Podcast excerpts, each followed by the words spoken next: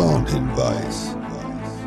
Diese Folge Fiete Gastro ist emotional höchst aufreibend und inhaltlich herausfordernd. Zwei Menschen mit unterschiedlichen Weltanschauungen treffen hier aufeinander. Wie der Gast auf Aussagen reagiert wie von mir die meistgehassteste Person in der deutschen Kulinarik ever, dass mir manchmal die Faust in der Tasche juckt, um ihm die direkt ins Gesicht reinzubrettern.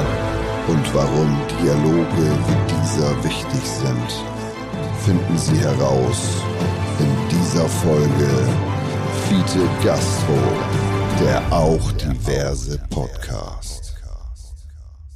Ich weiß nicht, ob man das erzählen darf, aber ich bin gerade sehr, sehr kreativ, also gerade die letzten zwei Stunden. Und dann, und dann muss ich aufs Klo. Warst du jetzt oder musst du jetzt? Nee, ich war schon, Ach war so, schon. gut. Aber das ist immer so, das geht einher. Das ist, als ob mein. Aber du würdest jetzt fragen, Pipi oder Kaka? Machen wir weiter, komm. okay, also schon mal kein Pipi. So. Aber lass uns echt mal mit YouTube anfangen, Tim. Ja, meine ich ja, doch mal. Aber ich, ich brauche halt eben, ich, ich muss halt, es soll halt fresh sein. Es soll nicht so, ah, schon wieder kopiert und irgendwie so jetzt, so es muss fresh sein. Und ich habe doch gute Ideen. Ja. Und ich bin ja auch, äh, Und du musst ja auch nicht irgendwie dich irgendwie anbiedern oder Nee, so, sondern eben. einfach das machen, was du so machst, Ja. halt einfach für eine andere Zielgruppe. Ja. Und vor allem gucken ganz viele Menschen, vielleicht jetzt ihr, jetzt vielleicht nicht, aber größtenteils gucken auch statistisch gesehen auch irgendwie 40, 40 plus Leute auch YouTube. Weil Oh ja. auch keinen Bock ich mehr gucke auf YouTube. Ich gucke immer die besten äh, äh, lu lu- lustige Sportunfälle und äh, was ich immer wieder gerne gucke, ist so American Got Talent, Britain Got Talent, so die diese Surprise Moments, weißt du, wenn da der der Paul Potts in, in, in Variationen auf die Bühne kommt, der hässliche Handyverkäufer und dann brettert er einen raus und dann kriegen alle Gänsehaut und so und dann kommt der Golden Buzzer und dann freuen die sich. Das finde ich schön, mag ich. Ich glaube, ich bin doch romantischer, als ich gedacht habe. Ich hätte jetzt dich auch nicht als unromantisch. Hättest du dich als unromantisch eingeschätzt? Ja, also jetzt nicht im Klischee. Nee, nicht im Klischee, aber, aber, aber eine Romantik kann ja auch bedeuten, dass man, ähm, dass man von schönen Dingen erwärmt wird und einfach merkt, dass sie in und mit einem was machen. Wie zum Ja. Beispiel so ein Paul Potts-Moment, dass du einfach merkst, so krass, da kriege ich eine Gänsehaut. Ja, das gönne ich den Leuten. Ja, das finde genau. ich toll. Das ist eine schöne Romantik. Finde ich auch. Ja. Ja. Das passt gar nicht hier mit zusammen, aber äh, da hat uns einer geschrieben, Tim. Ja. Hat zum ersten Mal reingehört, Mhm. und zwar in die Folge mit Heiko Antoniewicz. Mhm. Frage von ihm. Ist Tim Melzer im richtigen Leben auch so selbstverliebt? Selbstherrlichkeit ist eine anerkannte Krankheit. Behandlung zahlt die Krankenkasse. Was sagst du denn dazu? Ich finde das immer ganz krass, dass ich immer dafür angezählt werde, dass ich an das glaube, wo, äh, woran ich glaube. Ich finde, das ist doch eigentlich ein ganz guter Wesenszug, dass ich mich nicht nonstop immer in Frage stelle, nur weil andere Leute andere Meinungen haben. Und das mag bei dem einen oder anderen als Selbstherrlichkeit äh, äh, äh, rüberkommen. Ich finde aber, dass Selbstvertrauen und Überzeugung von dem, was man tut, sagt und denkt, äh, ist per se nichts Negatives. Ja. So, und da, das wisst ihr ja selber, ich meine, hin und wieder muss ja auch ein Podcast ist ja auch dazu da, nicht sich gegenseitig das, das Poloch zu lecken, sondern äh, an der einen oder anderen Stelle auch mal ein kontroverses Gespräch zu führen, um aufeinander zuzugehen. Und wer das nicht mitbekommt, dass wir das bei äh, Fide Gastro immer wieder schaffen, dass wir kontroverse Thesen aufstellen, um uns anzunähern, äh, ich meine, dann soll der in seiner Bubble weiterbleiben. Der hat bei Fide Gastro nichts verloren. Aber ich meine, ganz ehrlich, ich bin vielleicht selbstherrlich, aber ich habe nicht so dicke Eier, dass ich mich traue, irgendjemand anzuschreiben, um ihm zu sagen, wie kacke er ist. Na, das hat er so jetzt ja auch nicht gesagt. Er hat gesagt, ich muss in Behandlung. Das finde ich schon, das ist schon eine, also. Meinst du nicht, das war scherzig gemeint? Natürlich ist es scherzig Ja. gemeint, aber das ist so, wenn ich das sage, dann ist es selbstherrlich. Wenn er es sagt, ist es scherzhaft. Wenn du bei einem Arzt anrufst, sag ich, hier spricht Tim Melzer, Ja. glauben die dir das, dass Ja. da Tim Melzer spricht? ja, ja, ja. Also ab ein Arzt, wo du noch nicht warst. Nee, Jetzt nicht ein Arzt, den du kennst. Ja, wo, warum soll ich zum Arzt gehen, wo ich, außer ich rufe das selber nicht an. Okay, gut, okay. Von mir. Hm? Hier, äh, ja. Nein, aber das mache ich jetzt nicht arrogant. Nee, nee, aber nein, das nein, ist so, nicht ich, selbstherrlich. Ich bin ja fremdgesteuert. Ich glaube, dass ähm, unser Gast heute Ja. ähm, und du, ihr könnt, glaube ich, über das Thema Selbstherrlichkeit könnt ihr, glaube ich, gut reden. Ich finde das Wort Selbstherrlichkeit nicht schön. Das, ist- das ist, Nö, das ist, generell ein ist doch alles, Wort. alles, was Selbstbewusstsein überzeugt von sich selber, äh, äh, Ego, Egoistik oder so, das hat ist zu negativ. Ja, finde ich auch. Weil es geht nur um die äh, um, um den Grad der Färbung, den man dabei erreicht. Wenn ich ego, ich muss egoistisch sein in, Mhm. in mir selber, weil sonst hätte ich die Kraft und die Stärke nicht, das viele zu geben, was ich eben teilweise auch gebe. Aber es gibt auch Grenzen und die sind manchmal vielleicht auch von mir falsch gesetzt oder so, wo ich einfach nur an mich denken muss.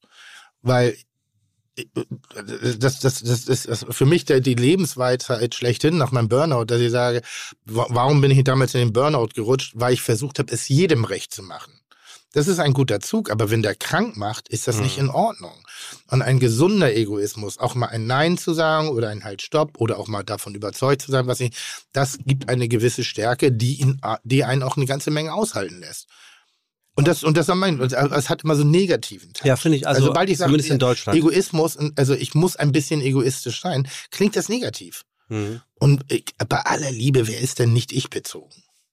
Aber es gibt schon ein paar, Ja, wer? die es nicht sind. Ich habe eine sehr gute Freundin, die ist einfach nicht ich bezogen. Wirklich nicht. Die ist nicht ich. Die denkt immer als allererstes ähm, an das Wohl der anderen. Und Jetzt nicht in, Das Samar kann aber jetzt auch nicht in ich bezogen sein. Samariterreform. Das kann aber auch ich bezogen Ja, sein, weil man sich Punkt. dadurch besser Ja, fühlt. guter Punkt. Ich hab, stand neulich am Supermarkt Guter und da Punkt. vor mir, das war so kurz vor acht und ich habe da äh, funktionierte die Karte einer Frau nicht irgendwie die EC-Karte. Ich habe mir die ein, ich habe kurz die Einkäufe gescannt, habe gesehen, das ist eine Familienfrau, äh, Klopapier, ganz normale Dinge. Dann habe ich gesagt, komm, ich übernehme das schnell irgendwie so und wenn du mal, wenn du mal Zeit hast, ähm, dann bringst du das Geld hier vorbei. Das tat mir in dem Moment überhaupt nicht weh, aber ich habe mich gut dabei gefühlt. Und sie Also, hat es angenommen? ja, auf der einen, ja, aber es war so richtig so schnell Feierabend. Und das war so ein Moment, wo ich dachte, ah, es ist überhaupt nicht egoistisch, aber ich habe mich wahnsinnig gut dabei gefühlt. Ja. Und das ist wiederum egoistisch.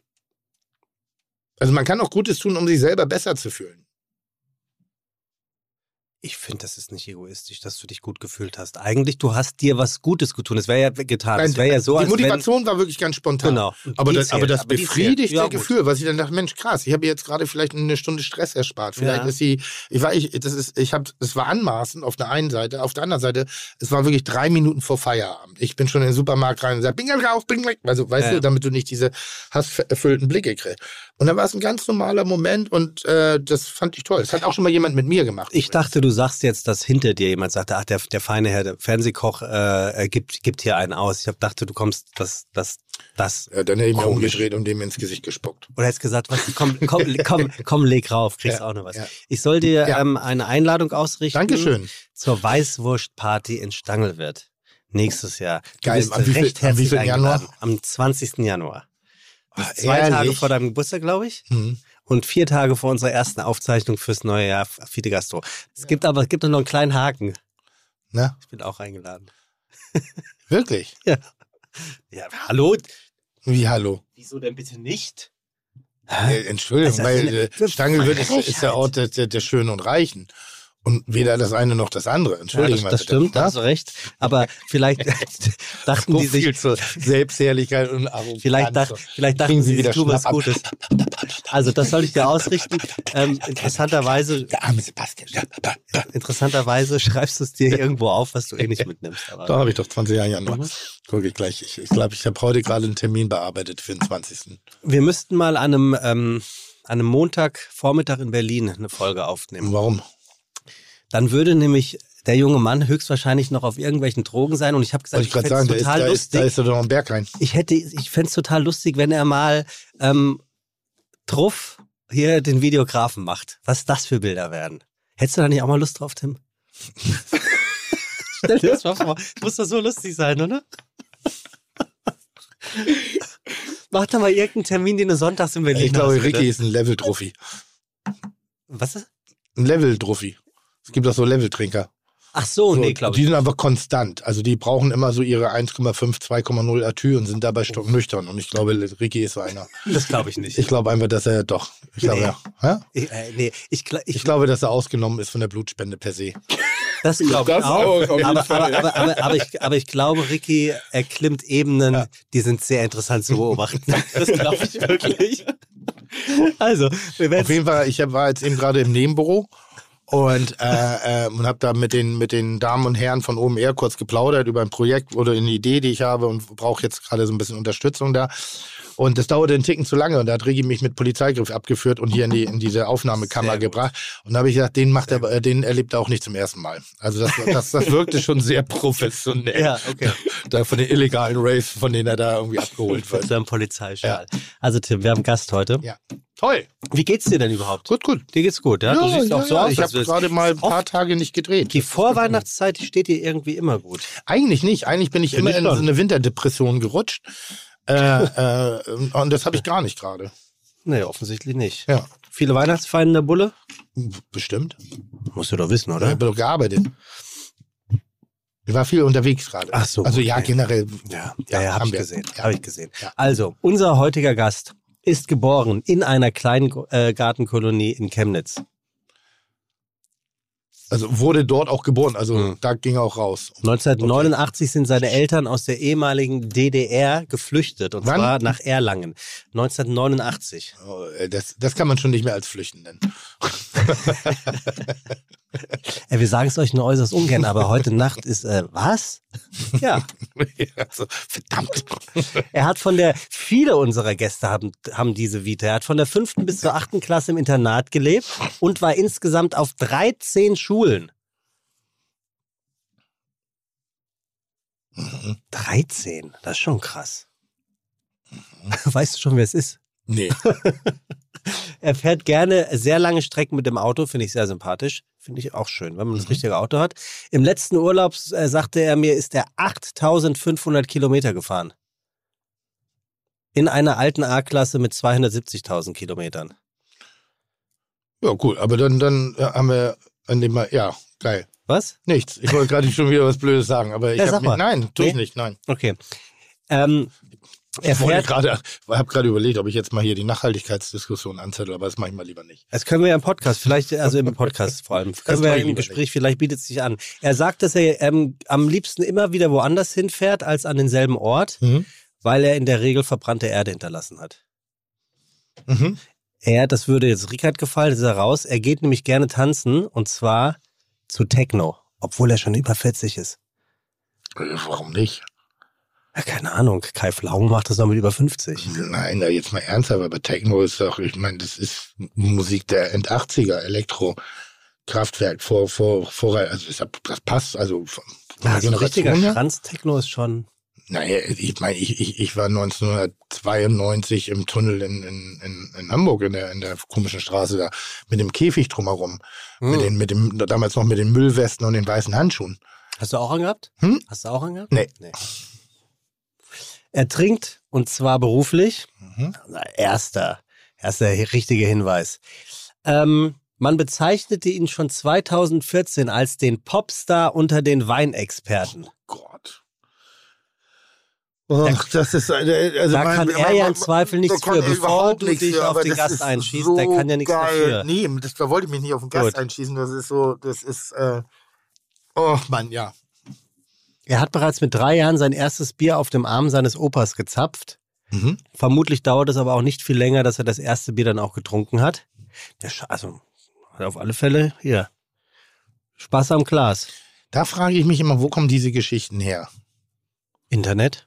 Nein, äh, Internet? Mhm. Okay, gut.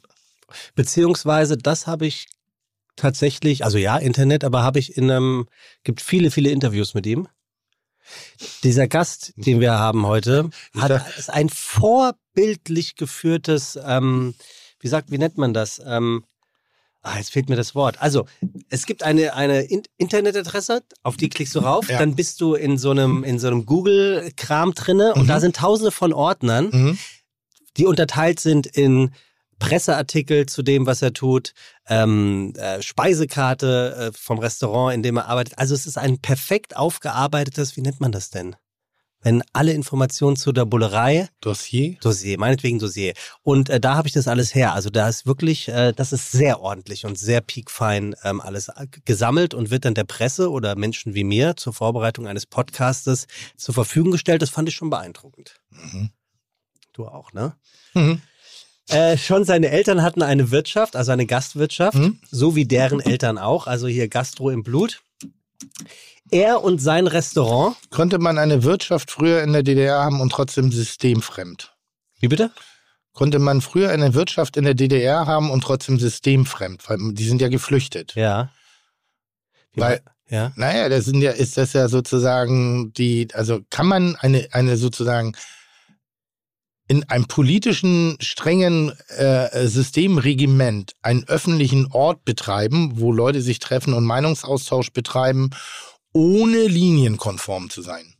Eine Frage, die wir uns merken können. Also ähm, wahrscheinlich au- auf der östlichen Seite schwieriger als auf der westlichen, Okay. definitiv. Ja, ja, du- war ja keine Demo, also im demokratischen Ja. Verhältnis geht das ja, aber, aber in, in sowas. Aber egal, weiter. Ja. Du weißt, wie es ist. Kannst deine Ja. Meinung haben, solange Ja. es meine ist. Ähm, er und Meine. meine. Er und sein Restaurant geben der deutschen Küche ein neues eigenes Profil, steht auf seiner Homepage. Oh Gott. Machen wir weiter. oh Gott, oh Gott, oh Gott. Was ist denn hier los? Machen wir weiter. Er sagt auch, dass äh, das Restaurant, in dem er arbeitet, generell ganz schön viel Geld von seinen Gästen verlangt. Mhm. Er investierte zum Beispiel in 50 Messer 10.000 Euro. Mhm. Was sind das für Messer? Ja, Kann, also, nee, du musst es doch wissen als Spitzengastronom. also Laguiole, so Steakmesser, irgendwie handgemachte. So, aber- 10.000 Euro? ja, warum nicht? Also die Steakmesser bei uns äh, in, in der Bulle kosten auch 130 das Stück. Ja? Ja. 130? Ja. Deswegen werden ja auch so viele geklaut. Oder wurden Deshalb so haben wir ja diese ne? Magnetebene Ja, ja. eingeführt, damit wir das besser kontrollieren können, dass die nicht mehr geklaut werden. Ah, 10.000 Euro Naja, für 50 Messer. Warte mal. Du kannst doch schnell ausrechnen. 200 Euro das Stück. Bist du Na riesig in der Birne? Ja, der, bei Mathematik ja nein, das definitiv. macht Sinn. Ja, okay, aber ja, gut. Ähm, er sagt von, also er sagt selber, er kann sehr gut leben, aber richtig verdient hätte er noch keinen Pfennig oder Cent. oh. Den Kredit für Ja. sein Restaurant konnte er der Bank allerdings bereits nach fünf Jahren zurückzahlen. Mhm, Das ist Verdienen. Ja, mit verdienen meint er wahrscheinlich für sich selber auf der hohen Kante dann haben, was man ausgibt. Das ist Verdienen. Na- Er hat ja, das ist ja egal. Aber weiter, ja. Ähm, als ich mit ihm telefoniert hatte, ähm, fand ich folgenden Satz oder folgende Überlegung recht interessant. Ähm, da ging es um dich und Kitchen Impossible und er sagte, wie heißt nochmal dieses Fernsehding, was äh, Tim macht hier? Ja, ja, ja. ja. Letzter Tipp. Er betreibt in Berlin Mhm. das nach eigenen Angaben politischste Restaurant von ganz Deutschland. Gott, oh Gott, oh Gott. Und spätestens, lieber Tim, müsstest du jetzt wissen, ich hoffe, Oh, du weißt es. ja, von mir die meistgehassteste Person in der deutschen Kulinarik ever. Er? Ja. Ich verachte den abgrundtief. Nee, ist nicht, ist nicht Rainer Sass, der kommt nicht. Ich verachte den abgrundtief, aber genau dieses Abgr diese abgrundtiefe Verachtung wird gepaart mit einem unfassbaren Respekt für die Konsequenz Gott sei Dank. und, und der Haltung, die dieser Typ an den Tag legt, dass mir manchmal die Faust in der Tasche juckt, um ihm die ihm direkt ins Gesicht reinzubrettern. Aber wir haben eine ganz schräge, super schräg, deshalb kann ich das sagen. Ne? Mhm. Und wenn ich jetzt verachte abgrundtief, dann ist da ein gewisses Schmunzeln über einen selber drin. Ich, Mhm. Das ist so wie eine Therapie, die ich hier Mhm, gerade mhm. sage. Ist für mich eigentlich der Lackmustest für kulinarische Kopfkacke at its worst, aber eben in der Konsequenz äh, Haltung äh, wirklich ein Gamechanger, muss man einfach sagen. Also ist äh, Billy Wagner. Es ist Billy Das Wagner ist Billy tatsächlich. Wagner. Und ähm, ich, ich bin wirklich gespannt, weil ich wusste nicht Oh so wirklich. Ich glaube, dass wir uns wirklich also mit so viel Respekt verachten, äh, wie man das gar nicht anders machen können. Weil dieses äh, äh, äh, äh, ist ein Zeichen von Missachtung. Ja. Er weiß ganz genau, was er in solchen Momenten tut. Das ist nämlich genau dieser. Aber dieser ich glaube, dir könnte ähnliches passieren. Total, nein, wir sind auf selbe Level. Ne? Es gibt eine schöne, äh, hol ihn mal erstmal rein. Ja, wir Hol ihn holen rein. jetzt erstmal rein. Äh, Billy, Billy Wagner aus dem Nobelhart und Schmutzig zu Berlin. Ja. Ähm, ja, äh, da kommt er. Da kommt Guck mal. Und da kommt, da kommt Berlin. Da kommt Berlin.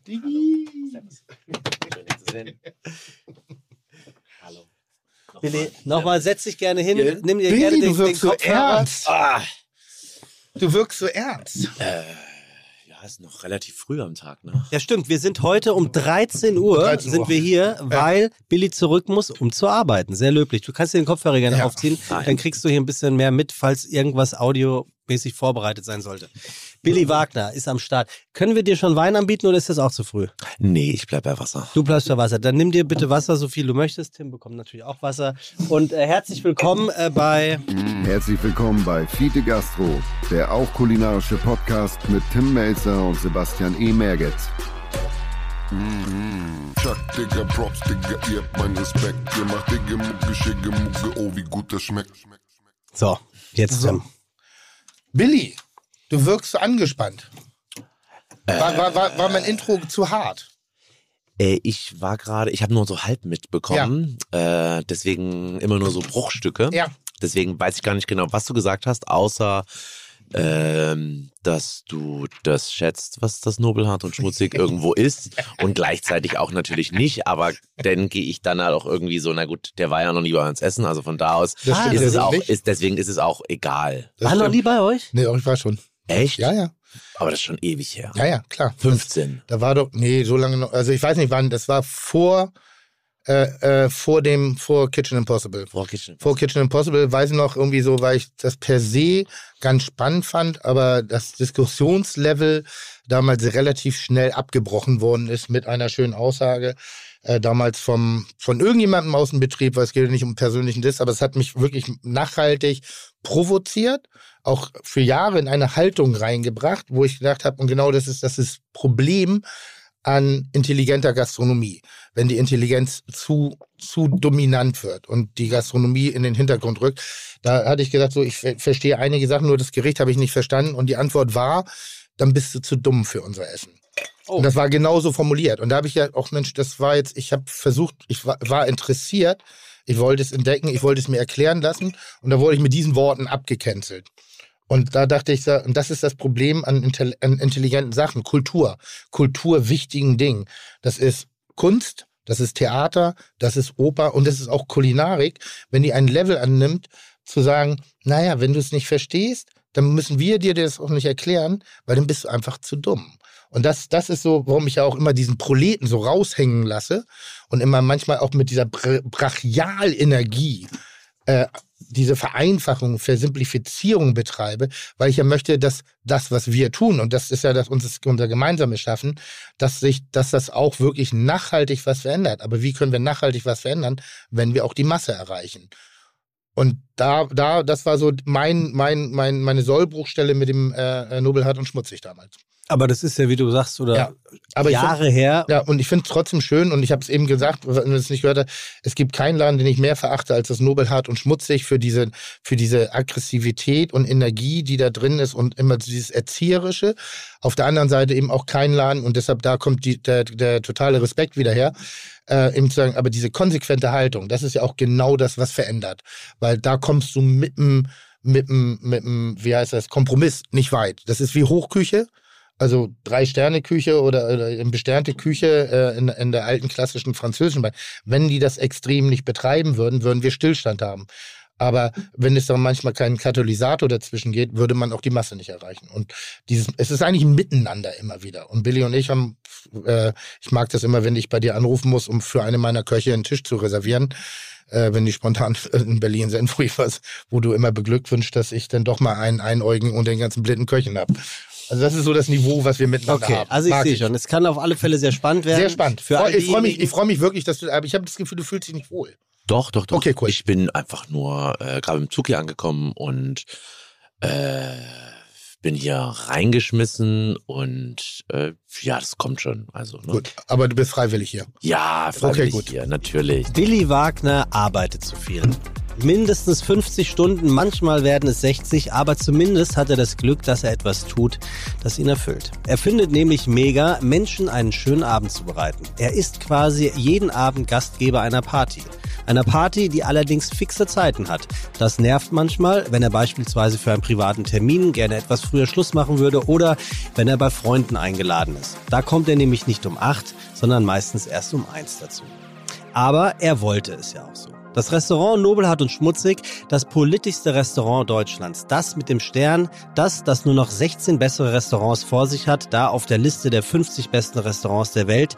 Der Welt, nicht Berlins oder des Ostens oder Deutschlands oder Europas. Nein, es ist die ganze Welt. Da darf man schon mal erwarten, dass der werte Herr 60 Stunden die Woche arbeitet, oder? Und das tut er, wie erwähnt, unglaublich gerne. Als Inhaber und Wirt macht er in diesem Restaurant eigentlich alles, außer Kochen. Seine Aufgabe ist, dass das Restaurant läuft, die Gäste dort eine gute Zeit haben und dass sie überhaupt kommen. Das alles macht er natürlich nicht allein. Er hat eine Restaurantleiterin, einen Chefkoch, Personal, dies, das. Aber dennoch arbeitet Billy Wagner zu viel. Nachzulesen im Interview vom 10. August 2018 in der Zeit, als er Job- und Arbeitszeiten beschrieben hat und kurz danach, tja, kam Corona. Und heute, heute läuft das Restaurant in Berlin-Kreuzberg, das sich bewusst nicht als braver Hipsterladen sieht, sondern als den Beweis für gelebte Leidenschaft besser denn je. Stern, The World's 50 Best Restaurants, wir hörten darüber. Was wir noch nicht hörten, wo kommt's her? Aus dem Fränkischen. Zumindest wuchs Billy Wagner dort bei Erlangen auf. Geboren wurde er 81 in Chemnitz.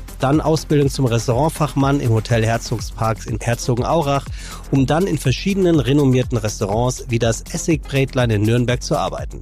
Dort entdeckte er auch seine Leidenschaft für Wein, wird schließlich mehrfach als Sommelier des Jahres ausgezeichnet und wechselte ab da die Ausschenkstationen dann und wann, bis er 2015 selbst eine eröffnete, das Nobelhart und Schmutzig. Und dort wirbelt er, der schon mal als rotbärtiger Derwisch von Wirt beschrieben wird, fast waagrecht von Platz zu Platz, füllt Gläser nach, tauscht aus und veranstaltet regelrecht kleine Weinproben. Heute sitzt er noch ganz ruhig hier bei uns, übrigens zu einer Zeit, die wir gar nicht kennen, kurz nach 13 Uhr, denn Überraschung, Billy Wagner will heute Abend noch arbeiten. Also fangen wir jetzt besser an und sagen herzlich willkommen bei Fide Gastro. Schön, dass du da bist, Billy Wagner. So, ich bin echt gespannt auf euch zwei heute. Hm? Ich bin wirklich gespannt, weil ich habe das Gefühl, dass hier richtig Generationen sich gegenüber sitzen, die das Gleiche machen, aber auf komplett andere Arten und Weisen angehen. Ist Tim schon so alt? eine Dokumentation. Ist Tim schon so alt? Na, was, was schätzt du denn? Weiß ich gerade. 51. 51, Ja, bist na, du? dann zehn Jahre jünger. Äh, jünger bin ich, zehn Jahre, ja. ja. Ähm, ich habe gestern eine, eine äh, Dokumentation über Ali Schwarzer angeguckt, weil Aha. das auch ähnlich wie du eine Person ist, die ich nicht auf die Reihe kriege. Ne? Es gibt so Dinge, wo ich sage, eigentlich ist sie doch super smart. Und dann ist manchmal so über Dinge, wo ich fast konform bin, schafft sie es, dass ich weggehe, dass ich mich, dass ich sage, nee, das ist falsch. Es ist so. Und ich habe mir lustigerweise eben gerade auf, aufgeschrieben, es ist ein bisschen ein Moment wie das legendäre Interview zwischen Alice Schwarzer und Verona Feldbusch äh, bei Kerner damals, weißt du, wo es ja darum ging, um die, um die Selbstdefinition, äh, wie eine moderne, selbstständig aufgeklärte Frau zu sein hat. Und da war ja Alice Schwarzer äh, und Verona ist ja mehr schwarz und weiß konnte man zu dem Zeitpunkt nicht geben. Und das war ein Gespräch mit demselben Inhalt, voller Spannung, mit unterschiedlichen Sichtweisen, sehr diskutabel.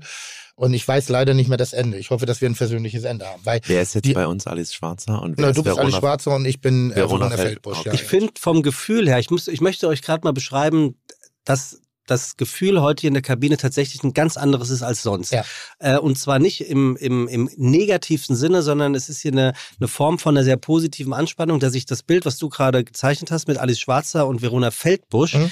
ehrlicherweise sehr treffend finde. ja, total. Ähm, und du bist ja nun mal, obwohl du jetzt dich ja als Verona Po- Pot äh, bezeichnest, äh, Ja, bist du trotzdem ja der Ältere hier. Ja. Ne? Das heißt, die, die, die, nicht nur dein, dein, ähm, deine Lebenserfahrung, sondern auch deine gastronomische Erfahrung ist ja eine höhere und beziehungsweise eine ältere.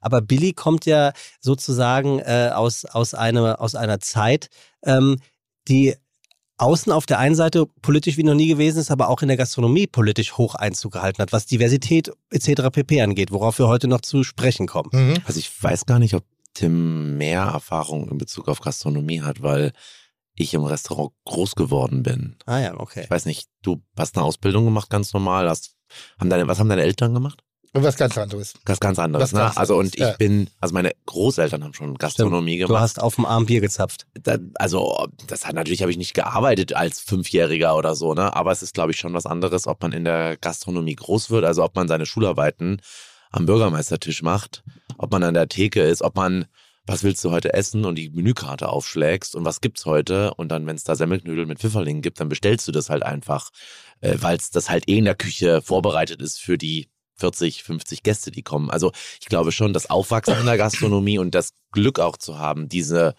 Situation zu haben, in einem Restaurant, in der Küche groß zu werden, ins Kühlhaus zu gehen und sich dort einen Apfel rauszunehmen oder so, ne? Das ist schon was anderes, als den Kühlschrank daheim aufzumachen. Mhm. Und wo Mutti sagt, das wird heute gekocht oder Vati, wer, wer auch immer bei euch gekocht hat. Ähm, bei mir hat Vati gekocht, sagen wir mal so, ne? Also das ist schon nochmal eine andere Sache. Und natürlich habe ich mit 16 irgendwann eine Ausbildung gemacht, nach der Schule. Äh, aber ich glaube schon, dass ich da eine andere Sichtweise auf viele Dinge habe, als jemand, der mit 20 irgendwie anfängt zu kochen oder zu kellnern oder so. Ne? Mhm. Also äh, ich, ich hoffe, dass der Humor zwischen uns gut verstanden wird, ne? weil natürlich äh, die, die, so eine kleine Spitze nehme ich immer sofort wahr. Das ist ja das Schöne, warum Billy mich auch wirklich begeistert provoziert, warum ich auch diese harte Wortwahl wähle, wie Verachtung etc.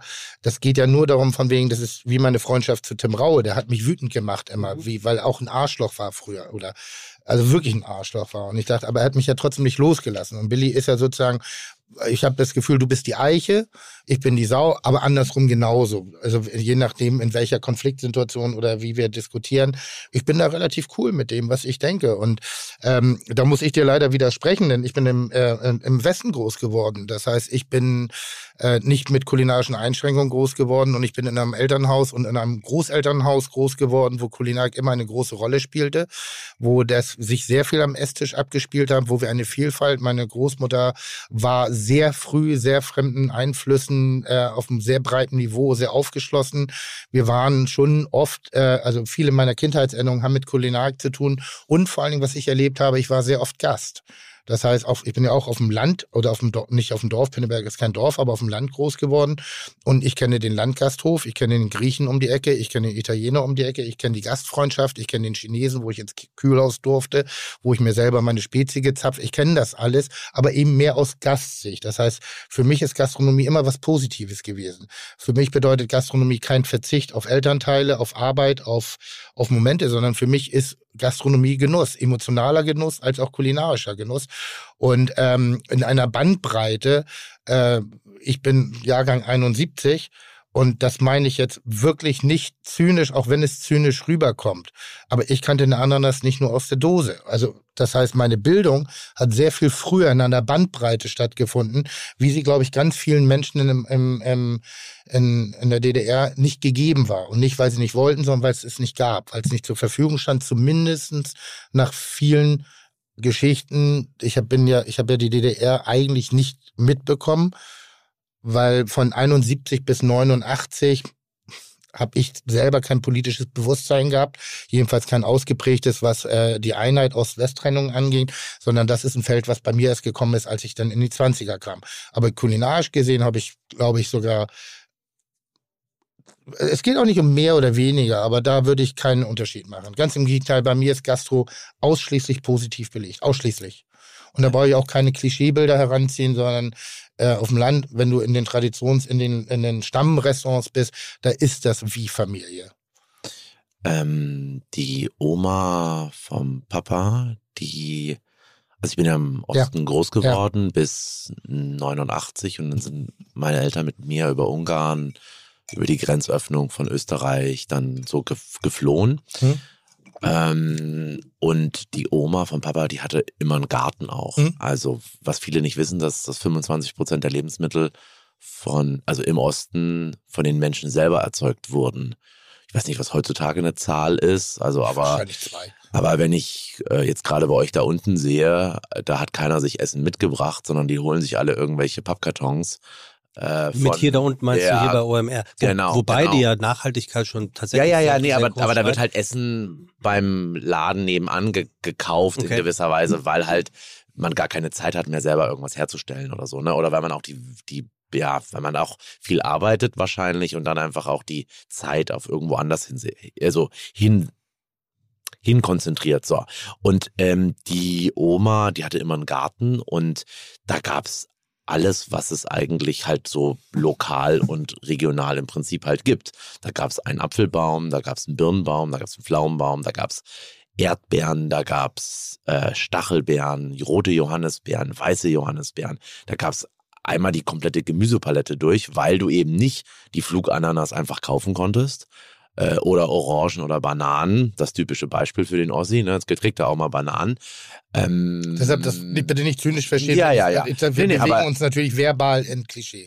Klar, aber du hast natürlich schon von vielen, die im Osten groß geworden sind, hast du natürlich schon eine ganze Menge Erfahrung, aber halt auf die Dinge, die sie selber halt hergestellt haben. Und je nachdem, wie gut das halt geht mit dem selber herstellen, wie gut du einen grünen Daumen hast oder nicht, ähm, hast du halt auch gut gegessen oder nicht. Also da weiß ich nicht genau, weil du gerade sagtest so, naja, der, der Wessi, der hat mehr Erf also Nee, du als, nochmal, ich ja, sofort, also das ne, das könnte man auch so verstehen und ich weiß nicht, ob das so, ob das so richtig ist. Ich will nur sagen, natürlich hat man nicht so viel Ahnung von den großen französischen Dingen, von der großen Welt da draußen und so weiter. Aber ich glaube schon, dass ähm, man, wenn man im Osten groß geworden ist, ähm, die Chance hatte, gut zu essen und auch gute Lebensmittel kennenzulernen. Und gleichzeitig, ich bin zwar im Osten groß geworden, aber ich bin westsozialisiert. Also ähm, 89 rüber, da war ich dann 8, 7, den 10, ganz genau. Und dann kommst du in die Schule und dann äh, haben meine Eltern, ähm, ich habe, wie gesagt, vorhin so ein bisschen mitgehört, aber nicht alles und 13 Schulen, genau. Meine Eltern sind viel rumgereist, äh, gerade nach dieser ähm, Flucht aus, aus, aus Ostdeutschland. Da habe ich in vielen Gegenden gelebt und habe natürlich auch viele Restaurants dort kennengelernt oder auch viele unterschiedliche Küchen kennengelernt, äh, wo mein Papa im Prinzip gekocht hat. So. Und, äh, und meine Mama gekellnert. Da kam noch ein zusätzlicher Moment dazu, was Internationalität eigentlich bedeutet. Dass es eben ganz normal ist, dass es Bananen eigentlich immer gibt im, im, im Supermarkt oder so, ne? Ja. Ähm, auch da wieder ähm, zwei Sachen. Äh, Du bist wahnsinnig smart und man, bei dir muss man hellwach sein. Ich habe den Begriff der Ossi nie in den Mund genommen und ich we- weigere mich auch, mich da in die Ecke drücken zu lassen, weil ich diese These nicht habe.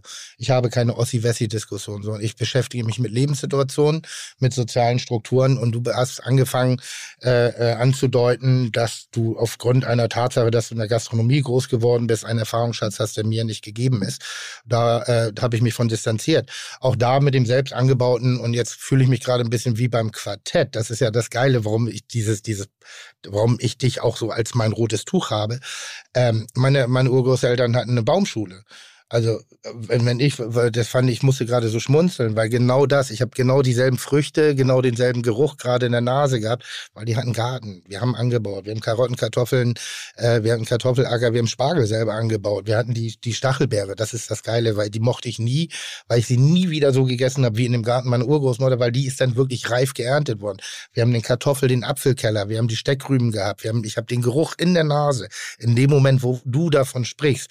Und äh, das ist die Kulinarik, eben die regionale äh, Kulinarik und die saisonale Kulinarik, die ich genauso, fast ähnlich wie du, kommuniziere seit über 20 Jahren, seitdem ich öffentlich bin, wo ich immer wieder sage, nu- nur nicht brutal und nur nicht politisch und nur nicht, sondern selbstverständlich. Das heißt, wir sind uns fast dichter in ganz vielen Bereichen, aber suchen vielleicht sogar die, die, die, die Unterschiedlichkeit.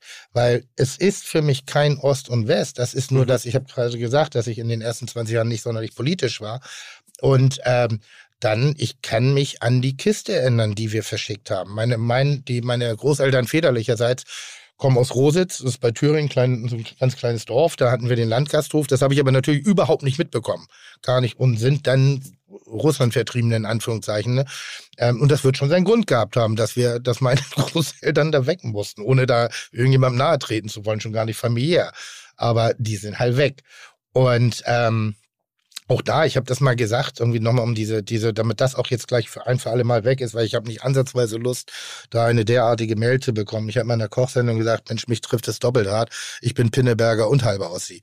So, das war, oh, du kannst das nicht sagen. Uh, uh, wo ich sage, Digga, das, Mensch, was ist denn, warum, warum reagiert man da so aggressiv und auf bestimmte Formulierungen? Das habe ich gelernt und deshalb da auch äh, verbal ganz klar, ganz klar, auch nicht ansatzweise versuchen, auf eine äh, pseudo-intellektuelle Weise mich auf dieses Parkett zu bringen. Da sage ich, halt, stopp. Wie im Kindergarten. Halt, stopp. wann, wann hast du denn angefangen, Essen politisch zu machen, Ja, Billy? Gute Frage, wenn nämlich auch das, weil ich das ganz spannend finde. Essigbretlein für mich ein toller Laden, also ganz großartig kulinar, ganz simpel, Das handwerklich. ist der in Nürnberg. Ja, äh, äh, wo, ich, wo ich dachte, das ist einer der Läden, wo ich gedacht habe, wenn der Michelin dieses Essen so gut bewertet, dann ist der Michelin nicht so dumm, wie ich, für, wie ich ihn immer gehalten habe. Fand ich ganz präsent. Also, was war so der Moment, dass du aus diesem eben noch kulinarischen Genuss zur Politik oder wo du Kulinarik und Politik miteinander verbunden hast? Mm, Gab es da so eine. Also ich bin ja nicht der Koch, ne? Also ich kann für uns drei kochen Mhm. und wir haben einen lustigen Abend und trinken wahrscheinlich auch ganz gut dazu, Das weil das ist eher so das Steckenpferd in Mhm. gewisser Weise. Ähm, durch die Arbeit mit Micha, das ist der Küchenchef im Nobelhart und Schmutzig, ähm, mein Partner, der das im Prinzip organisiert, was auf den Teller kommt und dass dann die Leute auch wiederkommen, weil sie es irgendwie mögen, was da auf den Teller kommt. Ähm, über die Arbeit mit dem und über den Austausch, den er im Prinzip mit den Lebensmittelproduzentinnen im Prinzip pfle pflegt. Und die Steine, die den Lebensmittelproduzentinnen in den Weg gelegt werden, häufig, weil einfach ähm, die Regeln für die ganz, ganz Großen gemacht werden und die Kleinen dabei so ein bisschen immer ja, ähm, unter den Tisch fallen in gewisser Weise. Und dann Auflagen entstehen, die im Prinzip kein Betrieb, der 50 Schweine im Jahr schlachten will, also einmal in der Woche, gar nicht erfüllen kann in gewisser Weise. Ne? Ähm, also Mecklenburg zum Beispiel, da gibt's keine Schlachthöfe mehr oder nur noch zwei und das ist alles super industriell und äh, dann willst du im Prinzip einen eigenständigen Schlachthof bauen, dass du halt deine Tiere, wie das früher der Fall war, auf dem Hof schlachten kannst, sodass die Tiere nicht durch die Gegend gefahren werden und so weiter. So und diese Arbeit und diese Gespräche und die da alle bei rauskommen, ne? Und dieses Mitmenschensein, die im Prinzip unsere Lebensmittel organisieren, also die wir ähm, zubereiten oder verarbeiten und dann den Gästen auf den Platz legen und so, ne? D- Dadurch kommt einfach diese Politik mit rein. Ne? Ähm, das ist über den Micha im Prinzip entstanden. Und das, die Welt am Sonntag hat es irgendwann mal gesagt, dass wir das politischste Restaurant Deutschlands sind. Ähm, und äh, das haben wir natürlich aufgenommen, weil es natürlich ganz viele Punkte gibt, wo wir ganz bewusst gewisse Dinge anders machen, äh, weil wir denken, dass die so richtiger sind, für uns zumindest. Ne? Also ähm, nur weil wir jetzt regional kochen und unsere Menschen kennen, wo wir die Lebensmittel einkaufen, ähm, gibt's auch gute Restaurants, wo das eben ganz anders ist, wo es vielleicht auch einen anderen Grund gibt, weshalb man dahin geht und so weiter. Ne? Also nur weil wir was so machen, heißt das nicht, dass alles andere scheiße ist, sondern vielmehr, dass das halt eine Interpretation von Gastronomie ist, ne? also wie man das halt machen kann. Und diese Verbindung nochmal, Politik und Essen, die finde ich halt auch irgendwie interessant, weil es auch dem Essen so ein bisschen einen anderen Wert gibt, weil es halt heutzutage auch schon viele Menschen gibt, denen es halt wichtig ist, wo ihr Lebensmittel herkommt, gerade wenn sie viel Geld dafür ausgeben. Und dann muss man sich halt fragen, naja gut, vor 25, 30 Jahren, als ich in der Gastronomie angefangen habe, groß zu werden in gewisser Weise, da war es halt besonders, dass man, wie man ausgesehen hat, auch als Kellner, in was für einem Ambiente man gearbeitet hat, dass es da auf einmal Champagner gab, äh, was für Gäste man bedient hat, ähm, was für Werte so ein bisschen gespielt haben, äh, gespielt wurden, weshalb man da gearbeitet hat und so weiter. Und wir versuchen einfach ähm, nicht nur für die Gäste, die zu uns kommen, sondern auch gerade für die Mitarbeitenden, die bei uns arbeiten, einen Kosmos zu schaffen, dass die Bock haben, bei dir zu arbeiten, weil es einfach viele Menschen gibt, die das halt auch interessiert, mit was also, dass es eben nicht nur darum geht, das Fleisch gut anzubraten oder das Gemüse ordentlich zuzubereiten, sondern weil es halt auch total interessant ist, wie kommt eigentlich jetzt dieses Fleisch in dieser Qualität auf den Tisch? Und was passiert eigentlich im Vorfeld? Also diese Connection auch zu bringen zwischen äh, dem Anbau von Lebensmitteln oder das Züchten von Tieren in Verbindung mit dem, was der Koch, die Köchin im Prinzip zubereitet. So. Und diese Arbeit auch, die ist halt dann das Politische dann dahinter. Ne? Also wie man sich halt im Prinzip zeigt. Also bei uns gibt zum Beispiel auch keine äh, wie in der Deutschen Bahn, weil ich gerade mit der Deutschen Bahn gefahren bin, gibt's keine Männer- und Frauentoiletten. Ne? Bei uns gibt's genderneutrale Toiletten und so. War auch noch nicht, noch nicht so lange, ne? Äh, 2019, 20 haben wir die, glaube ich, Ja. eingeführt. Da, Ne? da komme ich mal ganz kurz auf eine, nur ganz kurz, auf eine Alice Schwarzer äh, äh, Frage, die ich jetzt, wenn ich als Frau aber trotzdem lieber auf eine Frauentoilette möchte, würdet ihr sie trotzdem noch anbieten oder nicht mehr? Nee, können wir, also, also man, ja, also es gibt, also bei uns wird das halt nicht nach Gender ähm, ähm, geteilt, sondern nach dem, was du machen willst. Groß oder klein? Äh, sitzen oder stehen. Ja. Genau. Und dann kann es ja jeder entscheiden, wo er sich selber hingehen will. Ne? Aber eine Frau kann ja nur sitzen. Nö, die kann doch auch sich so ein, also auf der Fusion gibt's diese Fusinellas und so. Und die kann man ja dran halten und dann kann man auch da auf Toilette gehen. Ne? Also jetzt mal so rein technisch gesehen. Ja. Natürlich setzt man sich wahrscheinlich eher als Frau. Ich weiß es nicht so Die genau. Die Also meisten hocken sich auf die. wahrscheinlich, Deshalb genau. sollte man Frauen mal fragen, wie sie pissen wollen und wie sie auf Klo wollen, statt das einfach immer zu entscheiden. Ja, das tun wir ja nicht. Ja. Wir geben ja nur die Option frei. Du kannst sitzen oder stehen und dann mach einfach, was du willst. Ne? Und dann gibt's natürlich auch bei uns eine behindertengerechte Toilette, die ist besonders groß, ne? Und da können natürlich auch zwei, drei Leute draufgehen auf der, zur selben Zeit, ne? In gewisser Weise. Also das ist schon, glaube ich, so ganz äh, gut ausgesch... Also, ne? Und diese Dinge, die dann so das Restaurant betreffen, ähm, die... Ähm, Okay, ganz, ich muss immer ein, eins zurück. ja. Da können auch zwei, drei raufgehen. Damit meinst du, falls, Berlin. Falls, die- genau, falls jemand zwischen Gang 4 und 5 schon mal Bock auf Gang 6 hat, dann geht das da. Das würde grundsätzlich äh, gehen. Gott, oh Gott. Fritz. Ja, aber das ist genau. doch- Wirklich, wir haben es 30 Minuten geschafft, aber Ja, nee, ja, Ja. Naja. Du hast schon Poloch gesagt. Das war schon 30 Minuten her. Aber das ist damit gemeint. Das ist damit, also wir haben äh, das Toilettenzeichen ist bei uns im Prinzip so ein Kassettendeck mit, Richard äh, mit, mit einem Herz in der Mitte. Also das Herz kommt von der Idee her, dass man ähm, naja, früher war ja auch an so einem Plumpsklo im Prinzip so ein Herz äh, an diesem kleinen Guckloch und so weiter, ob jemand drin ist Mhm. und so. Und dann gibt's halt das Kassettendeck äh, mit Fast Forward, mit Pause, mit nach, nach, nach vorne und auch nach hinten. Ne? Und manche äh, geben Vollgas auf der Toilette. Ne? Okay, jetzt verstehe Und manche kommen auch mal zur Ruhe und entspannen mal auf der Toilette, checken mal Nachrichten oder sowas in der Richtung. Ne? Letztens hat irgendjemand zu mir gesagt, die meisten Leute, er glaubt gar nicht, dass die alle auf Toilette gehen, sondern die, ähm, die, die, die benutzen das Telefon auf der Toilette, weil man bei uns keine Telefone benutzen darf. So, Darf ne? man, was heißt darf? Naja, nicht soll. Also, auf Toilette auch nicht. Ja, doch, Toilette sehe ich ja. ja. nicht, ne? Also wir haben jetzt keine Kamera auf der Toilette oder so, ne? Ähm, also wir verbieten jetzt nicht um, also wir, wir sagen, bitte lass doch mal das Telefon in der Tasche, weil das dem Respekt gegenüber deinem Partner, deiner Partnerin, mit dem der du im Restaurant bist, einfach schön ist, auch mal das Telefon wegzupacken. Aber das, Und auch nicht die ganze Zeit Fotos zu machen und andere Leute aufzunehmen und einfach so ein bisschen so einen freien Raum von Überwachung oder von Gegenüberwachung zu sein in gewisser Weise.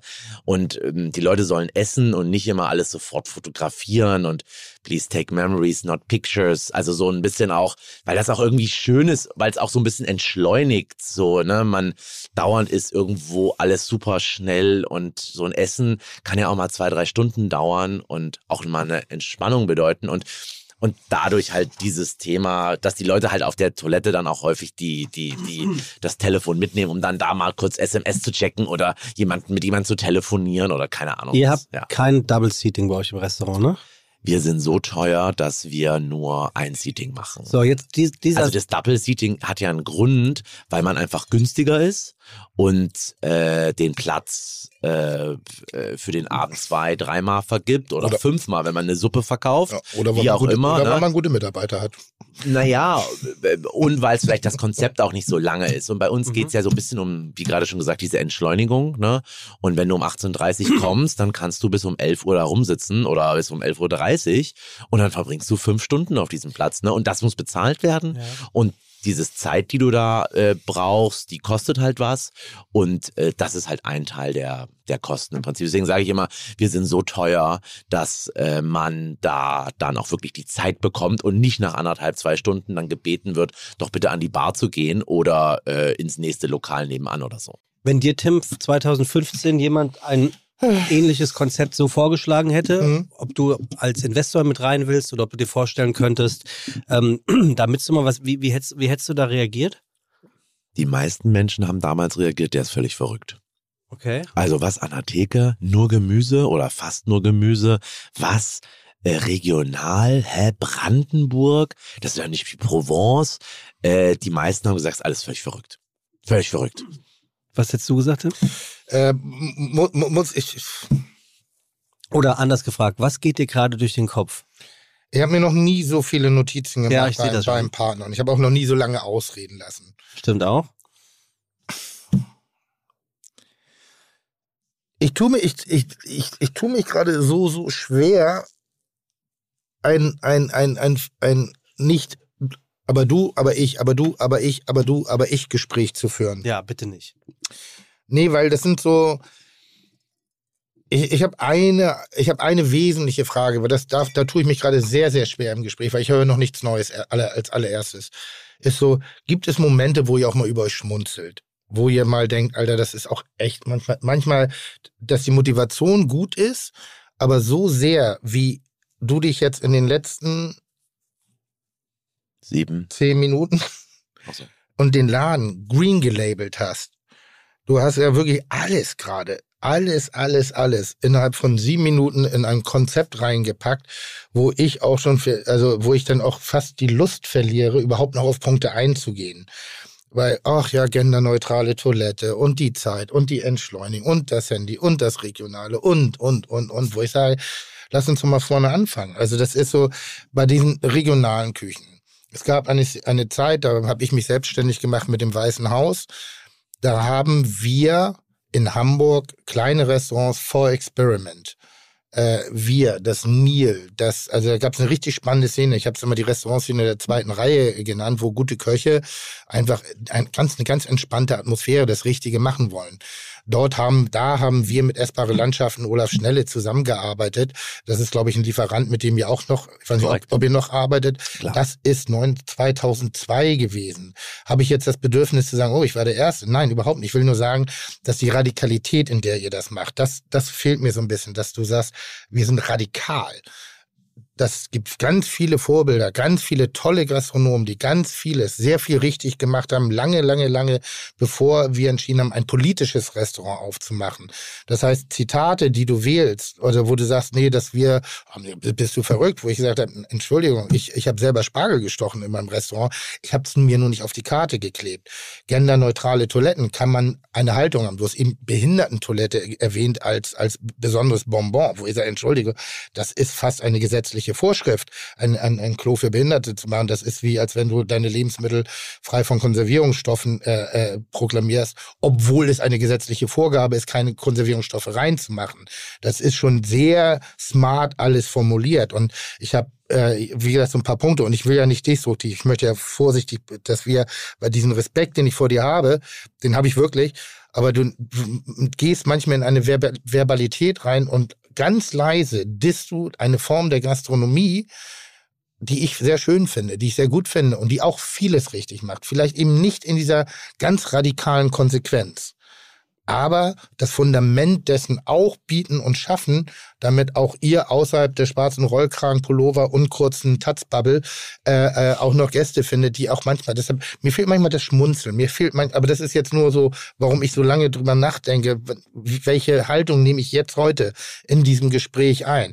Versuche ich immer nur gegen anzugehen und sagen, ja, aber, ja, aber, ja, aber, was ich gar nicht will. Sondern ich versuche eher so zu finden, warum, das Warum zu finden. Warum ist das wichtig? Warum ist das so? Und deshalb war mir das eben gerade ein zu viel, äh, wir sind die richtig Geilen, wir machen so vieles richtig, wir sind einzigen und immer mit einem kleinen Seitenhieb die anderen. So, wo ihr sagt, ja, nein, also pisst doch nicht die Gastronomie an, die eine Doppelbelegung hat, davon gibt's nämlich genug, um das geiler zu machen, was ihr macht. Sagt doch einfach, wir sind überzeugt davon, dass es cool ist, vier Stunden sich die Zeit zu nehmen, den Produkten die Aufmerksamkeit zu schenken, weil das ist das, was unser Inhalt ist, unseres Restaurants. Das ist, äh, wenn ich sage genderneutral, ich kenne Frauen in meinem Umkreis, die sagen, sie mögen das nicht, genderneutrale Toiletten, weil es ist eigentlich einer der wenigen Rückzugsorte, weil deine Geisteshaltung ist in Ordnung. Aber nicht von jedem Mann und schon gar nicht von jedem männlichen eurer Gäste. So, und das ist denen auch unangenehm, wenn die da in denselben Begegnungsstätten sind, wo es vielleicht mal ist, für zwei Minuten die Ruhe haben. Es mag andere geben. Das heißt, es sollte nicht unsere Aufgabe sein, immer den Leuten erklären zu müssen, was für sie richtig ist. Das ist das Alice Schwarzer gehen. Und da bin ich jetzt ein bisschen die, die Feldbusch dagegen, in Anführungszeichen. Das ist cool, das ist richtig geil. Aber lass mir eine Option, lass mich entscheiden. Mach mich darauf aufmerksam, entwickel meinen Kopf, aber gib mir auch die Option, mitzuentscheiden, mitzuentwickeln. Das, das Essigbrätlein arbeitet doch schon immer relativ regional, oder? Relativ. Ich sag mal relativ. Relativ. Relativ regional. Gemüse, Genau. So. teilweise der Fisch. Damals war der Fisch noch vielleicht überhaupt ein bisschen woanders her.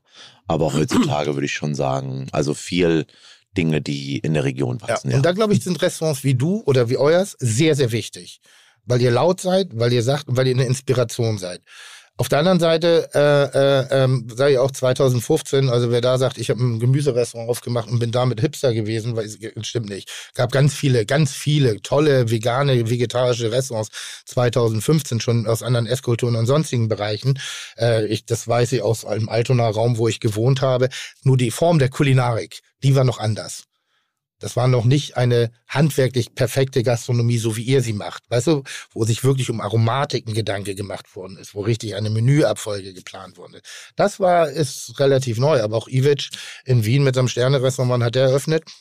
Weiß ich nicht. Ja, auch da, also es gab das alles schon vor und deshalb dieses, dieses, diese angeschränkte immer wir waren und das ist so und weil die anderen, die das machen, machen das aus irgendwelchen negativen, das stimmt halt einfach nicht. Und das ist so die Haltung, die ich momentan noch habe. Ich verliere sie im Gespräch. Das ist, ist mir nur wichtig. Selten erzähle ich so viel darüber, wie ich gerade mich fühle oder wie ich denke, während ein Gesprächspartner mit mir in einem Raum ist. Und weil ich diesen Moment sehr genieße, das, weil genau darum geht's. Kontroverse, Diskussion, auch Aggression, aber immer, immer so die Hand ausgestreckt halten, dass jeder die Gelegenheit, die andere Hand zu greifen. Versteht ihr, was ich meine? Kein, ein Streitgespräch kann was herrlich Schönes sein, was ganz Kreatives, was ganz Besonderes. Da werden jetzt Leute, ich sag mal, mein Lager, dein Lager, werden so sagen, ja, ja, genau, da hat er recht. Aber, aber da werden auch Leute aus meinem Lager, dein Lager sagen, stimmt. Das ist richtig smart, was Billy sagt. So habe ich die Welt noch nicht gesehen. Also nachdem Tim bei uns im Restaurant war mit Mission Impossible, Kitchen Impossible, Kitchen, hm? Kitchen Impossible, Hm, hm. ähm, ähm, war es sehr stark, zu, also sehr interessant zu sehen, Ja. wie krass, was für eine Crowd er hinten dran hat, die dann das Restaurant auch auf Google sehr schlecht bewerten und so weiter, weil Tim, Weil sie, weil sie war noch da? nö, Nee. musst du ja nicht. Ja, aber, Ah ja. aber stopp, Musst du ja- stopp, musst du ja- halt, musst du ja nicht. Sekunde, Musst lass, musst nee, musst- nee, musst du ja, musst du ja nicht, musst du ja Achtung, nicht da. Achtung. Also bei Google kann ja jeder eine Bewertung Billy, alles okay. abgeben Billy. und so weiter. Und Billy. das war ganz interessant zu sehen, wie krass dann die Bewertung, also wo dann Leute sagen, wir haben dieses Restaurant bei Kitchen Impossible gesehen und äh, geben dem jetzt zwei oder einen Stern oder sowas, ne? Aber da Ähm, kann Tim ja nichts für. Nö, da kann, nee, nein, nein, nein, ich sage gar nicht, nein. Es ist nur interessant zu sehen, wie krass ähm, das, was Tim sagt, was das für eine Auswirkung im Prinzip hat, wenn er dann in so ein Restaurant kommt, was natürlich auch von der Produktionsfirma total als Hipsterladen so kommuniziert wurde, mit äh, wie wir halt dargestellt wurden und so weiter. Und wie dann äh, das, äh, ja, wie dann die Leute dann halt krass darauf reagieren in gewisser Weise, dass da jetzt ähm, äh, ja, also was da für ein Gefühl im Prinzip entsteht. Und Billy, so das entspricht ne? wirklich nicht deinem Intellekt gerade, wie du argumentierst. Das ist Quatsch. Das ist totaler Quatsch, was du gerade erzählst, im Sinne, wie die Produktionsfirma uns dargestellt hat. Kannst du dich an die Punktebewertung erinnern, die du mir geben wolltest? Kannst du dich dran erinnern? Ich weiß, es war, es war ein gemeinsamer Freund, hat zu dem Zeitpunkt bei euch gearbeitet und er war ein bisschen fassungslos ob der Respektlosigkeit. Weißt du noch, wie viele Punkte du mir geben wolltest und wie viel du mir gegeben hast? Für ein Format, wo es geht um Kommunikation, Verbindung, Öffnung von kulinarischen Welten. Ähm, also es, also es ging im Prinzip darum ja. Ähm, Also ja oder nein? Du, Das war eine saubere Frage gerade. Also äh, vielleicht muss man ganz kurz sagen, um was es dabei. Also äh, ich wollte dich gar nicht gerade an, angreifen, ne? Nee, aber ich aber, wollte auch gar aber, nichts komisch argumentieren. Aber, doch, aber das ist Ja. so Die, ähm, die, ähm, die Aufgabe war ja, Ein Spanferkel übrigens in einem Gemüseladen. Da muss ich als erstes eben gerade schmunzeln. Genau, und das war die Das gab's Aufgabe. Und es gab, war die Aufgabe, das Gericht so hinzukochen, wie wir das im Prinzip gemacht Richtig. haben. Das war die Aufgabe. Richtig. Und natürlich ist es für Tim ein Ding der Unmöglichkeit, Richtig. das hinzukriegen, Mhm. weil wir für jedes einzelne Stück ein einzelnes, ähm, einzelne Zubereitung im Prinzip haben. Und wenn ich mich, glaube ich, richtig erinnere, du hast halt auch aus Zeitgründen natürlich, ähm, weil du auch gar keine Vorbereitung dafür natürlich hast ähm, und du sicher ein gutes Fleischstück gekauft hast und so weiter und wir halt von einem Produzenten ein drei Monate altes Spanferkel irgendwie bekommen hatten und so weiter. Und ähm, die Aufgabe war, das so nachzukochen. Und der Geschmack, den Tim gemacht hat, der war super. Aber der hatte halt nichts damit zu tun, wie das der Küchenchef im Nobelhart und Schmutzig gemacht hat. Also wie der Michael. Schäfer. Also dass der Geschmack, wenn wir jetzt hier drei, wir hätten das alles super essen können. Aber es war ganz interessant zu sehen, wie krass unterschiedlich dann dem Michael Schäfer sein Teller im Prinzip war, den wir davor gegessen hatten und wie fein und elegant man so einen Teller auch produzieren kann. Und bei Tim hat das halt nach Schwein geschmeckt und vom Grill oder aus dem, aus dem Konvek und es war halt rustikal in gewisser Weise. Also es ist eine stilistische Frage. Ja, ja. Dass das lecker war, das war zart, das war saftig, das war warm, das hat in der Kombination gut gepasst. Alles okay, was auf dem Teller war. Aber wenn du mich dann fragst, ist das nah an dem, was der Micha Schäfer gemacht hat? Meilenweit weg. Hat der Teller an sich, den der Tim Melzer gekocht hat, gut geschmeckt? Super. Aber war trotzdem meilenweit weg von dem, was äh, unser Küchenchef im Prinzip da auf den Teller Was die gezaubert hat. Frage, es war so eine ganz saubere Frage. Ja. Also, du, bist, du bist hochgradig intelligent und smart und weißt genau, wie du zu antworten hast. Weißt du noch, wie viele Punkte du mir geben wolltest? Auf die Aufgabe ist es so, Auf einer Skala von 1 bis 10. ich glaube eine 2. nee, du wolltest null Punkte geben. Ja, weil es, oder ich wollte null, weil es eben so weit weg war von dem, wie halt, also wenn die Aufgabenstellung Es ist, war ein Stück verbrannt, es war ein Stück gebrannter Lauch mit einer Molkenreduktion, die ich benutzt habe, alles so. Meilenweit. Also null, also, null. Nee, das, das, wenn die ich- Aufgabe ich ich war, auch es soll die so, es war, wenn die Aufgabe war, es soll so, es soll so schmecken wie das von Michael Schäfer, Hm. dann war es weit weg. Hm. Wenn wir darüber be- schmecken, schmeckt der Teller, den Tim Melzer gemacht hat, dann, dann wäre die Null unverschämt. Ich möchte nur, ich möchte nur einen, einen Hinweis geben, wie Der die Redaktion das zusammengeschnitten hat. Das mit Auf einer- wenn es okay ist. Von einer, auf einer Skala von 1 bis 10. Und das ist eben diese, wo ihr euch die, das Weltbild zusammenbastelt. Vier Stunden Arbeit, ein Stück verbrannten Lauch, den kann ich gar nicht so scheiße kochen, dass er sich nicht mal ansatzweise in der Nähe befindet von, von irgendeinem anderen Koch, der das macht, irgendwie der verbrannte Lauch, was, wo ich sage, ja. Mit einer Molkenreduktion, die ich benutzt habe, mit einem Ding, wo nicht viel drin ist, was sehr puristisch, sehr klar ist. Beim Spanferkel war genau das gleiche, unterschiedliche Temp also unterschiedliche Zubereitungsmethoden. Ob ich das im Konvektomat oder irgendwo gekocht habe, schmeckst du nicht, das weißt du. Ähm, die, die Fleischqualität kann man drüber reden. Ich habe sie beim Metzger geholt. Ihr habt da euren, euren nochmal. Es ging eben gerade darum, wie die Redaktion es zusammengeschnitten hat. Und wenn ich für eins gerade stehe, ist, dass die gesamte Redaktion, die gesamte Sendung auf Respekt aufgebaut ist. Wenn aber dem Protagonisten eine gewisse Respektlosigkeit entgegengebracht wird, dann wird die auch gezeigt. Und das ist das, was am Ende des Tages nachher nicht gutiert worden ist. Wenn wirklich Leute sich aufgrund dessen bei, bei, bei TripAdvisor anmelden oder wo auch immer und euch eine asoziale Bewertung geben, obwohl sie nie da waren, nur weil ihr scheiße zu mir wart, dann ist das unfassbar dumm.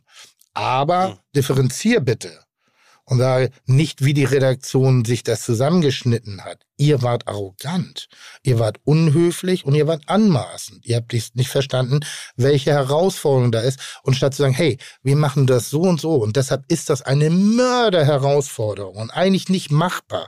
Aber wieder jemand kämpft, schwitzt, macht und tut und versucht, den Respekt entgegenzubringen. Und ich habe wirklich sehr respektvoll mich da benommen. Ich habe meine, meine Späßchen gemacht, irgendwie so. Das kann man auch sagen, weil wird es schwer am verbrannten Lauch. Das ist ein Gericht, das kenne ich aus Mallorca, nur ein geil. Ähm, diese, diese Wärme, die mir da fehlte, dieses Kühle, dieses nicht Schmunzeln drüber. Also, das, das ist alles hinfällig.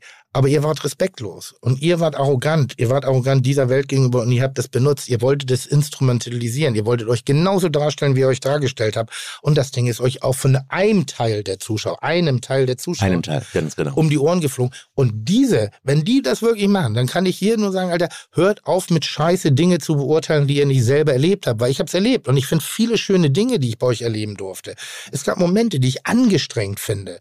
Das ist so, wo ich dann sage, ja, du können wir auch mal jetzt einfach nur lustig sein und einfach nur trinken oder nur essen und muss dann nicht jedes Mal ein, muss ich da ein Pamphlet für erstmal äh, unterschreiben, sondern das ist doch geil. Und es wäre noch geiler, wenn ich nicht drüber nachdenken müsste, wenn ich die Auszeit nehmen darf aus meiner Welt. Ähm, aber deshalb auch da bitte die Fairness der anderen Welt gegenüberbringen, dass diese andere Welt nicht aus Schwarz und Weiß besteht. Voll. Und äh, ich wollte auch gerade überhaupt nicht das Restaurant, was drei oder vier Belegungen macht, einfach weil es ein anderes Konzept ist, weil man halt nur ein Dreigang isst oder nur eine Nudelsuppe isst. Und weil der, der Turnover, das hat ja total seine Berechtigung. Also ich war gestern Abend auch in einem Laden drin, wo es der Tisch sicher zwei, dreimal belegt wird in gewisser Weise. Und äh, das hat seine Berechtigung. Ne? Bei uns ist es halt so, und da gibt es einen Grund für, und das machen wir auf eine bestimmte Art und Weise.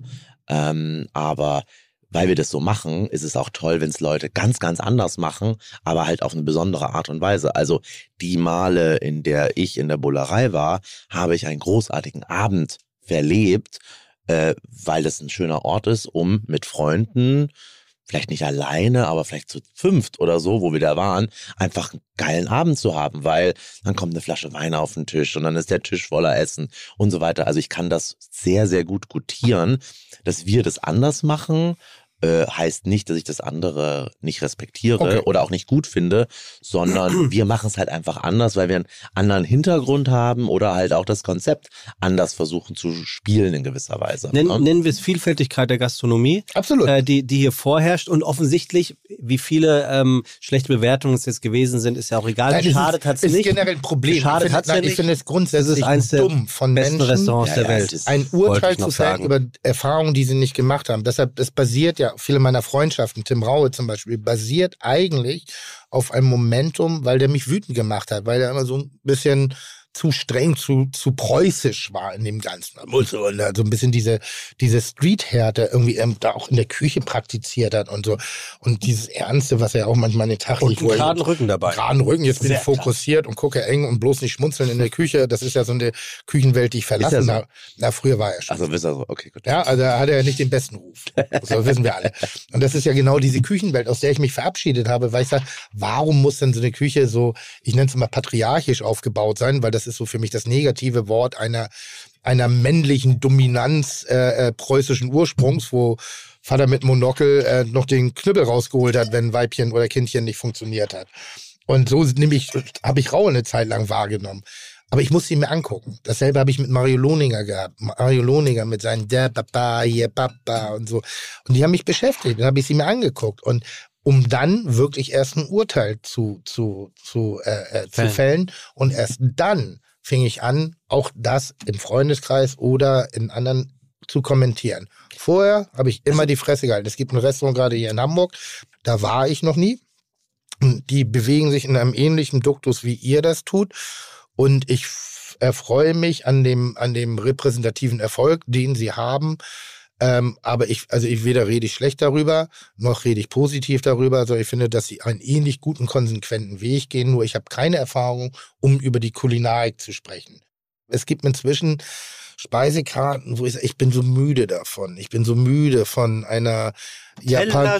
Japanologie, äh, Yuzu, äh, Miso, Kochi, falsch verstanden Mentalität. So. Du hattest aber auch äh, Ja, ja, ja, ja. hamburgerisch, äh, äh, japanische Küche. Ja, ja, aber. Japanisch ist, Japanisch ist bei mir nicht die Aromatik, Mhm. ist das Verständnis vom Kochen.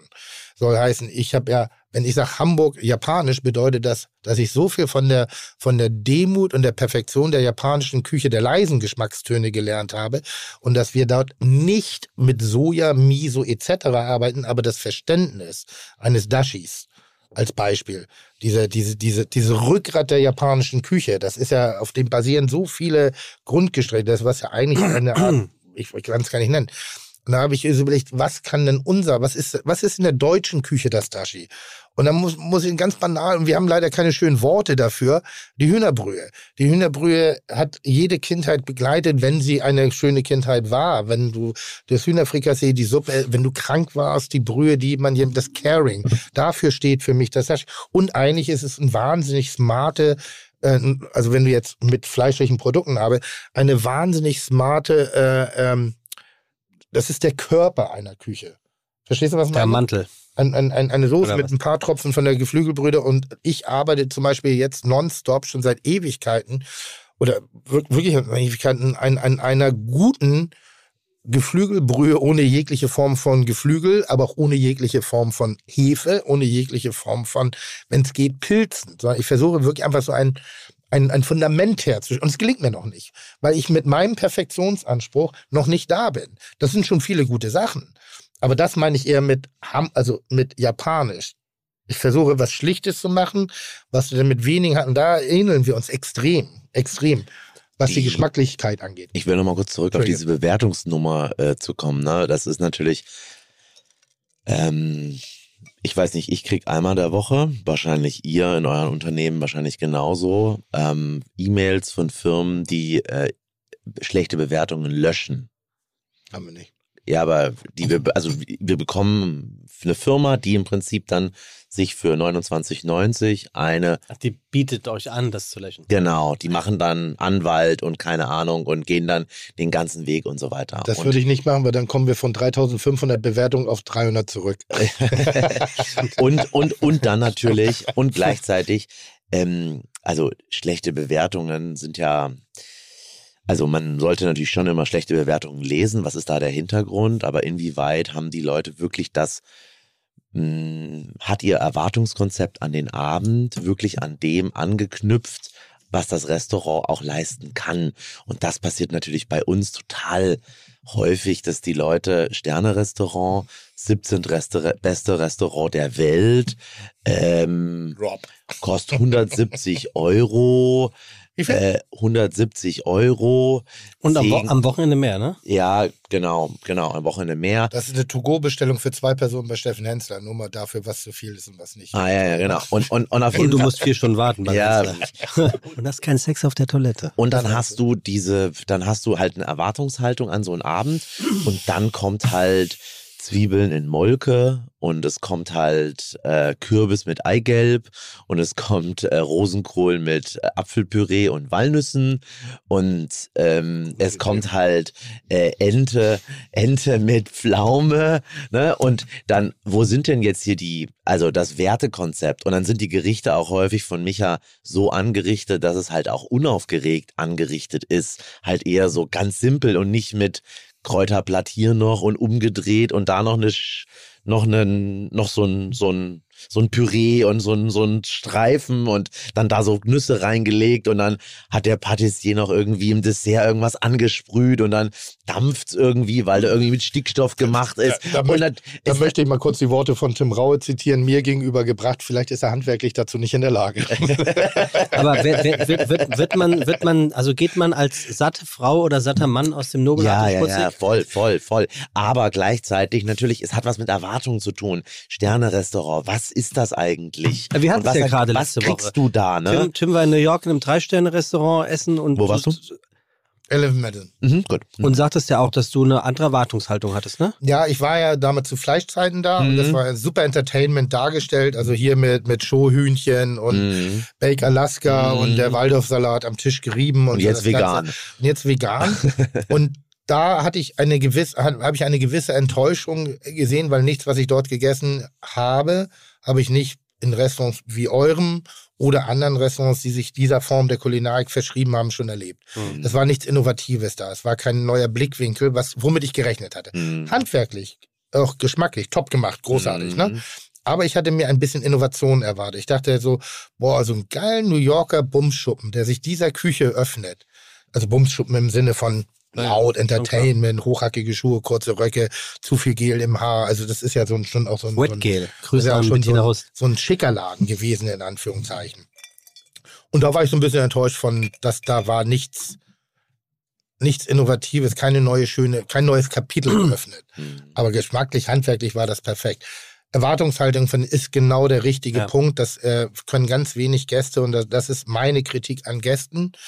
Wenn ich was nicht empfinde, wenn ich was nicht mag, wenn mir was nicht gefällt, vielleicht mal kurz in sich reinzuhorchen, habe ich was anderes erwartet. Ich habe das im, ähm, wie heißt das, Alchemisten erlebt. Mhm. Alchemist spontan nach, nach Kopenhagen gefahren. Kopenhagen, Restaurant, super aufwendig gestalteter Raum und so weiter. modernes Molekular, Ja, ja, also genau. bis Ja. zum Anschlag irgendwie so. Und äh, wir sind da rein. Und ich, ich war eigentlich eher auf Nordic, äh, Noma, äh, Na, grüne. Aromen, so sowas Mhm. eingestellt, hatte mich mit dem Restaurant nicht wirklich beschäftigt. Ich habe nur okay, ne- neuer, neuer Stern am Himmel da. Bin da rein, war schon ein bisschen erschlagen, ob der Visualität und dann fing der Quatsch an am Anfang. Die Modernist-Arie, diese perfekten äh, äh, molekularen Kombinationen irgendwie. Und ich war so zehn Minuten, war ich grummelig und war so, uff, Alter, ganz ehrlich, das brauche ich echt nicht. Und dann habe ich, und dann hab ich mein Mindset geändert, weil ich sage, Digga, genieß den Abend. Das, kein Koch der Welt kann so schlecht kochen, dass er dir diesen Abend jetzt gerade verdirbt. Und äh, da habe ich mein Mindset geändert. Dann hatte ich einen richtig schönen Abend, ganz tollen Abend. Aber es war Genau. nur ich. Ja. Der Koch, die Gastronomie, die Form, die er war. Es, niemand konnte was, nur, nur ich war wichtig. Na, Natürlich geht auch mal was schief in einem Laden, Sicher. klar, logisch, aber äh, die Erwartungshaltung, was soll der Abend heute sein? Wir hatten da mal Leute auch vor, weiß nicht, drei Monaten und dann gucken die auf die Menükarte, sagen sie mal, ist das das alles, was sie jetzt hier haben an Fleisch? Gibt es nur einen Gang?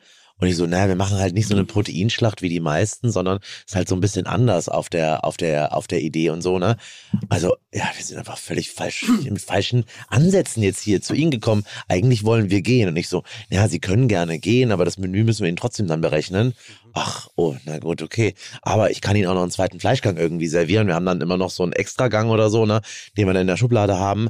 Ähm, und das war dann auch okay, aber natürlich die Erwartungshaltung an so einem Abend, was kann das Restaurant leisten? Und ich sage immer, wenn du zur Pizzeria gehen willst und auf einmal ähm, hast aber Lust auf Faux, äh, dann funktioniert das halt irgendwie nicht in der Sache. Ne? Wie, wie, wie, wie weit darf man denn ähm, von Gästen im Alchemisten oder im Eleven Madison oder eben auch im Nobelhart und Schmutzig ähm, erwarten, dass sie sich vorher nicht mit dem Restaurant auseinandergesetzt hat? Ist das schon ein Affront genau diesen, dieser Art von Restaurant gegenüber oder würdest du oder auch du, Tim, sagen, nee, musst du nicht, weil dass du dich nicht mit dem, mit dem, mit dem ähm, Alchemisten im- Vorhinein auf die Karte beschäftigt hast, das wundert mich tatsächlich auf der einen Seite und auf der anderen wundert es mich überhaupt nicht. Ja, mach Das- ich nicht. Ja, okay, aber Weil ich unbefleckt rangehen möchte. Okay. Ne? Muss Das ist gar nicht, muss gar nicht. Aber es kann halt echt teuer werden und auch ein scheiß Erlebnis.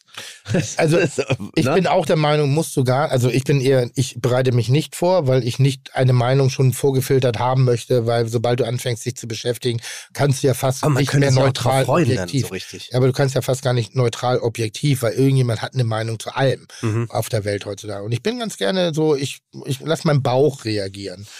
Ähm, allerdings, wenn du behalte eine Offenheit, weil wenn das nicht das ist, ich, das habe ich bei mir im Restaurant auch. Es gibt Leute, die kommen zu mir ins Restaurant und sagen, das ist ja gar nicht das, was er im Fernsehen kocht. das ist es auch nicht.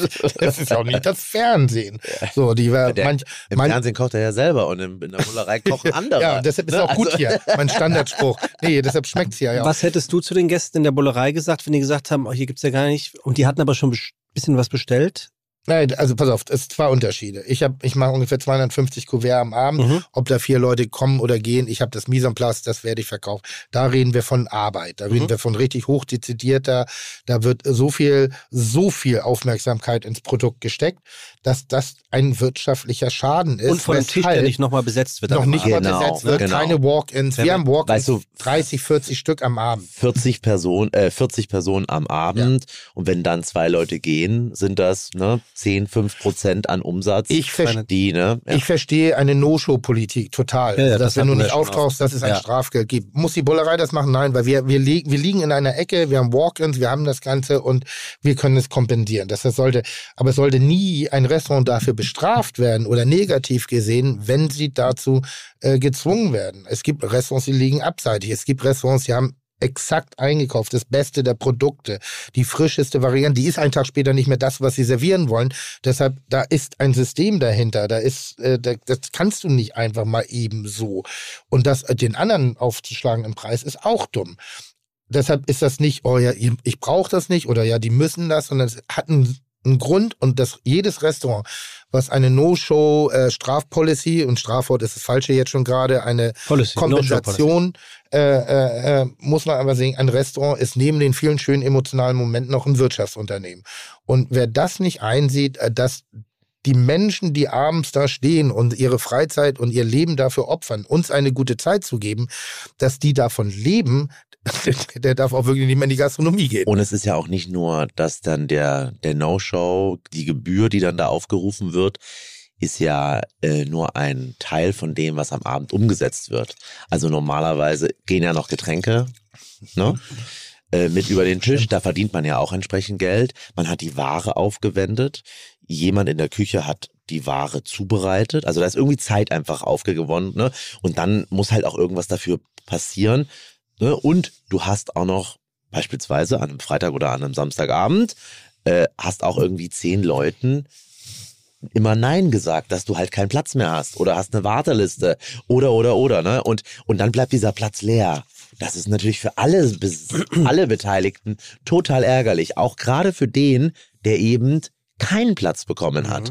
Und nicht nur monetär eine wichtige Sache, sondern halt auch eben emotional. Weil ja Atmosphärisch. atmosphärisch. Stell dir mal vor, 40 Gäste oder auch nur 30 und da kommen drei Tische nicht. Ja. Dann ist der Laden ein anderer mit 30 voll oder 40 voll zu 25. Zumal die Gäste, Ne? die da sind, ja nicht wissen, dass das No-Shows sind. Ne? Das die, sind ja dann nicht No-Shows, genau, wie auch aber, immer. Aber, Aber war, und Beispiel- wenn du, wenn du mit der Lufthansa zwei Tickets buchst und du kommst nur alleine oder nimmst die gar nicht wahr, dann sagt die Lufthansa auch. ja. Dann streicht, So. dann streicht ihr dir sogar den Rückflug. Hab ich, Richtig, hab ich, genau. weil ich habe den Hinflug nicht angetreten, weil ich dann gefahren bin Kannst mit du der Bahn. Ja.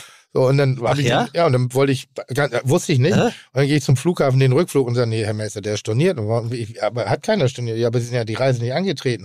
Okay. Ja, genau, das ist genau, krass. genau. Dann haben sie einfach Also, weggeballert. ne, ja. Aber aber trotzdem würde nochmal ganz kurz zu diesem Punkt. Und da wirklich, ich lache, ich schmunzel drüber, und ich halte es trotzdem für komplett berechtigt. Ich war bei Raue Essen und äh, musste äh, vorzeitig aufbrechen. Zu zweit Tim, also das Tim Rau, das Restaurant, nicht Ja. jetzt Villa Kellermann oder so, Nee, nee, nee, sondern Tim Rauer, das Mhm. Restaurant. Drei, äh, war, glaube ich, bei Gang 3 ungefähr. Amüs-Arie, Gang 3 inklusive Weinbegleitung.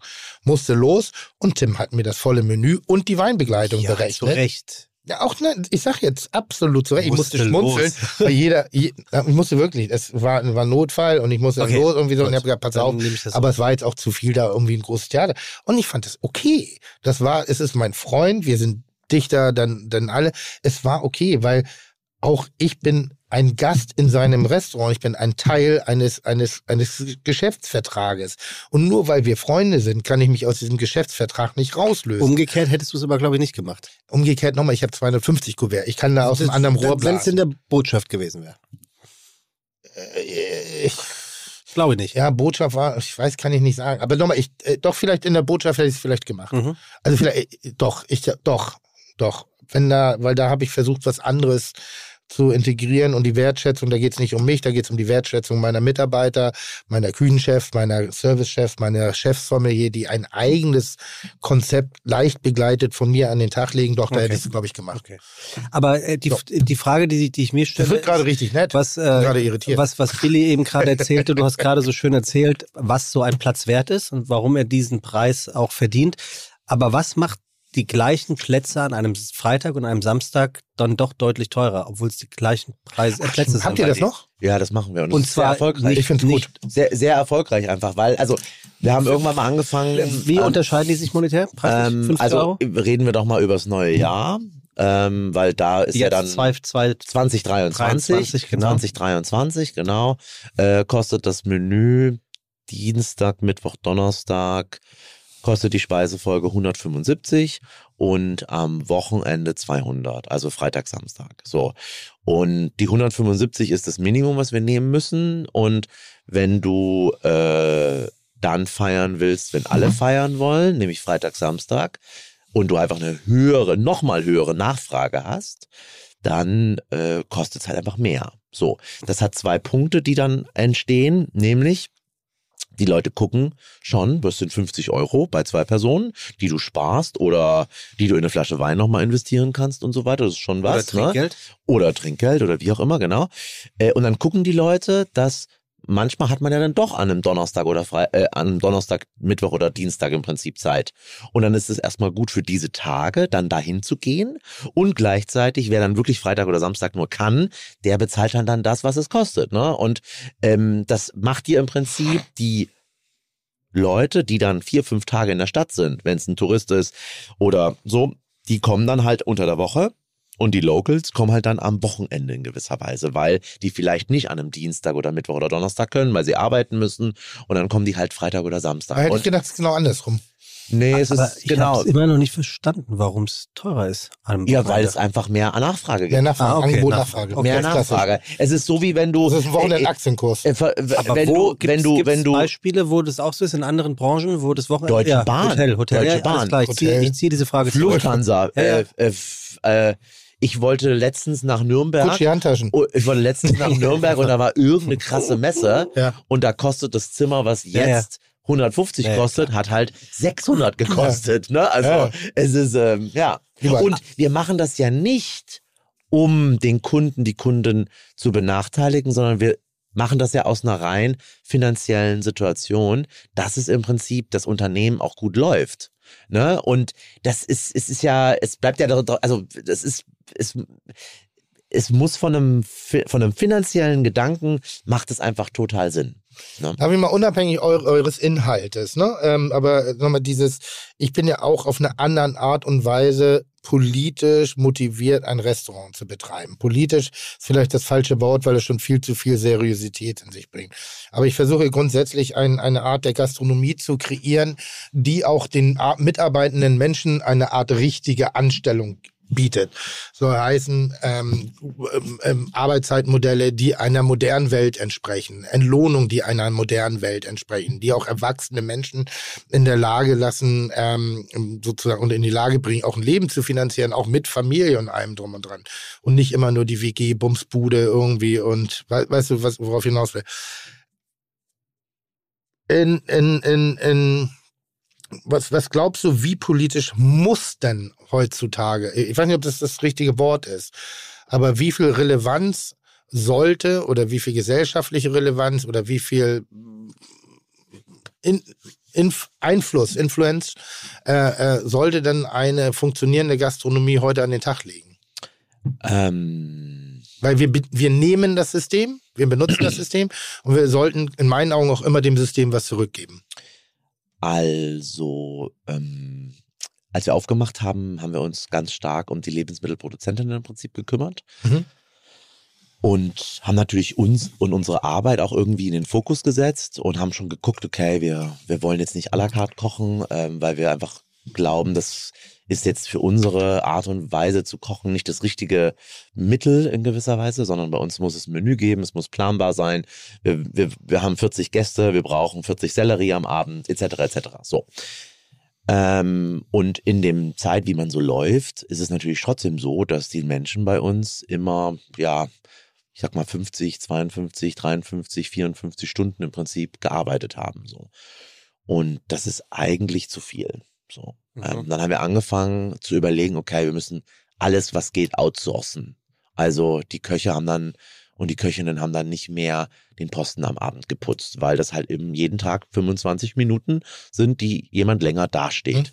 Ähm, vorbereitende Dinge ausgesourced und so weiter. Mhm. Und dann sind wir vielleicht auf 49 gekommen, aber trotzdem in der Woche, wir haben es einfach nicht geschafft so. Und dann äh, haben wir gesagt, okay, dann haben Mitarbeiterinnen vorgeschlagen, hey, wie wäre denn eine Vier-Tage-Woche?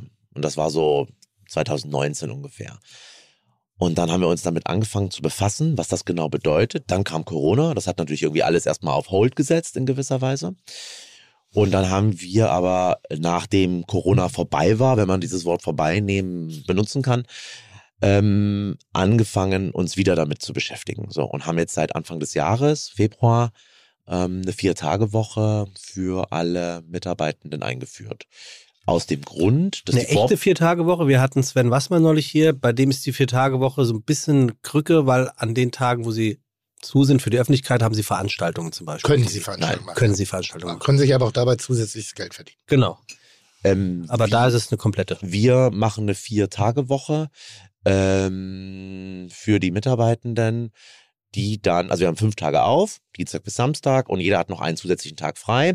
Und in Verbindung mit dieser Vorbereitungszeit, die irgendwie viereinhalb Stunden ja dann doch irgendwo ist, plus die Servicezeit, schaffen wir es, die zehn Stunden mal elf Stunden im Prinzip zu halten. Das heißt, wir sind bei irgendwas zwischen hm, je nach Jahreszeit auch natürlich, weil jetzt ist halt, also jetzt nicht mehr so unbedingt, aber noch vor einem Monat Einwegzeit, da wird halt noch viel extra gemacht, aber im März oder im Ab oder im Februar oder im Januar, da wird nichts eingeweckt, da ist keine großen, da kommen nicht äh, 50 Äste Holunderbeeren, die irgendwie abgezupft werden müssen, um daraus irgendwas zu machen, ähm, sondern da arbeiten die Leute auch mal 37 oder 38 Stunden in der Woche. So. Und in der Verbindung dessen schaffen wir es im Prinzip, äh, diese Stundenzahl um 10 Stunden runterzubringen. Gleichzeitig haben wir natürlich auch wiederum zwei Leute mehr in der Küche eingestellt, weil die, ja, weil natürlich die ähm, Zeit, die dann jeder weniger arbeitet, muss irgendwo aufgefangen werden. Diese Arbeit ist ja trotzdem irgendwo da, gerade vorbereitungstechnisch und so weiter. So und ähm, das macht natürlich die Gastronomie erstmal teurer. Ähm, die man da so macht, weil sie eben nicht auf dem Rücken der Mitarbeiterinnen ausgetragen ist, wie es ewige Zeiten war. Also ich komme halt aus so einer Gastronomie. Das Interview, was du vorgelesen hast, war 2018, ne? Und da war das auch sicher so mit den 50, 60 Stunden. Und bei mir äh, ist es, also ich bin ja selbstständig, da ist es jetzt keine fünf Tage Woche. Es ist aber auch keine vier Tage Woche, sondern es ist so eine viereinhalb Tage Woche. Das heißt, gestern Abend war ich mit meiner Frau in einem Restaurant, wir waren aus, habe aber tagsüber gearbeitet. Mhm. Das heißt, und das ist aber auch schon eine entsprechende ähm, Qualität an mehr Leben, an Zeit mit meiner Familie, ähm, die ich vorher so nicht hatte, weil da war immer nur Sonntag, Montag und da war dann schon auch immer der Fight. Macht man jetzt Sonntag, Montag was Berufliches? Geht man auf eine Weinprobe? Fährt man auf ein Weingut? Macht man noch irgendeine Sonderveranstaltung? Fährt man nach Hamburg, um einen Podcast irgendwie aufzunehmen? Oder hängt man mit der Frau ab in gewisser Weise? Ne?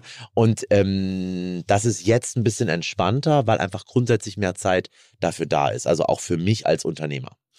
Ähm, weil der, äh, wie gesagt, ich habe mich auch damit beschäftigt. Wir haben das ja schon im Podcast ein, zwei Mal besprochen, irgendwie, wie ich dann mit den Mitarbeitern gerade versuche, neue Modelle zu entwickeln. Und Stand heute, ähm, ist relativ frisch noch, werden wir die Vier-Tage-Woche nicht umsetzen können. Weil die Mehrkosten und die Mehrperson der Laden dann nicht mehr wirtschaftlich ist. Also jetzt ist ja die Frage, was mache ich? Preis anpassen. Preis anpassen nach oben. Verliere ich dann allerdings das, was ich Richtig. mache. Voll richtig. Also klar. ich habe ja ein Bild kreiert von, von dem Ja. Produkt und ich bin sehr überzeugt von dem Produkt, was wir machen. Komm, wir gehen nochmal So. schnell auf die Bullerei, auf dem Abendessen und auf einmal ist es viel teurer. Hatten wir neulich mal diese Diskussion, ich weiß nicht, ob du das zufällig, nee, wahrscheinlich nicht, aber da ging es darum, dass ich äh, eine Tages, ein Tagesgericht auf einmal für 59 Euro auf der Karte stand. Mhm. So, und das war es auch wert und das war auch richtig kalkuliert. Ich habe Mhm. nur in dem Moment äh, äh, Gänsehaut bekommen, weil es ist nicht die Bullerei für 59 Euro ein Gericht zu verkaufen. Mhm. Und entweder muss ich jetzt eine, ein Produkt so weit runterfahren, dass auch mir langsam da die kreative, kre also ich kann nicht nur noch Kartoffeln und Steckrübe servieren. Dafür ist die Erwartungshaltung noch ein bisschen. Also ich, da versuche ich gerade so diesen Weg zu finden. Wie weit kann man gehen? Hat die Preissteigerung von euch was damit zu tun? Naja, die Preissteigerung hat deswegen auch was mit zu tun. Also wir haben letztes Jahr, äh, nee, dieses Jahr im Januar hat das Menü noch 120 und 135 oh, gekostet. okay, das ist ein Unterschied. Oh, krass. Das das ist ein Unterschied, ne? 50 Also Euro. es kommt natürlich alles zusammen. Es kommt zusammen Energie. Ja, wissen, ja. Ohne Frage, ne? Also doppelter Preis für das, was jetzt an, an, an Strom im Prinzip ver gebraucht wird, ne? Natürlich überlegen wir uns, okay, wie können wir sparen, aber du musst halt trotzdem das Licht anmachen, ne? Kannst ja nicht im Dunkeln da sitzen. Ja, So. heizen musst du auch. Heizen musst du auch. Oder natürlich guckst du, okay, muss wirklich so geheizt werden wie vorher oder gibt es da auch dann doch mal einen Trick, ein bisschen weniger zu machen oder so, ne? Aber im Endeffekt musst du trotzdem heizen, ne? Und es kommen viele Dinge, werden kumuliert, alles wird teurer. Also beispielsweise, als wir aufgemacht haben, haben wir ähm, für die Lebensmittel im Monat pro Gast 22 Euro gezahlt, netto. Jetzt sind wir bei 37. Nächstes Jahr kommen nochmal 20 Prozent dazu, weil natürlich alle Mehrkosten haben. Ob das die Wäscherei ist, im Monat 2000 Euro, jetzt auf einmal 2400, 20 Prozent obendrauf. Natürlich, wenn ich mir angucke, mit was für Maschinen die arbeiten, was die für Strom verballern, wenn die die Wäsche mangeln oder die Wäsche waschen und so weiter. Stromversorger, Könnte man sagen, keine Wäsche? ja, ja, ja keine Servietten. Ja, aber ich frage. Ja, das ja Ja, aber du hast ja trotzdem noch Kochjacken. Ne? Ja. Muss ja, Ja, auch gewaschen werden. Ja. Und die müssen auch ordentlich aussehen und gebügelt werden. Ne? Und natürlich kommt es nicht in Frage, jetzt äh, das günstige Gemüse oder das günstige Fleisch einzukaufen, weil das ist ja auch nicht das Richtige. Ne? Es wären halt teurer, die Dinge, und die müssen halt dann auch einfach bezahlt werden. Alba, ich weiß noch, als wir aufgemacht haben, also Alba ist der Müllentsorger in gewisser Weise, da haben die 500 Euro verlangt. Das war vor sieben Jahren. Jetzt zahlen wir 900 Euro. Das sind einfach eine, also, weißt du, das ist, das wird einfach alles teurer. Und da ist es gar nicht diese teurer Dis Dis Diskussion, aber es ist ja, ähm, den Preis, den man nimmt, muss man, glaube ich, rechtfertigen. Beziehungsweise muss man auch sagen, für was eigentlich Geld ausgegeben wird. Also zum Beispiel, wenn du ins Nobelhart und Schmutzig kommst und auf diese Reservierungsseite gehst, vorher, weil du einen Tisch irgendwie für dich klar machen willst, dann siehst du, wie das geht mit dem Tisch klar machen, aber du siehst auch, du hast die Chance, dir anzugucken, was, für was du eigentlich bezahlst. Ne? Und das ist natürlich die Vier-Tage-Woche. Das ist natürlich Fortbildungen für die Mitarbeiterinnen, die da irgendwo arbeiten. Das sind natürlich der reife Keller, wo man im Prinzip Weine nicht sofort kauft und raushaut, sondern wo du halt auch mal die Chance hast, einen fünf Jahre alten Riesling oder einen fünf Jahre alten Burgunder im Prinzip zu trinken. Ähm, das sind Dinge wie, äh, in was wird das Geld eigentlich gesteckt für das, was man da macht? Und am Ende des Jahres bleiben dann halt die sechs, sieben Prozent übrig von dem, was man halt so Umsatz macht. Und das ist, glaube ich, total branchenüblich, ohne dass man jetzt dich da irgendwie ähm, äh, besonders reich macht. Also ich glaube, ich war da, habe ich auch zugehört. Ne? Ich bin ja der, der 8.500 Kilometer im letzten Urlaub gefahren ist, äh, mit der alten A-Klasse, äh, die 270.000 Kilometer runter ist. Also ich fahre jetzt nicht irgendwie ein großes Auto oder so, ähm, ähm, die haben, sondern die haben das, oft viel schlechtere Werte, die alten Karren, als ein na, modernes das Auto ist die mit der, Frage, neuesten, mit der neuesten ist die, Filtertechnologie. ist die Frage, genau, ne? Also es ist halt eine A-Klasse aus 2.5, ne? Also, aber wie auch immer, aber es ist ähm, äh, die, die, ähm, der Gedanke dahinter, man äh, hat ein Unternehmen und es sind Kosten da und man investiert in gewisse Themen und äh, die werden über das, was man einnimmt, bezahlt. Und entweder findet man Leute dafür, die das bereit sind zu tun, weil sie im Prinzip den Wert verstehen dahinter oder halt eben nicht. Eine Frage, die gleichermaßen auch an mich zurückgestellt werden darf. Inwiefern lebst du in der Pippi Langstrumpf-Welt und ich mache mir die Welt, wie sie mir gefällt? Oder habe ich auch eine Frage zu? Ähm, also arbeitstechnisch? Nee, also in, in dieser, ich nenne es mal nobelhart und schmutzig Bubble. Ja, ähm, ich mache sie mir so, wie sie mir gefällt, ja. Aus einer sehr, sehr total krass privilegierten Lage. Bin ein Typ, bin in der Gastronomie aufgewachsen, habe einen sensationellen guten Koch neben mir, der das auch irgendwie möglich Hat macht. Schäfer aufgehört? Das war Der- ein Spaß, Michi. Es war nur ein Spaß. äh, der, der, der, der hab einen sensationellen Koch neben mir, hab ein Top-Team, habe die Möglichkeit auch natürlich das Geld zu nehmen, wo natürlich das Konzept auch dahinter ist, dass das auch okay ist, weil es diesen diese Dinge auslöst, die wir halt alle machen. Und äh, das ist natürlich super privilegiert und kann dadurch mir die Welt so stricken, wie sie mir gefällt im Prinzip. Ne? Gleichzeitig kann ich total verstehen, wenn du halt als Restaurant, und jetzt nehmen wir die Bullerei, da ist der Pro-Kopf-Umsatz pro Abend, was zahlt man da? Weißt du es? So aus der, aus der 70, 75 Euro. 70, 75 Euro. Und es ist natürlich schon ein Unterschied, ob man im Prinzip auf einmal 90 oder 105 auf einmal für so einen Abend bezahlt, weil das viel, also ne, das ist schon so schwierig. Aber gestern Abend in dem Restaurant, da habe ich auch gesehen, okay, Ruinar Rosé, Glas, 19 Euro. Das fand ich sportlich. Ich fand das Berliner Bergbier. Champagner. Ich fand das, ich Das fand teuer. das, ich fand das Berliner Bergbier für 7 Euro, die 0,33er Flasche auch sportlich. Mhm. Aber ich sage, ja, das musst du aber auch nehmen heutzutage, weil das einfach alles teuer ist. Die haben jetzt gerade erst ausgebaut und ich möchte nicht wissen, was die für eine Miete haben. Die ist wahrscheinlich exorbitant. also ne? mit dem Geld, das meinte ich gar nicht so, weil ich das, ich finde, äh, das haben wir jetzt seit zweieinhalb Jahren machen wir den Podcast und immer wieder diese Preisdiskussion, wo ich sage, hey, Der wenn ich, wenn, ist ja über vier wenn, Jahre, wenn ne? ich, echt schon? Ja. Wenn ich zwei, wenn ich das Geld nehmen möchte, dann ist es meine Entscheidung, wie viel Geld ich nehmen möchte und ich muss mich nicht rechtfertigen, genauso wenig wie sich irgendjemand anderes, der was verkauft, dafür rechtfertigen sollte, welchen Preis er nimmt.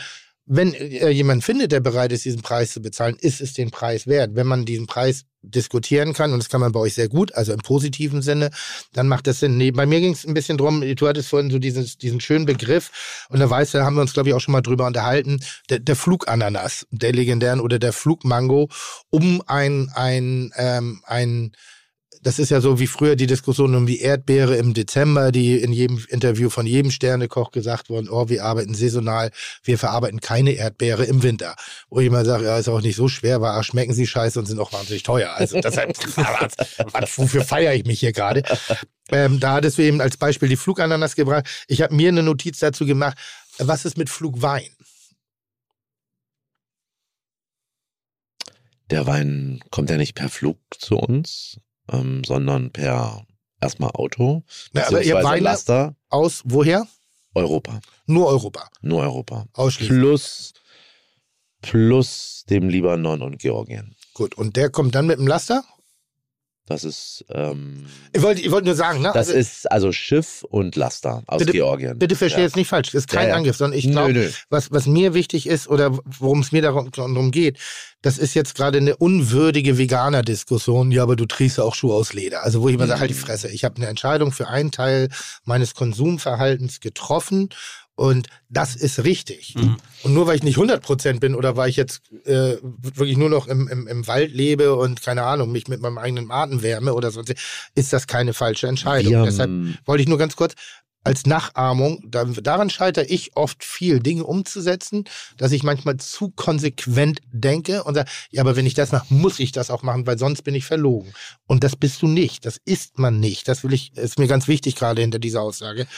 Wir, wir, ähm, wir ähm, haben das Restaurant nicht gegründet, um den Nachhaltigkeitspreis zu bekommen. Man könnte Gleich einen Eindruck haben. Könnte Ja. man haben. Könnte man ja. haben. Ja. Voll richtig. Ja. Ja. ja, ja, Und natürlich spielen wir auch damit, weil wir Dinge uns hinterfragen. Müssen wir wirklich alles in Plastik garen, äh, in so einem sous becken Muss das sein? Oder Macht geht ihr das noch? Nein, nein, nein, Okay, nein, gut. nein. Nein, nein. Aber, aber natürlich benutzen wir, aber, aber, aber, nat aber natürlich äh, nutzen wir Plastik in der Küche. Aber wir haben uns darüber Gedanken gemacht, wo wir es im Prinzip benutzen und wo es vielleicht auch sinnvoll ist, weil es dann einfach auch das Produkt, was man da reinpackt, besser länger hält, als wenn man das irgendwie anders lagern würde, etc. pp. So. Ähm, wir haben schon den Ansatz, den Leuten, und das ist immer die Frage, auch wenn die ganze Politik damit reinspielt, ist es die Frage für uns, für mich immer, dass die Leute einfach eine echt geile Zeit haben. Also, dass die Leute einen schönen Moment haben, der ihnen an dem Tag, der vielleicht gut, der vielleicht schlecht war, so eine Auszeit geben. Und ich glaube, dieses Entschleunigen, was ich vorhin schon mal gesagt hatte, diese Ruhe, diese nicht Handys, diese, wir haben jetzt nicht solche, ähm, solche Styropor-Dinger, also so Schaumstoffdinger hier an der Wand, aber hier drin ist es auch wahnsinnig leise. Und bei uns ist es auch extrem beruhigend, in, wenn du im Restaurant sitzt, über das Licht, über die Wand, das Holz, über dem, wo du sitzt, was für einen Tisch du im Prinzip anfasst, äh, was für Teller du berührst. Die Servietten sind halt keine neuen Servietten, sondern sind halt so alte Stoffe, die eine ganz andere Haptik im Prinzip haben. Äh, das Besteck, was du im Prinzip an, äh, wie, mit welchem Besteck du isst.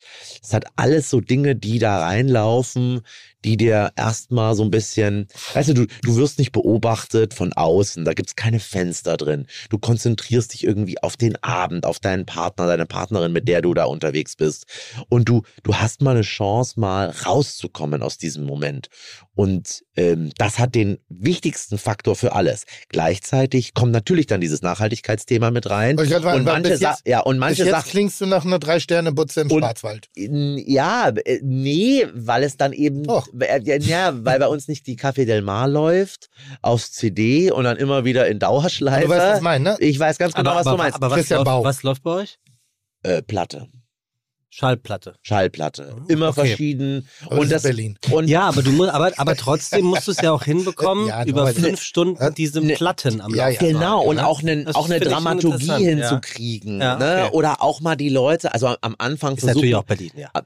am Anfang versuchen wir natürlich auch irgendwie komische Musik zu spielen, ne? So Klimperkram, Steve Reich, ne? Wo du denkst so, manche Leute dreht's da den Kopf ab, wenn sie das hören, weil das halt so ein äh, ja, Orgelmusik und also man versucht die Leute schon so ein bisschen zu kitzeln in gewisser Weise, ne? Aber gleichzeitig muss irgendwann auch mal Oder die, loszuwerden. aber irgendwann muss man auch irgendwie oder Lust, manchmal aber manchmal muss aber auch irgendwie der Drive kommen, dass dann halt auch mal eine Depeche Mode läuft Ah, danke. wo dann halt irgendwie einfach auch ein bisschen, weil die Leute dann auch in dem Abend drin sind und sie äh, Lust äh, auch erspürt haben in gewisser Weise. Aber wenn gleich von Anfang an voll Power ist, ist natürlich auch was anderes, als wenn sich das über so einen Abend im Prinzip auch erst so ähm, entsteht in gewisser Weise. Wir waren neulich zufällig so Natural Born Berlin, Aha. äh, weil da lief auch eine Playlist und ich kam rein mit ACDC, äh, hab's das total Das abgefeiert. ist ein Restaurant. Im, Im Restaurant, äh, im ACDC, dann lief Face No More,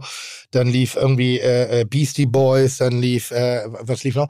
Und dann lief auf einmal Europe, Final Countdown. Ja. Und ich dachte so, Alter, ich kenne kein Restaurant in Deutschland, was, also was Final Countdown spielen kann äh, und nicht sofort geschlossen werden sollte, außer die Bullerei, weil das so ein nicht beabsichtigter Scheiß-Move war, der dann schon wieder so viel Humor hatte, dass wir uns wirklich trauen, Final Countdown zu spielen und das ernst zu meinen. Aber das, Das war, war als du um schräg. 23 Uhr das Restaurant verlassen musst. Nee, nee, das war mittendrin. Das war, das, so. war, das war komplett. Also, Ah, ja, Lockdown okay. ich, da haben wir ja richtig rausschmissen. Ja, ja, das Äh, ich ja. was- Aber was du ich- hast die Frage nicht beantwortet, Welche? die du äh, Billy erst gestellt hast. Also wie machst, machst du dir denn deine Welt, wie sie dir gefällt? Äh, Ja, das ist eben das, worüber ich oft hadere, wo, wo ich oft untätig bin, wo ich auf, also mein, wir haben die, am Anfang des Podcasts dir die Frage gestellt, gab es so einen Moment bei dir, äh, als du entschieden hast, du möchtest ein politisches Restaurant zu machen oder ein, ein relevanteres Restaurant außerhalb leckerem Essen. Die konntest du jetzt nicht mit einem Zeitpunkt irgendwie verbinden. Über Oder? die Arbeit mit Micha im Prinzip. Okay. Und das ist so äh, schleichend entstanden, dass wir 2015 ganz blauäugig aufgemacht haben und äh, auch zu Lebensmittelproduzentinnen im Prinzip gegangen sind und dort dann erstmal gesagt haben, hey, wir wollen lokal kochen, wir wollen von euch Lebensmittel kaufen und, und so weiter. Und die uns auch angeguckt haben, hä? Köche wollen das? Mhm. Lebensmittel?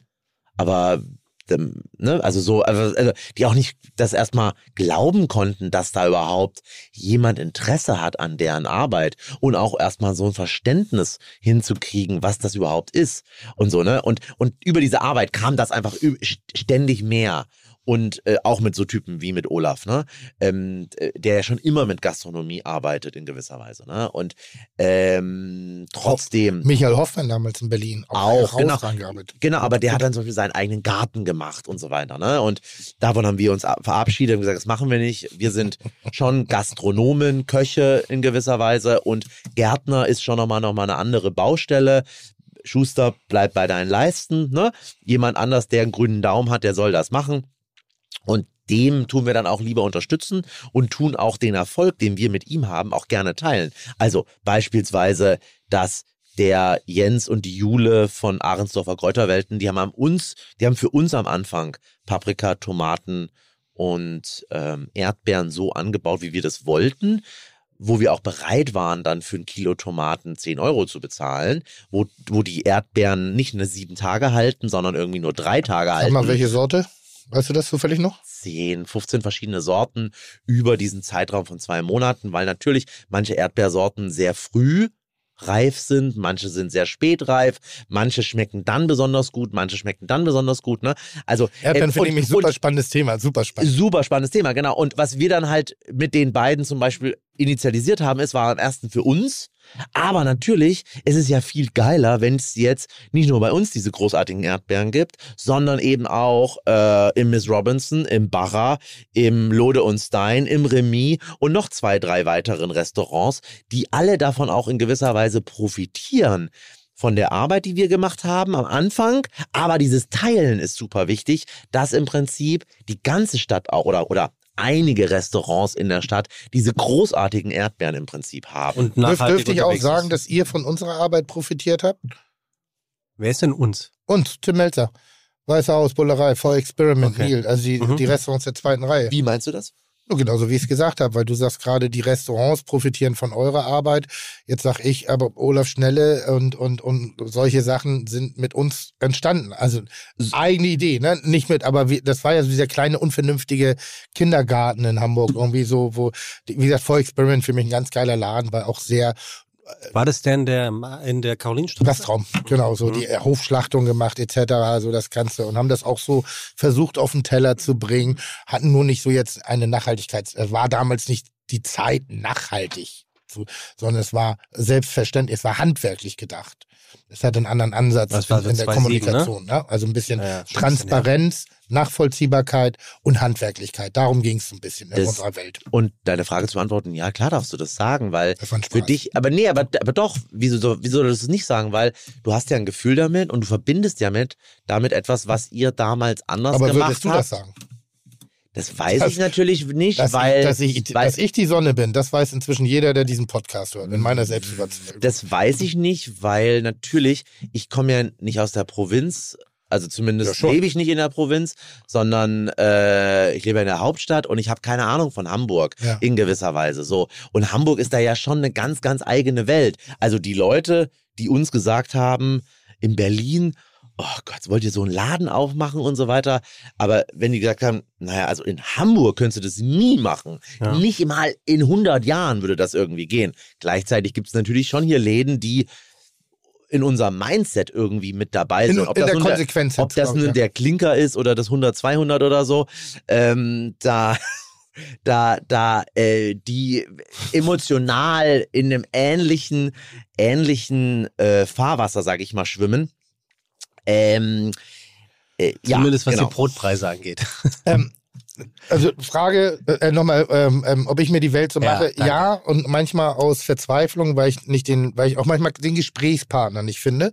Weil wenn du offene Fragen hast und noch nicht in dem Punkt bist, wo du schon bist, aber sagst, es beschäftigt mich, man oft eben als dümmlich dargestellt wird oder eben halt so, nee, dann gibt es eben nicht, man beschäftigt sich wenig mit meiner persönlichen Situation. Soll heißen, ja, ich möchte eine Vier-Tage-Woche. Ja, ich möchte bestimmte Dinge richtig machen. Aber ja, am Ende des Tages bin ich auch ein Wirtschaftsunternehmen verantwortlich und das ist keine Ausrede, sondern es ist ein Teil meiner Tätigkeit, auch verantwortlich für 70 Mitarbeiter, die ich nicht aufgrund meiner Fehler äh, mal einstellen, mal entlassen möchte. So, das ist das Wesentliche. Und ich habe auch jemanden zu ernähren, das möchte ich auch. Also der Antrieb ist der wie eines jeden Herrn Müllers, Herr Meyers so.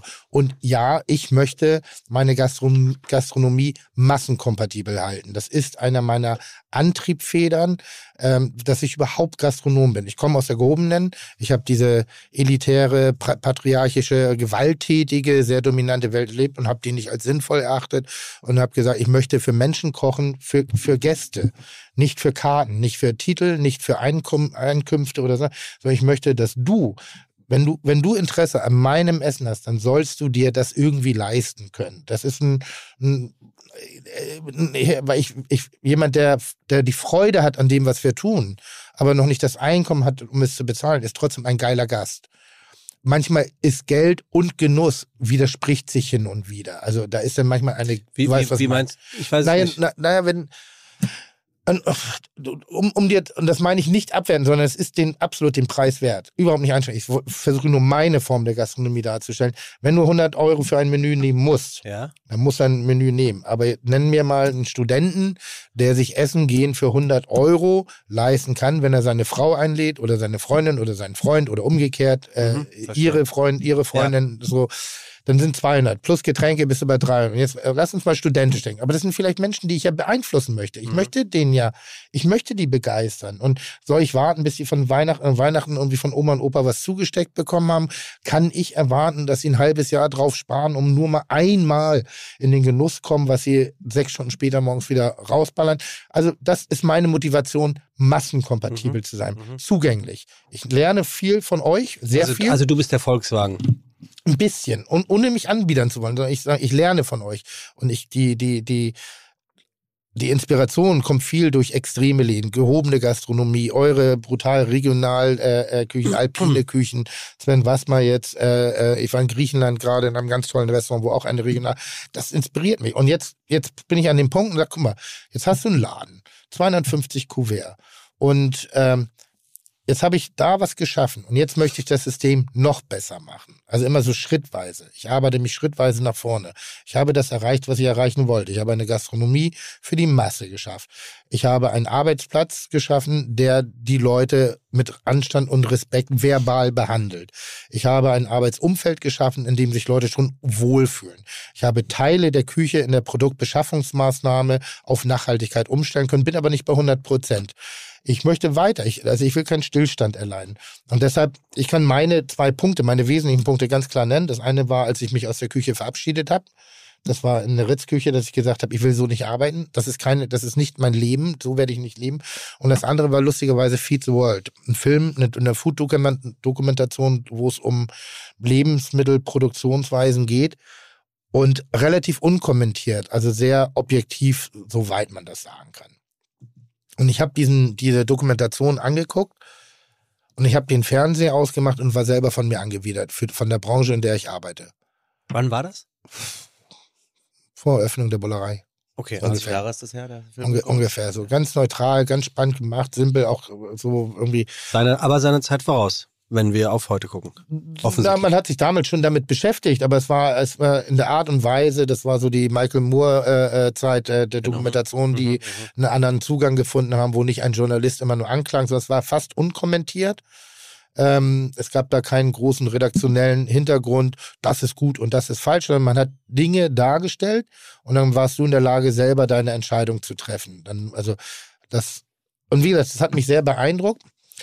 Und im selben Moment habe ich gesagt, das ist nicht möglich, was ich gerade fühle.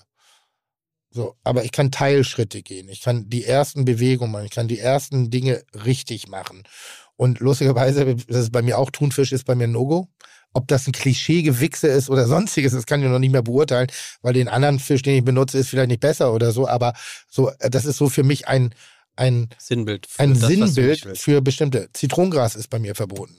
Ist ein Sinnbild dafür, dass ich nicht möchte, dass wir eine Teillumpenküche haben, die wir nicht beherrschen, die wir nicht verstehen, die wir nicht inhaliert haben. Ich möchte mehr unsere Regionalität, unsere Tradition auf eine Art und Weise. Oft reden wir von Geschmacksmüdigkeit, die ich an den Tag lege. Ich, ich, ich wäre mich ein bisschen wie ein kleiner Don Quixote, aber eben halt nicht mit diesem, mit diesem Effizient.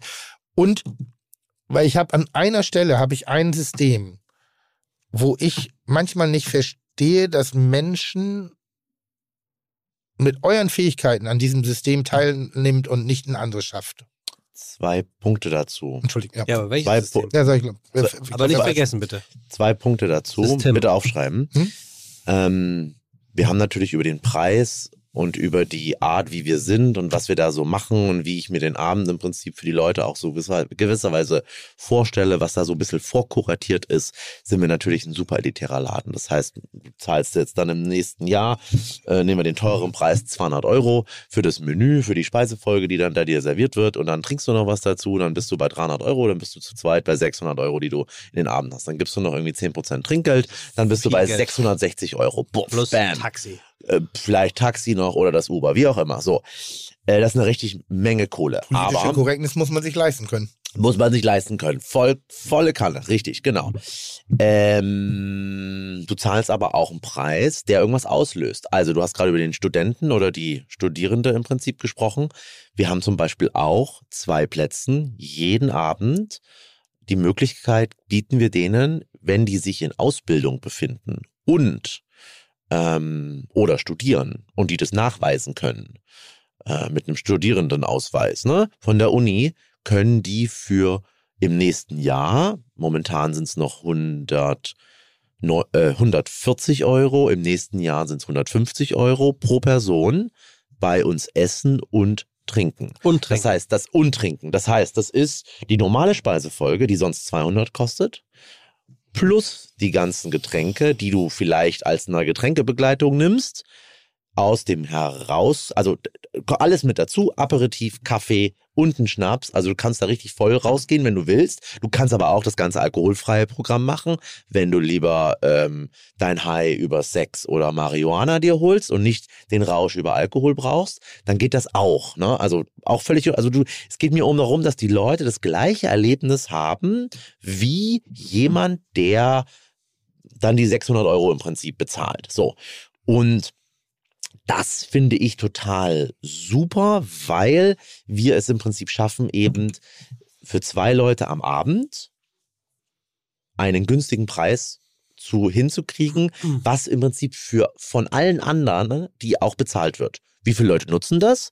Von fünf Arbeitstagen haben wir das drei bis viermal in der Woche, dass wir ein Studierendenmenü den Leuten anbieten. Wie, Wer viel, nimmt das wie denn? viele Leute wissen das? Also auf eurer Homepage ist es mir kein einziges Mal ähm, untergekommen. Aber ich habe es mal gehört. Also das weiß Es, ich auch. es ist, doch- also es steht auf der Reservierungsseite, Ah ja, okay. steht auf der Reservierungsseite mit, mit drauf. Wir machen das alle sechs, sieben Monate mal im Social Media hauen wir das wieder raus, dass es irgendwie bewusst ist. Und wir, die Studierenden, die haben ja auch andere Studierende, die sie kennen. Und jeder, der dann bei uns gesessen war, sagt das euren Freunden.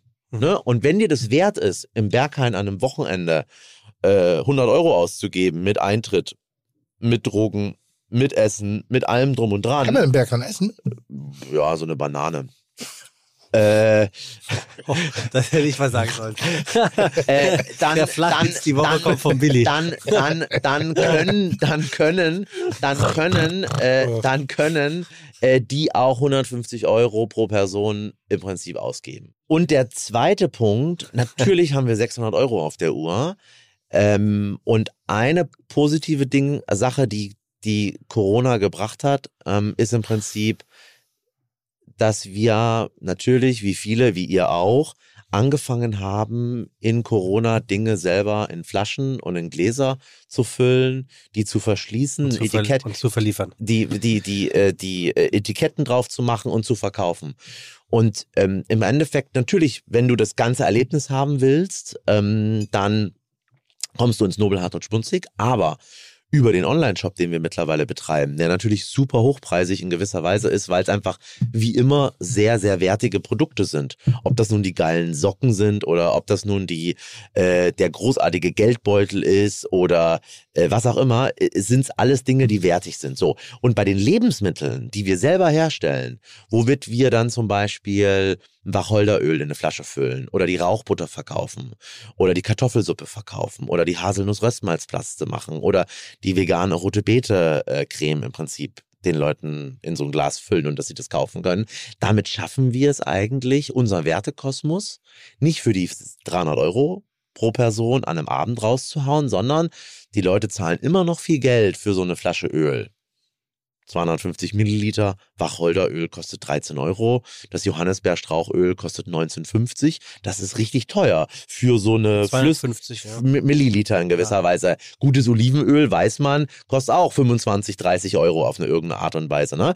Klar, aber wir schaffen es, das Angebot, was wir machen und die Idee, wie wir versuchen, äh, Geschmack zu beeinflussen oder auch zu äh, bereichern in gewisser Weise, ähm, einem breiteren Publikum zugänglich zu machen. Dass sie dann eben daheim, wenn sie die Pilze kochen, in der Pfanne oder die Bratkartoffeln oder äh, das Selleriepüree machen und dann tun sie halt in das Selleriepüree ein bisschen Rauchbutter rein und auf einmal haben sie da ein bisschen Speck drin und haben eigentlich so ein Gericht oder einen Geschmack, den sie aus dem Nobelhart und Schmunzig kennen.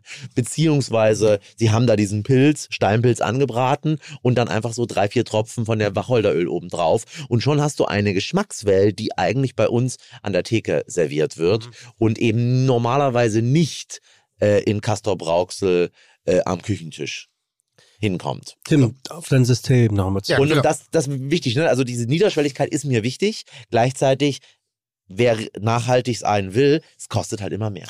Ja, und da bin bin ich halt, wo das, ich bin bereit für Kompr zu Kompromissen. Das war ich damals schon bei Schmeck nicht, gibt's nicht, als ich meine erste Kochsendung gemacht habe, wo ich gesagt wenn ich die Leute dazu motivieren und bewegen kann, sich an den Herd zu stellen und selber frisch zu kochen, muss ich jetzt im ersten Schritt, im allerersten Schritt schon das Level draufpacken, dass es nur Bio sein muss, dass es nur Vollkorn, dass es zuckerarm sein muss. Ich habe Kinderkochkurse gegeben, zusammen mit dem Ministerium für Ernährung und, und Landwirtschaft und da kam sofort dieser Knüppel, wo ich sage, lass doch erstmal die Welt spielerisch entdecken. Und dann schaffen wir doch eine Sicherheit und dann wird sich jeder, der sich mit Thematik auseinandersetzt, mehr oder viele zumindest und richtiger machen. Ähm, das, da habe ich gekörnte Brühe benutzt. Richtig gekörnte Brühe. Eigentlich ja das Unding für uns alle Köche, wurde ich viel für angegangen, irgendwie so. Aber, weil ich gesagt habe, es ist doch blödsinnig von den Leuten zu erwarten, in dem, in dem alltäglichen Leben, wenn sie sich eine Nudel kochen und eine, eine Kelle Brühe dafür brauchen, sich vorher hinzustellen, eine Brühe zu kochen. Das Ja, ist so, klar, also da logisch. war ich im Alltag Ja, sozusagen. ja. Und so, weiter, und so weiter und so fort. Und ich bin ja ganz äh, äh, klar darauf fokussiert, bestimmte Dinge zu machen. Und ich mag es, ich, ich bin überhaupt kein Fan von Systemvereinen oder ähnlichen. Und eine Zeit lang habe ich gedacht, was mich nervt an dem Guide Michelin oder auch an dem, äh, wie heißt der andere? Romeo. Gomeo, danke. Ähm, das war die Spitze, so wie heißt die Sendung? Der Gomeo. Äh, dass die für sich in meiner Wahrnehmung beansprucht haben, dass sie wissen, was gute Gastronomie ist und dass sie den Siegel draus und wer nicht mitspielt, ist nicht drin. Der Guide entspannter, der Gomeo war genau das. Hat sogar Leute öffentlich, was heute wirklich nur die größten Trolle im, im Internet machen, das haben sie so auf gedrucktem Papier gemacht. Da haben die eine Art und Weise gehabt, teilweise Kritik unreflektiert, unkontrolliert, unkommentiert äh, zum Besten zu geben, wo ich bis heute sage, wir haben, wir haben das schon gehabt, wir haben TripAdvisor schon in Form vom Gomeo in gedruckter Form gehabt. Deshalb war ich immer so, wo ich sage, ganz ehrlich, ihr habt nicht das Recht, über mich zu urteilen, weil das, was ihr anbietet, mir an Nutzen, interessiert mich nicht. Nur wenn ich mitspielen will. Wenn ich in dieser Mit Welt mitspielen will, dann muss ich es auch akzeptieren. Aber ich tue es nicht, weil ich möchte meine eigene Form, mein eigenes Weltbild. Ihr habt den Michelin und du weißt ein bisschen, worauf die Frage wahrscheinlich gleich hinausläuft. Nachhaltigkeit, wie wichtig ist, dass ihr in der, in der Top 50 Liste seid und warum? Nicht, nicht nur eine Top 50-Liste, sondern Platz 17. Ja, sensationell. Also wirklich eine ganz große Bewertung. Also ich habe, als ich das gehört habe, habe ich gedacht, die Liste kannst du nicht mehr ernst nehmen. Das fand Spaß. Völ- Du, völlig in Ordnung. Ihr seid sogar der Highest Climber, nennt sich das, glaube ich, ne, geworden. Also Mhm. der absolute höchste Einstieg. Also, und wir reden hier. Und ich meine, das ist eine ernst gemeinte Frage. Mhm. Es ist keine Frage mit einer Meinung. Das Mhm. wird bitte wirklich verstehen.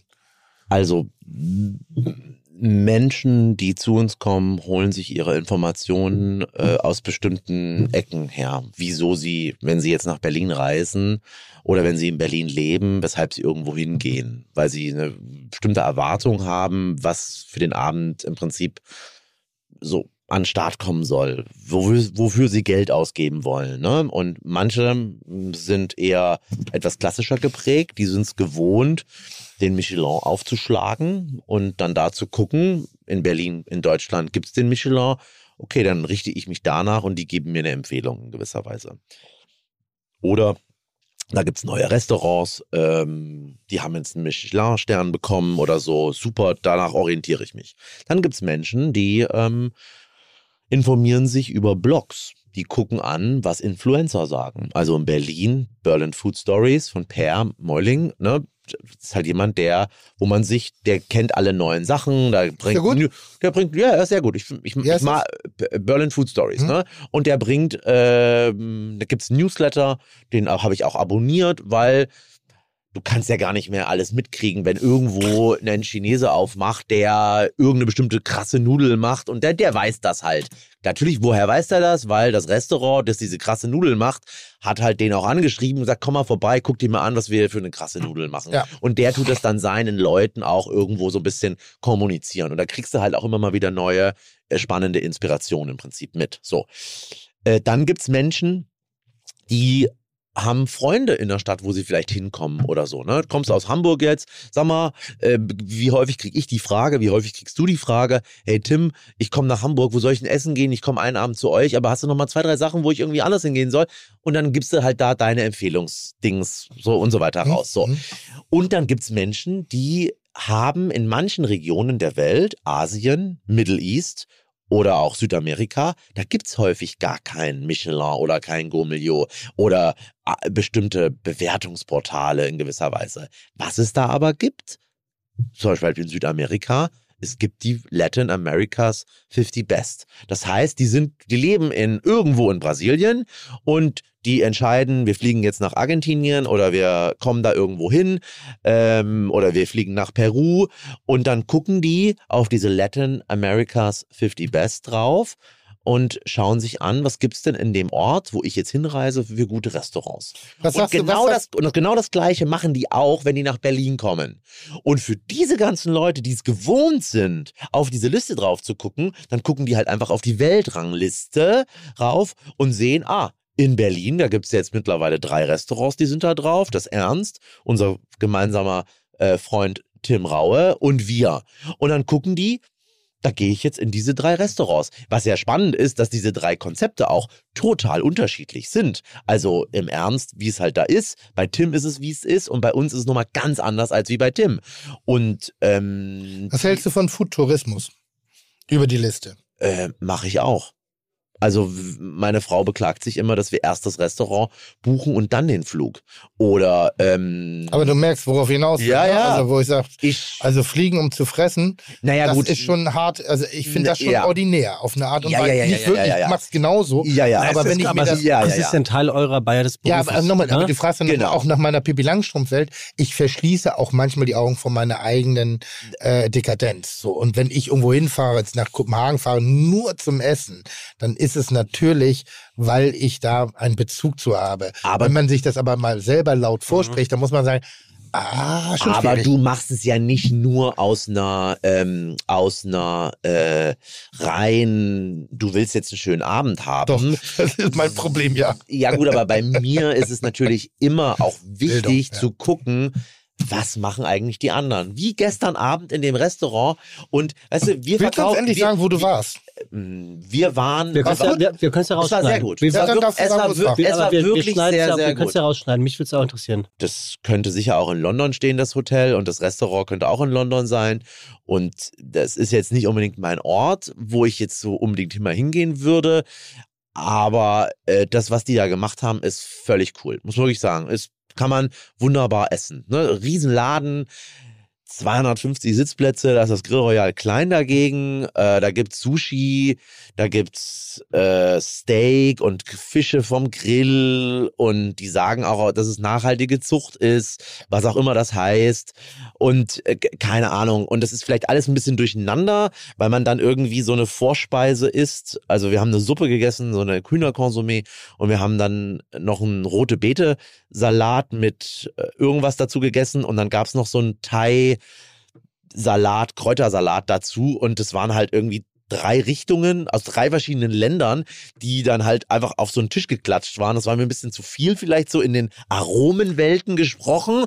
Aber das, was auf dem Tisch, auf dem Teller dann lag, war gut gekocht. Das haben das Küchenteam, die waren da zu 20 gestanden, die haben eine Bombenjob gemacht. Muss man wirklich ganz, ganz, ganz klar so, so sagen. So, ähm, ich habe den Faden verloren. Genau.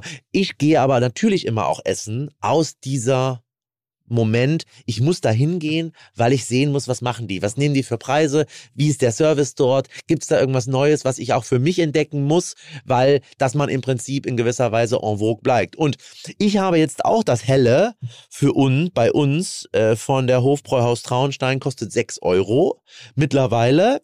Welches ist das? Helles äh, vom Hofbräuhaus Traunstein. Ist so eine gute, bodenständige bayerische Brauerei. Und ich dachte so, boah, sechs Euro für so ein, für so ein Bier im Restaurant ist schon ganz schön teuer, ne? Aber die. Frage, ganz schnell, ganz Ja, schnell, ganz ja. spontan. Warum, ihr habt doch gute Brauereien in Berlin, warum holst du es da nicht? Äh, weil wir haben ja auch, also wir haben ja auch äh, Nur eine Berliner. Frage, wirklich eine Frage. Wir haben ja auch Berliner Biere auf Oder der warum Karte. kein Ich- Noam? ich, ich, ich, jedes äh, Berliner Restaurant. ich, ich wollte jetzt nur sagen, als Beispiel nehmen. Ne? Und ich sag so, 6 Euro für ein Helle fand ich einfach viel Geld. Habe ich aber jetzt gestern gesehen, ich bin ja richtig billig. also, also, ne, also das ist. Ähm, Also ich habe bei Ottos Preiswert. Burger, ich habe bei Ottos Burger in Hamburg und das ist jetzt kein Fine Dining, zahlst du für einen Ratsherrn 5 Euro. Das ist, Ja. Das ist für ja, dieses ja, ja, Bier, ja, ne? genau, genau, also, genau, genau. Ich war letztens im Club. Äh, da gab's auch ähm, irgendein Bier, ein bisschen besser, äh, kann man sich mal auf die Namen.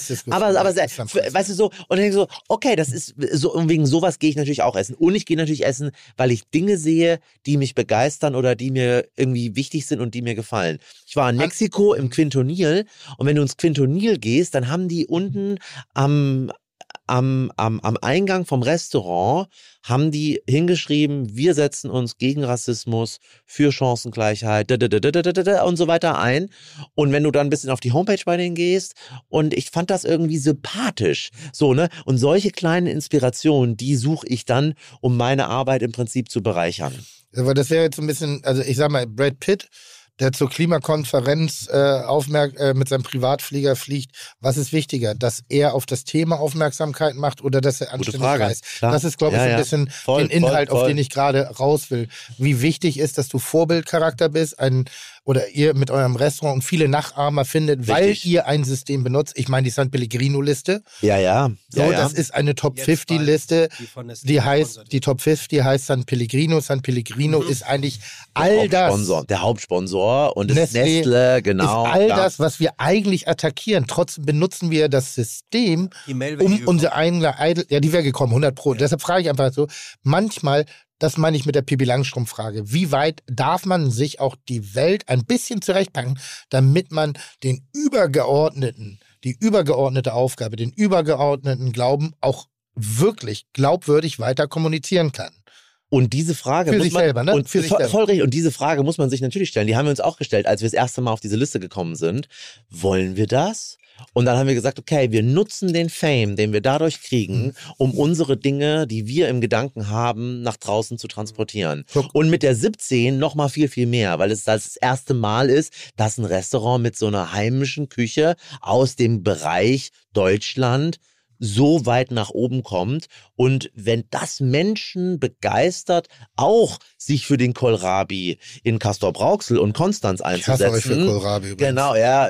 Dann, Aber- aber- dann, aber das, ist- dann es ist doch Zu viel. Kohlrabi Genau, den dann, dann ist das doch geil. Das Zitat ist ja ganz schön, ne? Wie kann ein Restaurant mit Kohlrabi, Bohnen und Bohnenkraut als bestes Restaurant Deutschlands ausgezeichnet werden, wenn das gleiche Zeug doch auch bei Peter und Hilde im Garten nebenan wächst? Ja, weil nicht jeder kann was draus machen.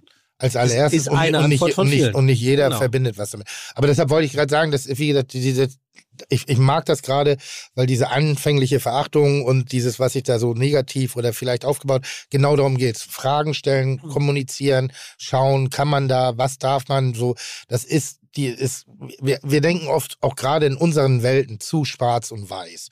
Die Gäste denken manchmal, ja, das ist aber bestimmt, wenn ich dies höre, immer so, ja, sowas mag ich nicht, so viel Shishi. Wo ich sage, das weißt du gar nicht, probier es, das ist richtig lecker.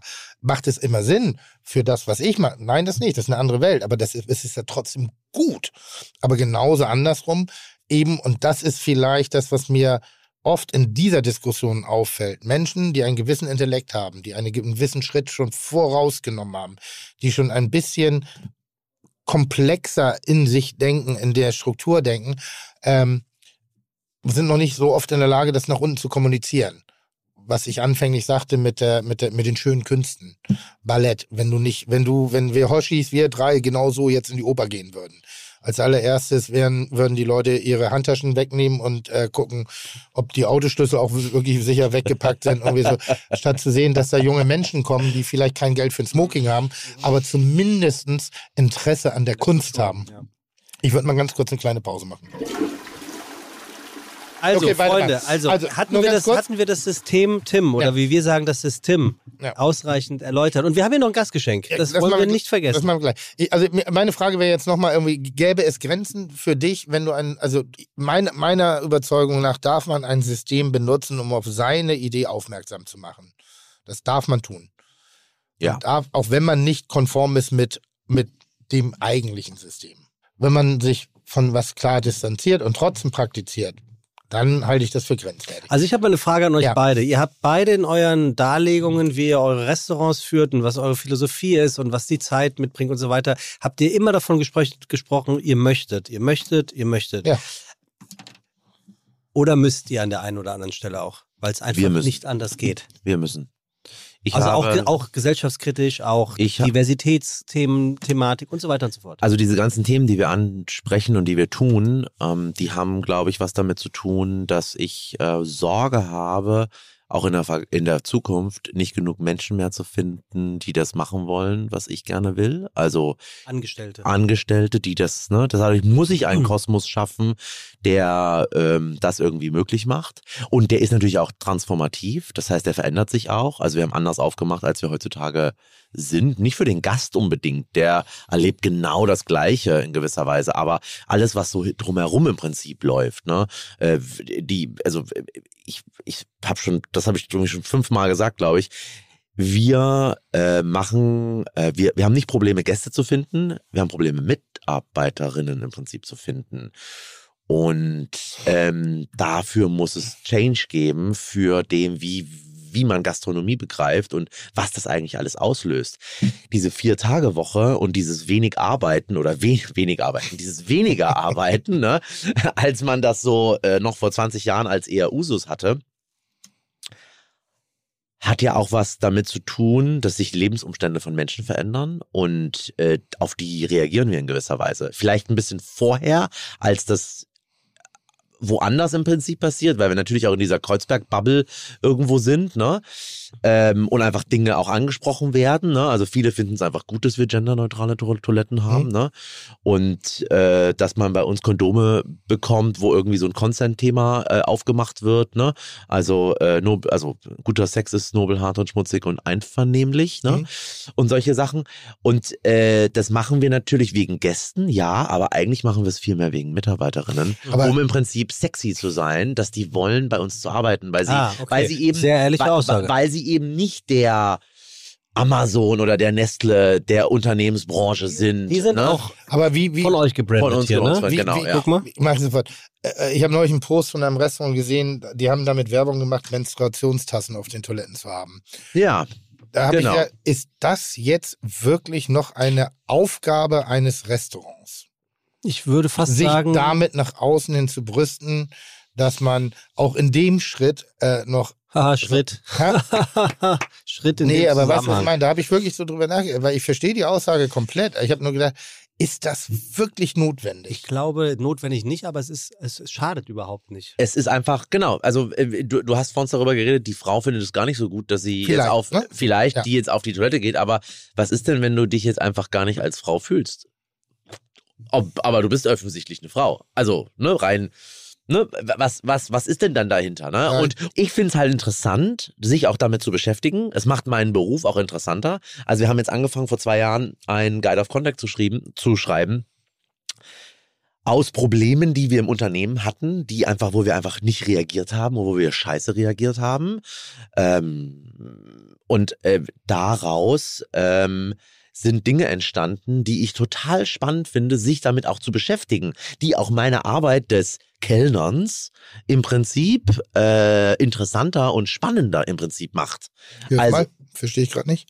Ähm, naja, also äh, wir hatten äh, vor über zwei Jahren eine unangenehme Situation mit einer Belästigung von einem Mitarbeiter, einem Praktikant, der drei Mitarbeiterinnen belästigt hat. Ne? Und ähm, da gab's kein Troubleshooting hinterher, was zufriedenstellend war. Sowohl nicht für mich als Unternehmer, wie dann auch die weitere Arbeit im Prinzip im Unternehmen läuft und gleichzeitig auch, wie äh, die Leute, die Menschen, die, die drei Personen, die da begrabbelt wurden, begrapscht wurden, wie wir damit umgegangen sind. Ne?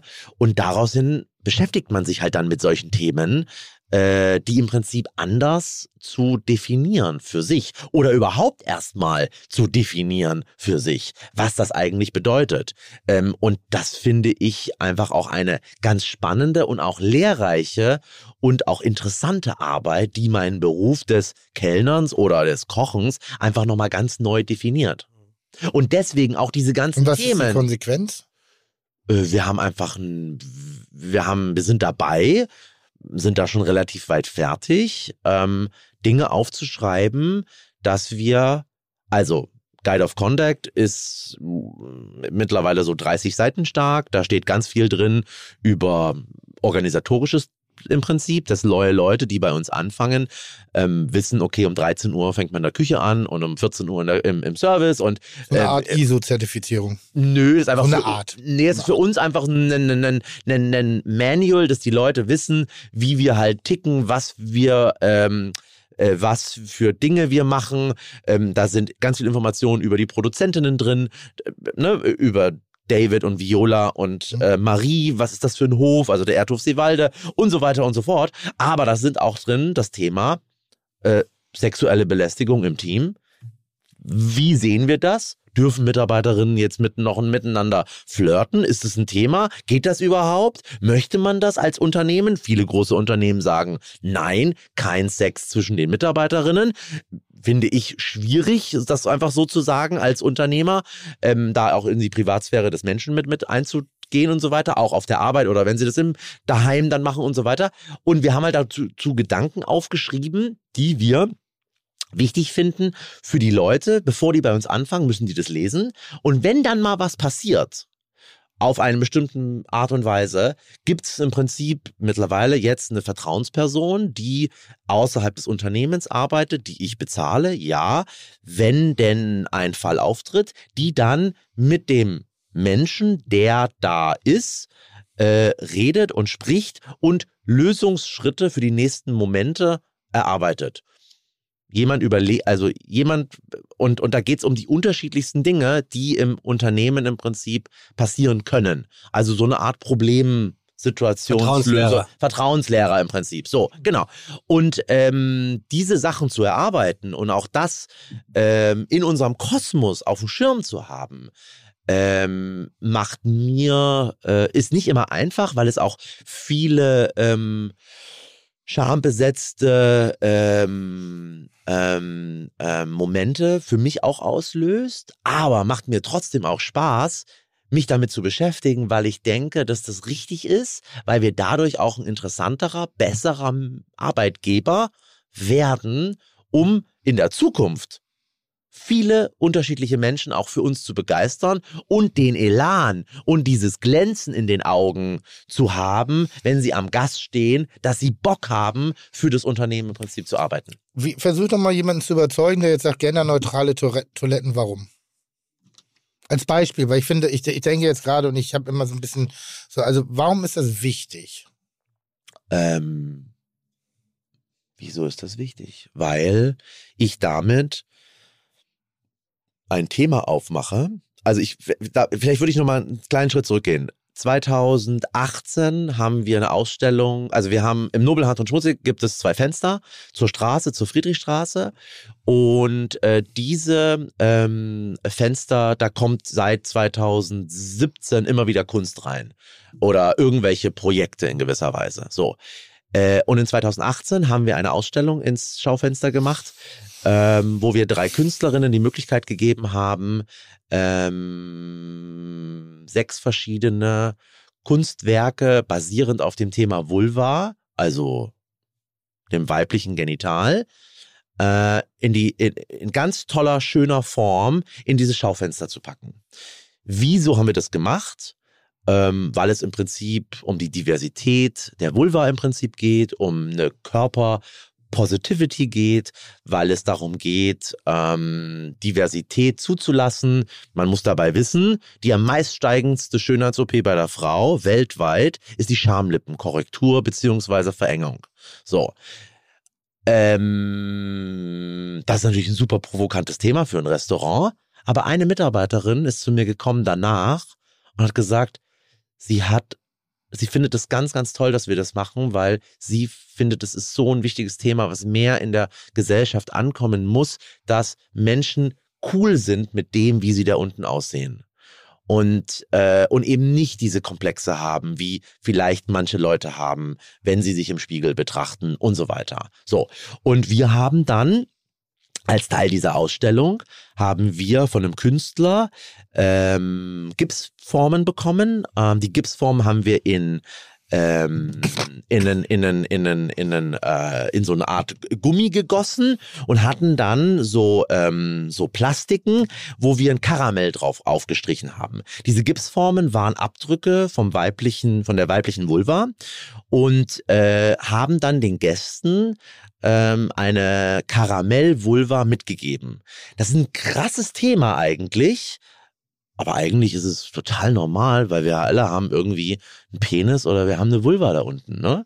Und dieses Thema in die Normalität zu bringen, dass eine genderneutrale Toilette total normal ist. Und natürlich gibt's traditionell Mann, Frau, ist einfach ist einfach ein Punkt, wie wir uns nach außen in gewisser Weise darstellen und weshalb Leute zu dir kommen oder vielleicht auch eben nicht. Weil auch, als wir die Vulven im, im Fenster hatten, ich weiß nicht, darf man hier Schimpfworte sagen? Ja. Äh, in dem Podcast von Tim Melzer, nein. Ja. Nein. Das ist äh, nicht erlaubt. Das ist nicht erlaubt. Da, Nein. da, da, da rief ein Gast an, er würde gerne den Tisch stornieren, weil er geht nicht in ein Restaurant, wo Fotzen im Schaufenster hängen. Sagt er am Telefon zu mir. Und ich so, okay, dann sind wir wahrscheinlich das falsche Restaurant für Sie. Dankeschön, dass Sie wenigstens den Tisch abgesagt haben und aufgelegt, weißt du? Und das ist auch in, in Ordnung, dass der das so sagt. Ich bin natürlich völlig anderer Meinung, ne?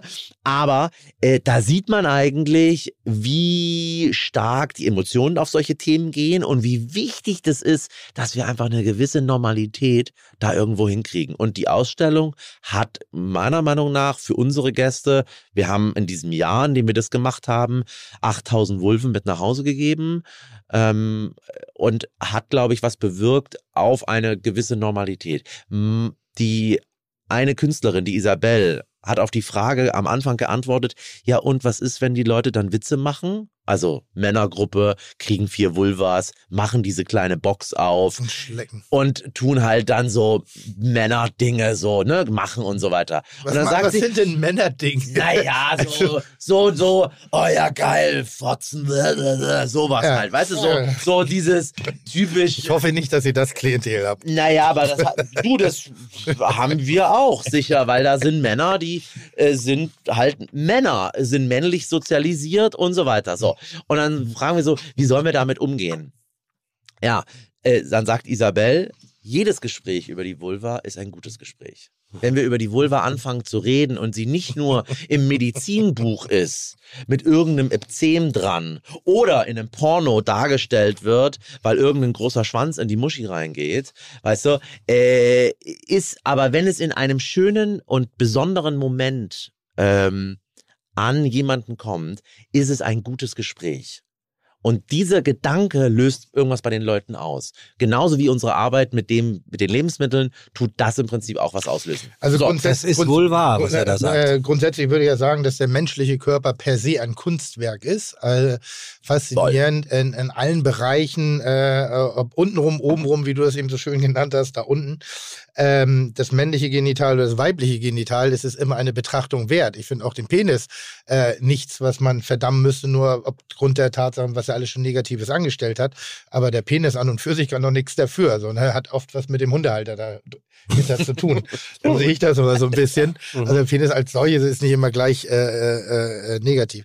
Deshalb diese Ausstellung finde ich sehr schön. Ich habe ich hab jetzt nur gerade so einen ganz drolligen Würde die in Gedanken. der Bullerei funktionieren? Ja, ähm, ich habe nur einen ganz, ganz drolligen Gedanken dahinter. Ähm, wo ist der Unterschied zwischen der Vulva, die ihr künstlerisch darstellt, und der Penisnudel, die du auf dem Kiez kaufen kannst? Wie wichtig ist der Absender hinter solchen Sachen? Wenn, keine Ahnung, wenn jetzt eine, eine Burgerbude würde jetzt Vulven äh, in, in einer wie auch immer gearteten Form ein, ein, ein, ein Burger, äh, eine Vulva aus dem Burger nachbasteln, was relativ einfach ist, wenn du statt, wie heißt das, horizontal, das ganze Ding vertikal siehst, Mhm. dann ist, ne, offensichtlich so. Wann wird, wann ist es Kunst und wann hat es eine politische Korrektness und wann ist es eigentlich nur Berlin. Ich habe dazu natürlich auch eine Antwort, Tim. Dankeschön. ähm, weil wir natürlich uns damals auch im Vorfeld dessen sehr, sehr wohlweislich damit beschäftigt haben, mit der Sorge, dass wir da auch vielleicht falsch verstanden werden. Ähm, und das ist natürlich eine ganz, ganz wichtige Frage. Ähm, in der Gesellschaft ist es so, dass wir eigentlich, wenn wir ein Glied sehen, dann sehen wir es erstmal immer erigiert. Und wenn wir ein Genital sehen, dann sehen wir es auch immer äh, groß, ganz häufig. Und wir sehen es, dass es anders ist, wissen wir alle. Ne? Ähm, verdammt. Und, äh, und wenn wir ein Genital sehen, dann sehen wir häufig das Männliche und eben nicht das Weibliche. Also, ähm, Fair Point, äh, was ist der Unterschied? Hm?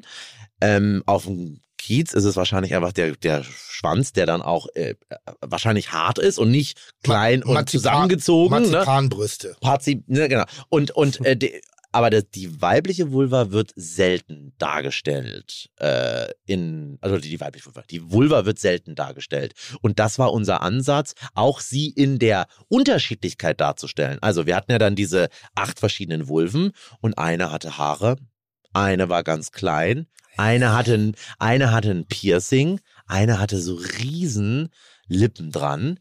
Die Isabel hat gesagt, das ist die Octopussy. Also es, es, es, es Hätte diese, ich das sagen dürfen? diese, Nein, diese, ne? diese Diversität, die, diese Diversität, die das Ganze hat, ne, hat ja dann auch den, den, den, den ausschlaggebenden Punkt für uns im Prinzip ge gemacht und so weiter. Ne? Ganz kurz Frage, Ja. wer ist Absender, du oder die Isabel? Äh, die drei Künstlerinnen sind die Absender Okay, der Kunst, die im Schaufenster war. Ja. Und wir haben uns daran beteiligt, Mhm. damals mit unserer Sous-Chefin, der ähm, Katrin Engelin, die äh, dann dieses Thema auch auf so einer handwerklichen Art und Weise betreut. Also die muss ja dann das Karamell machen und die muss dann auch das halt jeden Tag auch immer wieder herstellen und auch 40 Stück herstellen und so weiter. Ne? Das, das ist die Gästeanzahl, die kommen dann zu uns und die kriegen dann jeder so eine unterschiedliche Vulva in die Hand gedrückt in gewisser Weise. Ne? Und dann hast du vier Leute und dann kriegen die vier verschiedene natürlich, sodass die, wenn die die aufmachen, erstmal so ein bisschen leicht geschockt sind vielleicht, aber manche finden es auch ganz, ganz, ganz großartig. Wie viele Frauenärzte hatten wir, die zu uns gesagt haben, die wollen gerne, die, die haben die Broschüren mitgenommen von der Vulvae, so heißt dieser Künstlerverein, ähm, Künstlerinnenverein. Und ähm, die nehmen das mit, weil es darum geht, dass die Frau sich gut mit dem fühlt, wie es da aussieht. Und ähm, die das total wichtig finden und die das auch bestärkend fanden. Die Frauenärztinnen, die haben das gesagt zu mir. Die finden das großartig, weil die natürlich ganz häufig erleben, dass Menschen sich sehr unangenehm mit der Vulva auseinandersetzen, in gewisser Weise. Ne? Wollte nur, nur mal einen ganz kurzen Schnitt machen, Ja. einen, einen äh, sprichwörtlichen Schnitt. Ich wollte nochmal auf das Gastgeschenk, damit das, damit das nicht untergeht. Das, Ich wollte sieht nur, so schön aus, das ist heute äh, zum Abschluss. Weil, also ich finde ja diese. Diskussion immer ganz, ganz, also sehr, sehr wichtig. Das liegt nur daran, dass ich auch ein sehr breites Spektrum bei mir in meinem privaten Leben habe. Ähm, wo deshalb, also ich sage jetzt mit Absicht nichts mehr, weil ich nicht glaube, dass in einem dieser Testosteron besetzten Dreier männlichen weißen Runde äh, überhaupt eine Meinung zum Besten gegeben werden sollte, ohne dass wir ein Regulativ an unserer Seite haben, der sagen kann, ist nett, dass ihr das so denkt, aber ihr seid's nicht. Weißt du, was ich meine? So, deshalb, weil ich, ich komme dann schnell mit Humor. Es gibt so ein äh, äh, ähm, Free the Nipple äh, Movement natürlich im, im, im Internet, wo, wo ich sag jetzt mal, ich weiß, worum es geht, aber ich kann das Ding torpedieren, indem ich sage, ja bitte, fühlt euch frei, macht euch obenrum blank. Das, ich meine, das ist der Traum eines jeden 17-jährigen proledigen Twinnebergers gewesen, dass man so viele Nippel im Leben wie irgendwie nur geht. Das ist eine Bewegung, die unterstütze ich aber tausendmal. Dass dahinter aber eigentlich eine Aussage steckt, dass der Nippelscham behaftet ist der Frau oder übersexualisiert wird zum Mann. Das ist ja die Aussage Das ist absurdum. Aber dieselbe Bewegung kann so oder so betrachtet Ja, ja. werden. Deshalb ist es nicht meine Aufgabe, darüber äh, eine Meinung zu haben oder sonst. Ich wollte das irgendwie nur so. Aber ich habe so ein bisschen zugehört. Wie weit seid ihr noch Kombina äh, Restaurant und wie weit seid ihr ein Kombinat? Wie weit seid ihr eine Art Factory? Wie weit seid ihr eine, eine, eine Schmiede von was auch immer? Weil mir fällt die, die, die singuläre Be Betrachtung auf das Ganze. Wir, ähm, wir haben ähm, 2017 zusammen mit äh, verschiedenen anderen äh, die Gemeinschaft gegründet. Ist ein, ist ein mittlerweile gemeinnütziger Verein, ähm, ähm, wo man wo man im Prinzip versucht, ähm, Bildung an die Menschen zu bringen. Und zwar nicht Menschen im Endkundenbereich, sondern im Profibereich. Ähm, die Gastronomie hat einen extremen Hebel. Also wir kaufen im Jahr für ungefähr 200.000 Euro Lebensmittel ein und damit haben wir einen echten Hebel für dem, wo wir unser Geld hinstecken. Und wenn mehrere Menschen so denken wie wir. Und wenn das nur so 50 Prozent von dem ist, wenn die nur entscheiden, die holen die Eier nicht aus einer Käfighaltung, sondern aus einer Bodenhaltung oder die Milch, die nicht aus Italien jetzt hierher kommt oder so, sondern die halt irgendwo in einem Umkreis von 100 oder 50 Kilometer zu dir in dein Restaurant kommst, weil du ein Cappuccino machst, äh, wo du halt Milch verwenden willst oder so, ne? Ähm, dann ist äh, dem Ganzen Bildung vorausgegangen, weil jemand die Entscheidung getroffen hat, dass das sich gut und richtig anfühlt und weil er Erfahrungen gemacht hat, die, ähm, die, die, äh, die die Menschen, die bei einem arbeiten, aber auch die Gäste, die zu einem kommen, irgendwie beeindruckt. So. Und die Gemeinschaft ist ein Verein, wo es mittlerweile an die 100 Mitglieder gibt, die sich dafür einsetzen, um Bildung in der Gastronomie und die Entscheidungen, die dahinter sind, ähm, zu beeinflussen. Das heißt, es gibt ein Nur in Sympo- Berlin? Ganz, ähm, in, also wir haben auch Mitglieder in Hamburg. Das fängt gerade an, sich zu streuen. Es gibt Mitglieder in Münster. Es Könnte- gibt mit, du könntest auch Mitglied werden, ja. In meiner derzeitigen Präsenz, wie ich derzeitig arbeite. könntest du Okay, Mitglied werden, weil es nicht Möchte darum, ich. weil es nicht darum geht, dass du alles richtig machst, sondern dass du den Mut hast und die Lust hast, einzelne Punkte für dich besser machen zu wollen. Aus und nicht nur du als äh, Top-Koch, äh, als als Ah, danke, lass das so stehen. Ne, als Top-Koch, nein, ich meine als, als Top des Unternehmens, sondern alle Beteiligten, die in deinem Unternehmen im Prinzip arbeiten. Weil die sind ja der Hebel bei dem Ganzen. Die haben ja das, die müssen das wissen und die müssen das umsetzen und die müssen es leben, was du dir eigentlich vorstellst. Ähm, und äh, du kannst da Mitglied werden, genau. Aber, aber viel wichtiger ist, was man eigentlich schafft, dass man ähm, Entscheidungen, die in der Zukunft getroffen werden von den Leuten, die jetzt, sagen wir mal, 20 bis 35 sind und irgendwann mal vielleicht auch einen eigenen Laden haben, die auch dann ihre Entscheidungen in gewisser Weise überdenken, kaufen. Müssen sie jetzt alles in der Metro kaufen? Und der Betonung ist, müssen sie alles, also in der Metro kaufen oder gibt es auch ein paar Produkte, die man vielleicht irgendwo anders kauft? Und äh, damit auch schon was tut, was einfach gut ist für das Ernährungssystem, in dem wir uns im Prinzip befinden. So. Und äh, deswegen sind wir nur Restaurant? Nein. Verdienen wir unser Geld mit Essen und Trinken? Ja. Sehen wir die Arbeit, die ich habe, auch mit einer gewissen Verantwortung gepaart? Ja. Macht das Spaß? Ja, es macht's einfach Spaß, weil mir würde sonst wahrscheinlich die Decke auf den Kopf fallen, wenn ich nur einen Teller hinstellen müsste und ein Weinglas voll machen müsste. Und der Micha würde genervt sein, wenn es nur das Kochen im Prinzip wäre, sondern das, was davor ist. Ne? Ich habe vorhin von den Erdbeertypen von Jule und, und Jens erzählt. Es ist doch viel großartiger, wenn mehrere Leute davon profitieren können, weil dann der Ort auch nochmal ganz anders repräsentiert wird, äh, in dem, wie der Ort sich darstellt äh, über das Essen und was für Lebensmittel es da gibt und ähm, was für eine Message dann nach auch außen getragen wird. Und dafür ist die Gemeinschaft da, dass im Prinzip ein Netzwerk geschaffen wird. In dem ersten Netzwerktreffen 2017, kurz vor der Gründung der Gemeinschaft, haben wir festgestellt, Olaf Schnelle war noch nie bei David auf dem Hof zu Besuch. What the fuck? Das wäre genauso wie wenn du deine Bullerei noch, Noch nie in einem anderen Ja, Restaurant ja, ja, warst, verstehe. um da irgendwas zu essen. Natürlich muss der da mal hin. Und natürlich muss dieses Netzwerk da sein, dass man sich austauscht, dass man sich unterhält, dass man Informationen teilt, weil dann hast du eine Chance, anders und besser im Prinzip zu arbeiten. Und dafür ist die Gemeinschaft im Prinzip da.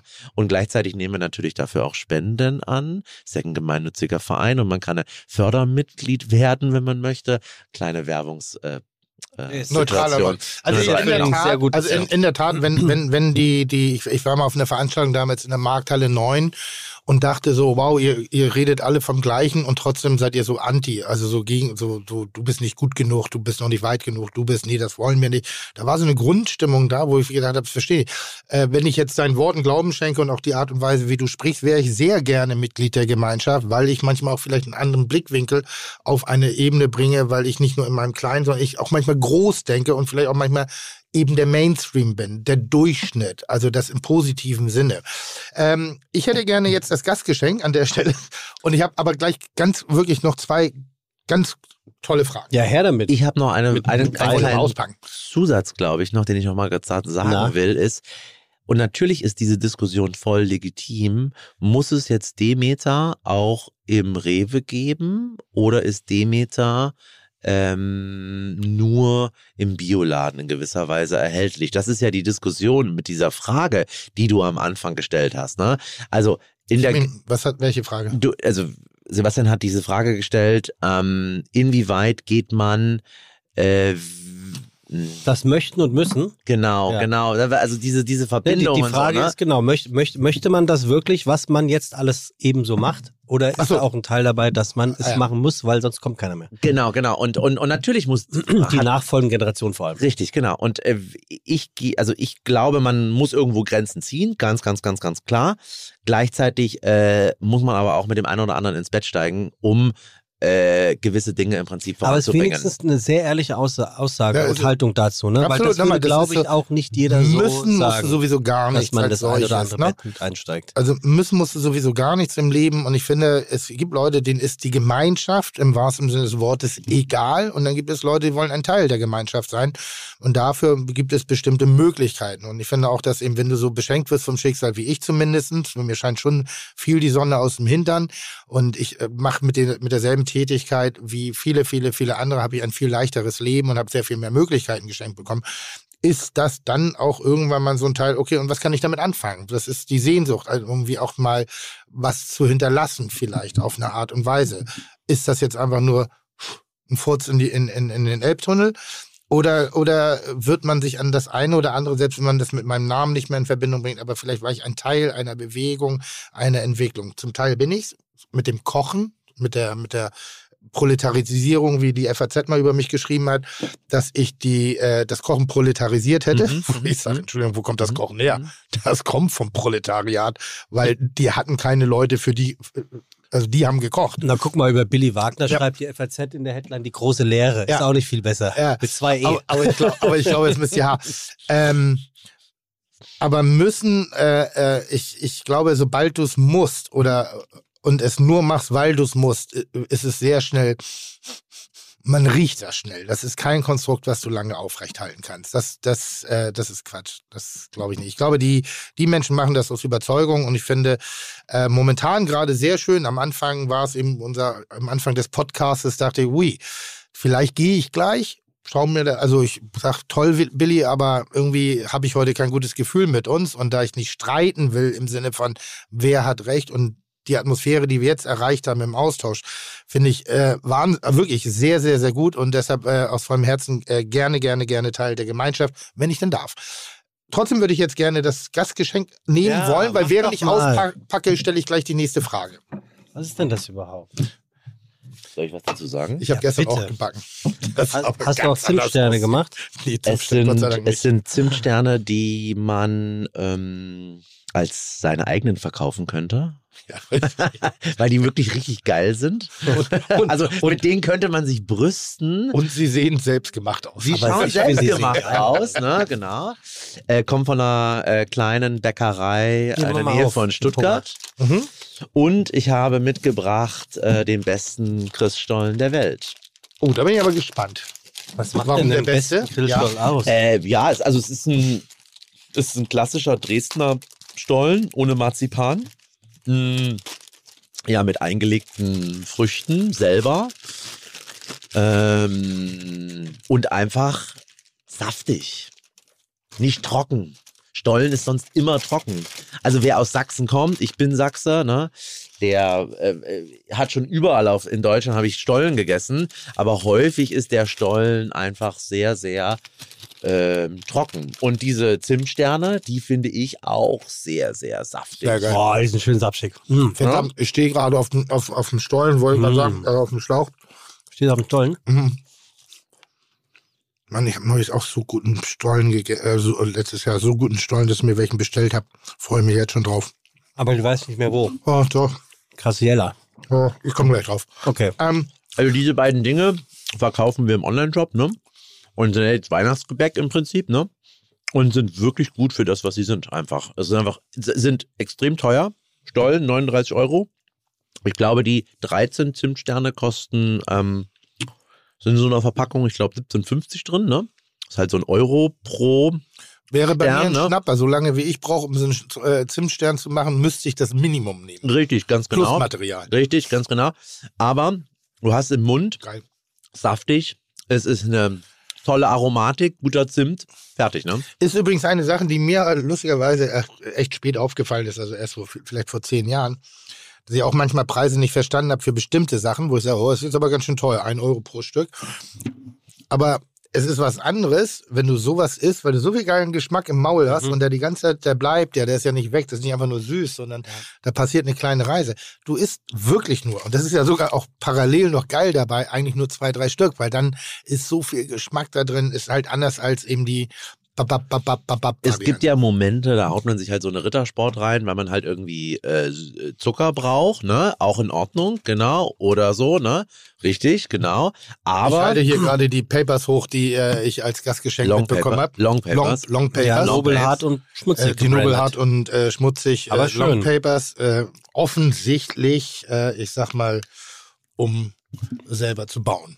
Ja, sagen. M- Da kommt der Kaugummi rein, wenn das Essen kommt. Warum heißt Merchandise. das eigentlich ein Joint bauen, aber eine Zigarette drehen? Rickard. Rickard. mehrere Materialien drin. Warum ist immer bei Droge, Rickard? Das ist so wie unser Dr. Sommer des Das ist, der, Drogenmissbrauchs. das, ist der, das ist der Drogenbeauftragte von Fide Gastro. Keiner sagt ja, dass er sie selber nimmt. Geil. ähm, den lasse ich zu, den, weil ich liebe Christoph. Darf ich den zulassen? Bitte, den Aber nimm, nimm ihn bitte auch mit. Wir haben ja noch die Vase. Die Ja, hast du und die war vergessen. übrigens, ja, ein, das ist eine Vulva. Die ist eine Vulven, Vulvenvase. Die habe ich äh, letzten Podcast von ähm, Tina Rust. Bettina Rust geschenkt bekommen. Und, Bettina Rust war bei euch. Ja. Ja. Und, Ah. und meine erste Assoziation war ein bisschen die Fernfahrermuschi. Ja, damit, ich Hast finde, ich auch finde auch, ja. Ja. und ich finde das auch okay, weil es ist halt so. Hat sie Ja, das gemacht? wenn- Muss man ja auch sie mal sagen. Oh, nee. Ich glaube nicht. Also Nein, sie sagt sie hat ja, aber ich glaube nicht. Nein, hat sie nicht. Sie hat gesagt, das ist, sie hat die gesehen und dachte, das ist die hässlichste Vase der Welt. Deshalb schenkt sie mir die. Ach so, siehst du. Das, das war so war die Geschichte. Ähm, eine Sache, die ich super interessant finde, weil das ist am Ende des Tages ganz oft bei mir ein Punkt, wo ich nicht weiterkomme. So, wenn ich in meinem kleinen Kämmerlein bestimmte Ideen habe für Beschaffungsmaßnahmen in der, in der Kulinarik, also gerade was Regionalität angeht, es ist die verfickte Logistik. Die Logistik stellt mich immer wieder vor Herausforderungen, weil ich, ich zähle ja oft die Köche an, die sagen, ja, wir gehen dann sammeln. Sage, ja, Diggi, ich habe 50 Stunden Woche und dann gehe ich nicht noch sammeln und pflanzen und das und melke die Kuh auch echt nicht mehr selber. Aber ich möchte kleine Käsereien. Ich möchte, ich möchte den, den, den, den Ostseefischer. Ich möchte den Bauern, aber der hat vielleicht nur rote Beete und ich brauche nur zwei Kilo. Ich muss jetzt nicht gleich 50. Wie komme ich an diesen, an, an dieses Zeug ran, ohne so an, also wie komme ich, im- der Ostseefischer liefert nicht in Hamburg, weil es sich für ihn nicht lohnt, mit dem Auto jetzt, weil der auch schon zwölf Stunden auf dem Buckel hat, wenn er gefischt hat, irgendwie so. Und jetzt müsste ein Logistiksystem dazwischen greifen, um diese vielen Kleinstproduzenten irgendwie zusammenzuführen. Also praktisch wie, wie, so, ein, wie, so, ein, wie so ein Einsammeln, also wie, wie die Post andersrum. Mhm. Also, ähm, Also- es fängt ja erstmal dann mit der Nachfrage überhaupt da noch an. Und da kommen wir zu dem, weshalb es die Gemeinschaft gibt, dass wir Nachfrage nach bestimmten Produkten im Prinzip generieren. Also wir waren die Ersten, die jetzt mit Jule und Jens die Erdbeeren auch, auch gemacht haben. Mhm. Aber wenn jetzt Jens in die Stadt fährt, äh, von Potsdam, sage ich mal, ähm, dann tut der ähm, das Auto mittlerweile nicht nur mit sechs Schalen voll machen, für uns im übertragenen ja. Sinne Ja. gesprochen, sondern der beliefert halt sechs Restaurants. Und auf einmal ist das Auto natürlich brechend voll. Und am Ende dieser Fahrt stellt er Rechnungen und dann steht halt auch was auf der Uhr, dass halt einfach auch mal 1000 Euro bezahlt werden pro Restaurant. Und dann lohnt sich natürlich so eine Fahrt nochmal ganz anders, die eben anders wäre, wenn da nur ein Restaurant im Prinzip wäre. Gleichzeitig in Berlin haben wir ähm, seit mittlerweile jetzt würde ich sagen sieben Jahren ähm, die Plattform 9. Das ist das ist ein, ähm, ähm, der, macht, der macht genau das. Die haben zwei Autos, die fahren ins Umland, holen gewisse Lebensmittel nach Berlin und verteilen die im Prinzip in Berlin. Das ist ein wichtiger Partner von uns. Wir sind mit denen im Prinzip so entstanden. Micha, Küchenchef Nobelhart und Schmutzig, Jiro, der Chef von Plattform 9, ähm, machen im Prinzip, ähm, sind gut miteinander und haben da auch eine gewisse Energie zusammen entwickelt, die uns überhaupt möglich macht, so zu kochen, wie wir kochen. Weil die Logistik, und da bist du bin ich total bei dir, äh, Tim, geregelt ist in gewisser Weise. Und könnte das ein Vorbildcharakter äh, für andere Voll. Regionen haben? Voll. Ist da eine Lösung so Ja. gefunden worden? Aber es Ja. fängt mit dem an, der die Entscheidung trifft. Kommt nachts noch ein Fax an vom, Geträ vom Gemüsegroßhändler und zeichne ich da, da raus? Oder wird der Koch ganz anders gebrieft, wie er eigentlich seinen Modus, wie er seinen Modus verändern muss, dass das überhaupt möglich ist. Also Hm. da wird halt einmal die Woche bestellt und dann wird halt das Zeug auch frisch geerntet. Hm? Und dann hältst du dich halt auch daran, was dann da kommt. Hm? Und dann nimmst du halt das, was es halt auch in der Saison gibt, in gewisser Weise. Ne? Und das heißt ja nicht, dass man dann nicht trotzdem noch die Thai Mango im Winter mit aufs Menü schreiben darf. Aber du hast halt dann nochmal einen anderen Modus. Und natürlich ist es aufwendiger und es ist komplizierter. Und wenn man nur seine eigene Arbeit im Prinzip betrachtet, dann ähm, ist es sicher einfacher, einfach bei Rangi anzurufen und dann das zu bestellen, was man halt immer bestellt. Oder machst du dir wirklich die auf, den Aufwand, ähm, nochmal ein bisschen anders zu denken. Also dieses Denken muss anders sein, dass sowas möglich ist. Und das ist natürlich eine Inspiration, die ähm, ist, finde ich, total be- bereichernd und spannend. Mhm. Allerdings manche finden es vielleicht auch einfach nervig und lästig, weil sie einfach einen anderen Wertekosmos haben, wieso sie das eigentlich machen. Und das Ich- bewerte ich nicht, sondern das ist einfach vielleicht einfach nur so. Ne? Ich glaube, dass die schlafende Masse viel größer ist, als man denkt. Schlafende Masse bedeutet für mich, dass manchmal so diese, ja will ich, aber die richtige Fragestellung für die eigene Richtig. Problematik wahnsinnig schwierig ist, Ja. Überhaupt das Problem zu erkennen, zu nennen, um dann nach der richtigen Lösung zu finden. Sondern oft hat man ein Bedürfnis, ein Bauchgefühl, dass man, ja, aber welche Fragen müsste ich jetzt stellen? Welche Probleme hätte ich eigentlich, um dahin zu kommen? Und bei mir war es irgendwann mal Logistik, weil gerade Erdbeeren, super spannendes Thema. Irgendwie, es gibt halt wahnsinnig tolle aromatische Erdbeersorten, aber die sind, die tickert, da tickert die Uhr runter in dem Moment, wo sie vom Strauch gehen. Richtig. Die fangen, die liegen und dann leiden die. Dann, die müssen sofort verbraucht. Ver verarbeitet werden. Du, ja, entweder Genau. verkochen oder eben halt an dem Tag frisch und danach ist das schon wieder durch. Erdbeeren, die du im Einzelhandel kaufst, die müssen Minimum sieben Tage halten. Ja.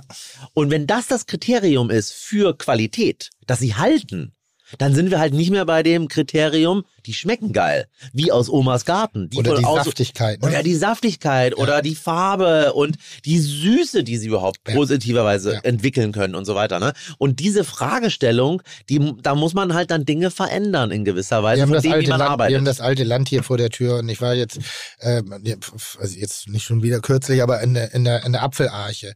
Und da habe ich das erstmal verstanden, was Apfel eigentlich ist. Also es gibt da wirklich Welten, die sind aromatisch so unterschiedlich, aber die haben ihre Nachteile in der, in der Lieferung, in der Haltung, in der Haltbarmachung, als auch in der Verarbeitung, wo ich überhaupt kein Problem hätte. Ich hätte nur ein Problem damit, dreieinhalb Stunden dafür aufzuwenden, jetzt als als arbeitend denkender Unternehmer, Gastronom, Schrägstrich, Koch, Köchen, äh, Achtung, ich habe geändert.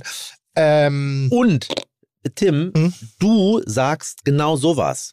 Wenn dein Küchenchef in deinem Lokal aber sagt, ja, der Tim, der quatscht wieder die ganze Zeit nur so blöd, aber mir ist das eigentlich alles viel zu kompliziert äh, und der nicht da wirklich Bock drauf hat, dann wird der trotzdem immer wieder bei Rangi bestellen in gewisser Weise, weil es da einfach einfacher in gewisser Weise geht.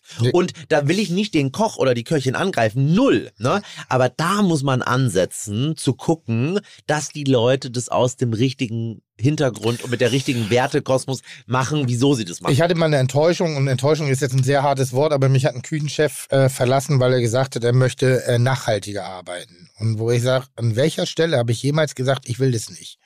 So, ich sag, ihr könnt bestellen, wo ihr wollt, ihr könnt machen, was ihr wollt, ich achte drauf. Und wenn wir ein Problem haben, weil vielleicht zu teuer, zu dit oder zu ähnlich, dann mache ich schon drauf aufmerksam, weil der Versuch ist noch nicht mehr gestartet worden. Der Küchenchef ist dann in ein Nachhaltigkeitsladen, ich nenne es jetzt mal einen Nachhaltigkeitsladen gegangen, wo das Feld vorbereitet war, wo ich sagte, ja, das ist einfach, aber Dinge zu entwickeln kosten so viel Kraft und so viel Mühe und so viel Aufwand. Und ich habe nun mal mehrere Baustellen des Lebens auch zu bewältigen. Und ähm, deshalb ich, ich bin bei dir. Ich war, ich, war, ich war enttäuscht im ersten Moment, dass man gesagt hat, warum glaubst du, dass du es bei mir nicht könntest? Weil es ist Hm. nicht so. Ich lebe ein Leben und ich verstehe und Aber ich bin, vielleicht hast du es persönlich genommen. ich, ich habe es persönlich genommen, total, weil ich, Oder ich, zu ich habe nirgends Nein gesagt, noch nie. Macht und tut, aber ihr müsst dann die Energie auch reinbringen. Ihr müsst auch das Modell. Ich kann euch nicht ständig die Welt so basteln, dass ihr euch wohlfühlt. Ein bisschen müsst ihr euch auch dafür tun. Ist aber jetzt auch Geschichte, ne? Also deshalb war auch kein Nachtreten. Ich weiß nur, wollte diesen Prozess sozusagen darstellen. Pass auf, die, letzten, die letzte Frage, die stellst du bestimmt selber, wie ausführlich du die beantwortest. Menschen wie du, Menschen wie ich, Menschen wie Raue, Menschen wie Wasma, wie die vielen Gäste, die wir hatten, reden sehr oft davon, wo sie sehr erfolgreich gewesen sind und wo sie alles schon Tolles, was Tolles gemacht haben. Ich mache mal eine Top-5-Liste aus. Wäre schön, eine Mischung zu haben. Dinge, wovon du träumst, was du noch erreichen kannst in dem, was du gerade tust, im Kombinat mit deinen äh, Freunden, Mitarbeitern, Unterstützenden und Partnern. Und Dinge, wo du äh, sagst, bislang scheitere ich dran, ich krieg's nicht hin, obwohl ich's will. Muss keine fünf sein. Kannst du die Frage nochmal wiederholen? Ja. Gibt es Dinge, wo du versucht hast, die Welt zu verändern, aber wie Don Quixote gegen Windmühlen ankommst und du einfach keine Lösungsansatz findest, ohne dir das schön zu reden, sondern wirklich sagen musst, ich habe es noch nicht geschafft. Und das wurmt mich und das macht mich wahnsinnig. Hm, Fangen wir mit was an, was ich geschafft habe. Ich, In äh, den letzten drei Stunden schon. ja, ja, aber. Entschuldige. ja, es ist, ähm, ich, ähm, ähm, vielleicht nehme ich jetzt auch mal einen Schluck Wein. Von Jochen. Ne? Kannst du parallel antworten und drüber nachdenken? Ja, mach mal. Was wären so Sachen, die du unbedingt noch verändern möchtest, äh, rein auf die Gastronomie bezogen? Oder woran ihr noch arbeitet für die Zukunft? Dass Menschen so arbeiten wie ähm, äh, in Teilen so arbeiten, wie wir das im Prinzip tun. Das finde ich noch einen bereichernden Schritt und dafür auch noch was zu tun, weil sie damit äh, einen Hebel haben und äh, damit ähm, ja das Ernährungssystem äh, auf eine bestimmte Art und Weise äh, bereichern, ne? verändern und so weiter. Uns verlässt gerade eine Mitarbeiterin, was ich ganz scheiße finde, dass uns die Mitarbeiterin verlässt. Und dass ich das nicht geschafft habe, dass sie uns nicht verlässt. Weil der Grund, weil sie geht oder dass sie Weil, überhaupt geht? dass sie geht und dass sie ähm, nicht, dass ich es zu spät gerafft habe, dass sie geht. Das wurmt mich. Weil ich eigentlich dafür tue, weil ich eigentlich alles dafür tue, ein guter Arbeitgeber zu sein und einen großartigen Arbeitsplatz hinzukriegen. Und dann finde ich es richtig scheiße, dass jemand ähm, äh, und äh, ich kann die Person total verstehen, dass sie geht. Ne? Ähm, und ich finde es aber trotzdem eine persönliche Niederlage, dass diese Frau geht. Und gerade, weil sie eine Frau ist und gerade, weil das Unternehmen von zwei Typen ähm, äh, Von zwei weißen Heterotypen geführt wird. von zwei weißen Typen geführt wird und ähm, wer- Ich habe nur den Efileri zitiert, ne? Also deswegen habe ich, ich wollte da jetzt nichts unterstellen, das- aber so und steht es im Efile. Und, und das und das und das tut mir persönlich weh. Weil, und ich, das finde ich wirklich, wirklich schade, dass ich das nicht hingekriegt habe, rechtzeitig zu sehen. Große Probleme erfordern große Lösungen, kleine Probleme, kleine Lösungen. Und da haben, habe ich zu spät reagiert und dann ist es ein Desaster geworden und das ist halt scheiße. Punkt.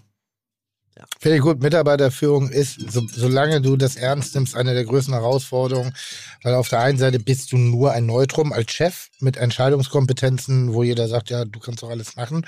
Auf der anderen Seite ist hinter manchmal dieser Chef eben auch ein bisschen Mensch und manche, man, da sind manchmal Ziele. Ich habe eine ähnliche Situation, wo ich es nicht geschafft hat, einem Selbstbewusstsein in eine Mitarbeiterin hineinzupflanzen, dass ich sage, das ist richtig gut, was du machst. Du stellst dir die komplett falschen Fragen. Du bist sehr viel souveräner. Ich weiß gar nicht, äh, wo du diese Zweifel herziehst, die du aus dir ziehst, weil sie gesagt hat, sie sei dem nicht gewachsen. Und ich hatte in meinem Kopf schon ganz andere Visionen. Ganz andere Bilder. Mit ihr? Und deshalb, ja, und da habe ich, und ja, aber von der, aber nicht, weil sie eine Frau war, sondern weil sie eine unfassbar kompetente Mitarbeiterin war. Und das konnte ich nicht wecken.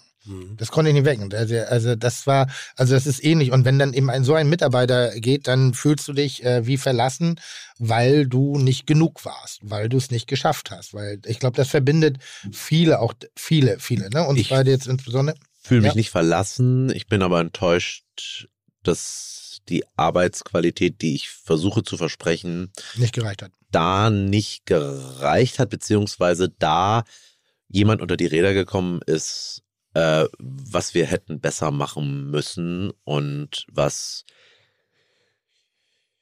wir hoffentlich auch in der Zukunft wieder besser hinkriegen werden mit den ganzen Dingen, die wir da tun.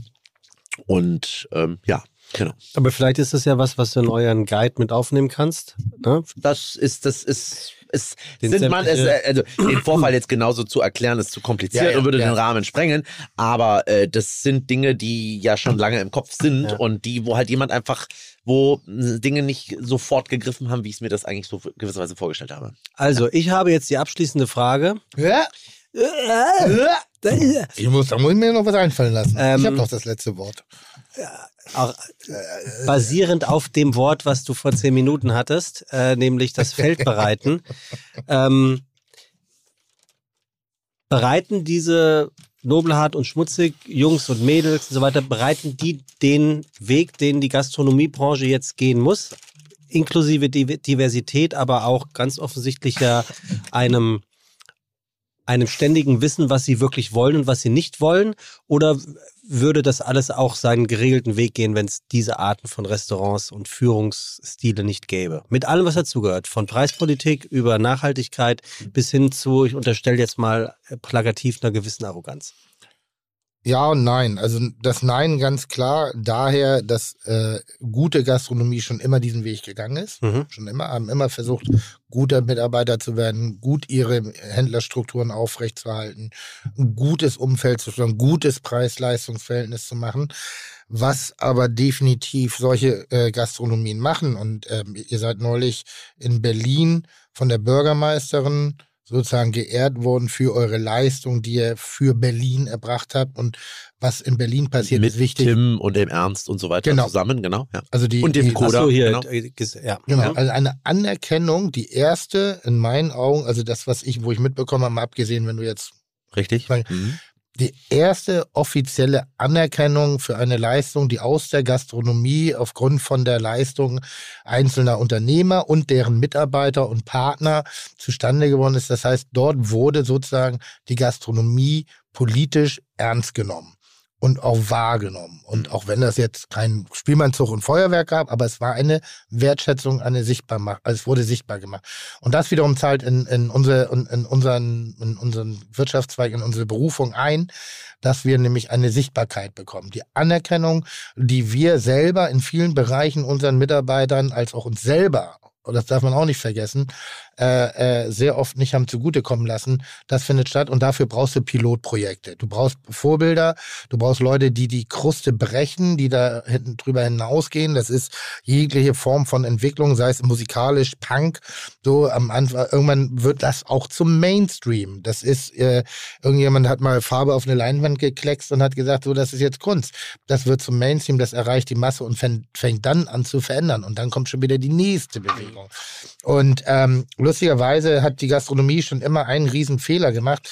Sie hat viel über Fairtrade, Nachhaltigkeit, äh, Saisonalität und Regionalität und fair, fair, fair gesprochen.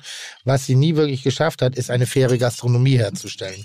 Eine faire, zeitgemäße, non-binäre, und das meine ich jetzt mal ganz, ganz rede, weil es hat weder was zu tun, ob du im Sitzen oder im Stehen pinkelst, das ist mir so Lattenhagen in Anführungszeichen. Aber dass wir Menschen sehen, die in einer, einer beruflichen Fähigkeit äh, sich ausleben können, sich, sich präsentieren können, dafür fair bezahlt werden und nicht über ein Ausbeutungsprinzip funktionieren. Und das ist noch ein mühseliger Weg, da haben wir viele, viele, viele Schritte noch vor uns, ähm, den zu gehen. Aber du brauchst aggressive, manchmal sehr streitbare Vorreiter, damit du dich dran reibst. Weil wenn du immer nur nett bist, bewegst du nichts oder wenn sehr langsam. Und manchmal, manchmal muss da eben auch so ein, so ein Vollpfosten Billy Wagner da sein und streitbar und unangenehm und, und auch die Fresse auch. Das tue ich ja auch in, in anderen Bereichen, nur, also nicht lustiger, entschuldige, aber äh, humoriger. Ich nenne es mal humoriger. So, aber du brauchst diese, diese Menschen, die das machen. Ansonsten, du brauchst die Leute, die das erste Mal den, wie hieß der Markt äh, hier in Frankreich, äh, äh, Rangy, so, Rangy. Ja. Das ist die alte 70er Jahre Schule Genau, gewesen. genau. Jemanden nach Frankreich ja. rüber Ja. zu schicken, weil wir nur Schrott hatten. So. Damit haben wir den Ehrgeiz geweckt in den Landwirten. Dadurch, wenn wir es schaffen, Landwirten eine Wirtschaftlichkeit anzubieten für das, was sie was sie produzieren mit mehr Liebe, mit weniger äh, Ausnutzung äh, natürlicher Ressourcen oder so, wenn wir denen eine Wertschätzung im, im Sinne des Monetären entgegenbringen können, wird es weitere Landwirte geben, die umstellen, weil kein Landwirt, kein, den ich kenne, hat Bock in dieser Art und Weise zu arbeiten, wie sie es teilweise wirtschaftlich gezwungen sind. genau. Das will keiner. Keiner möchte.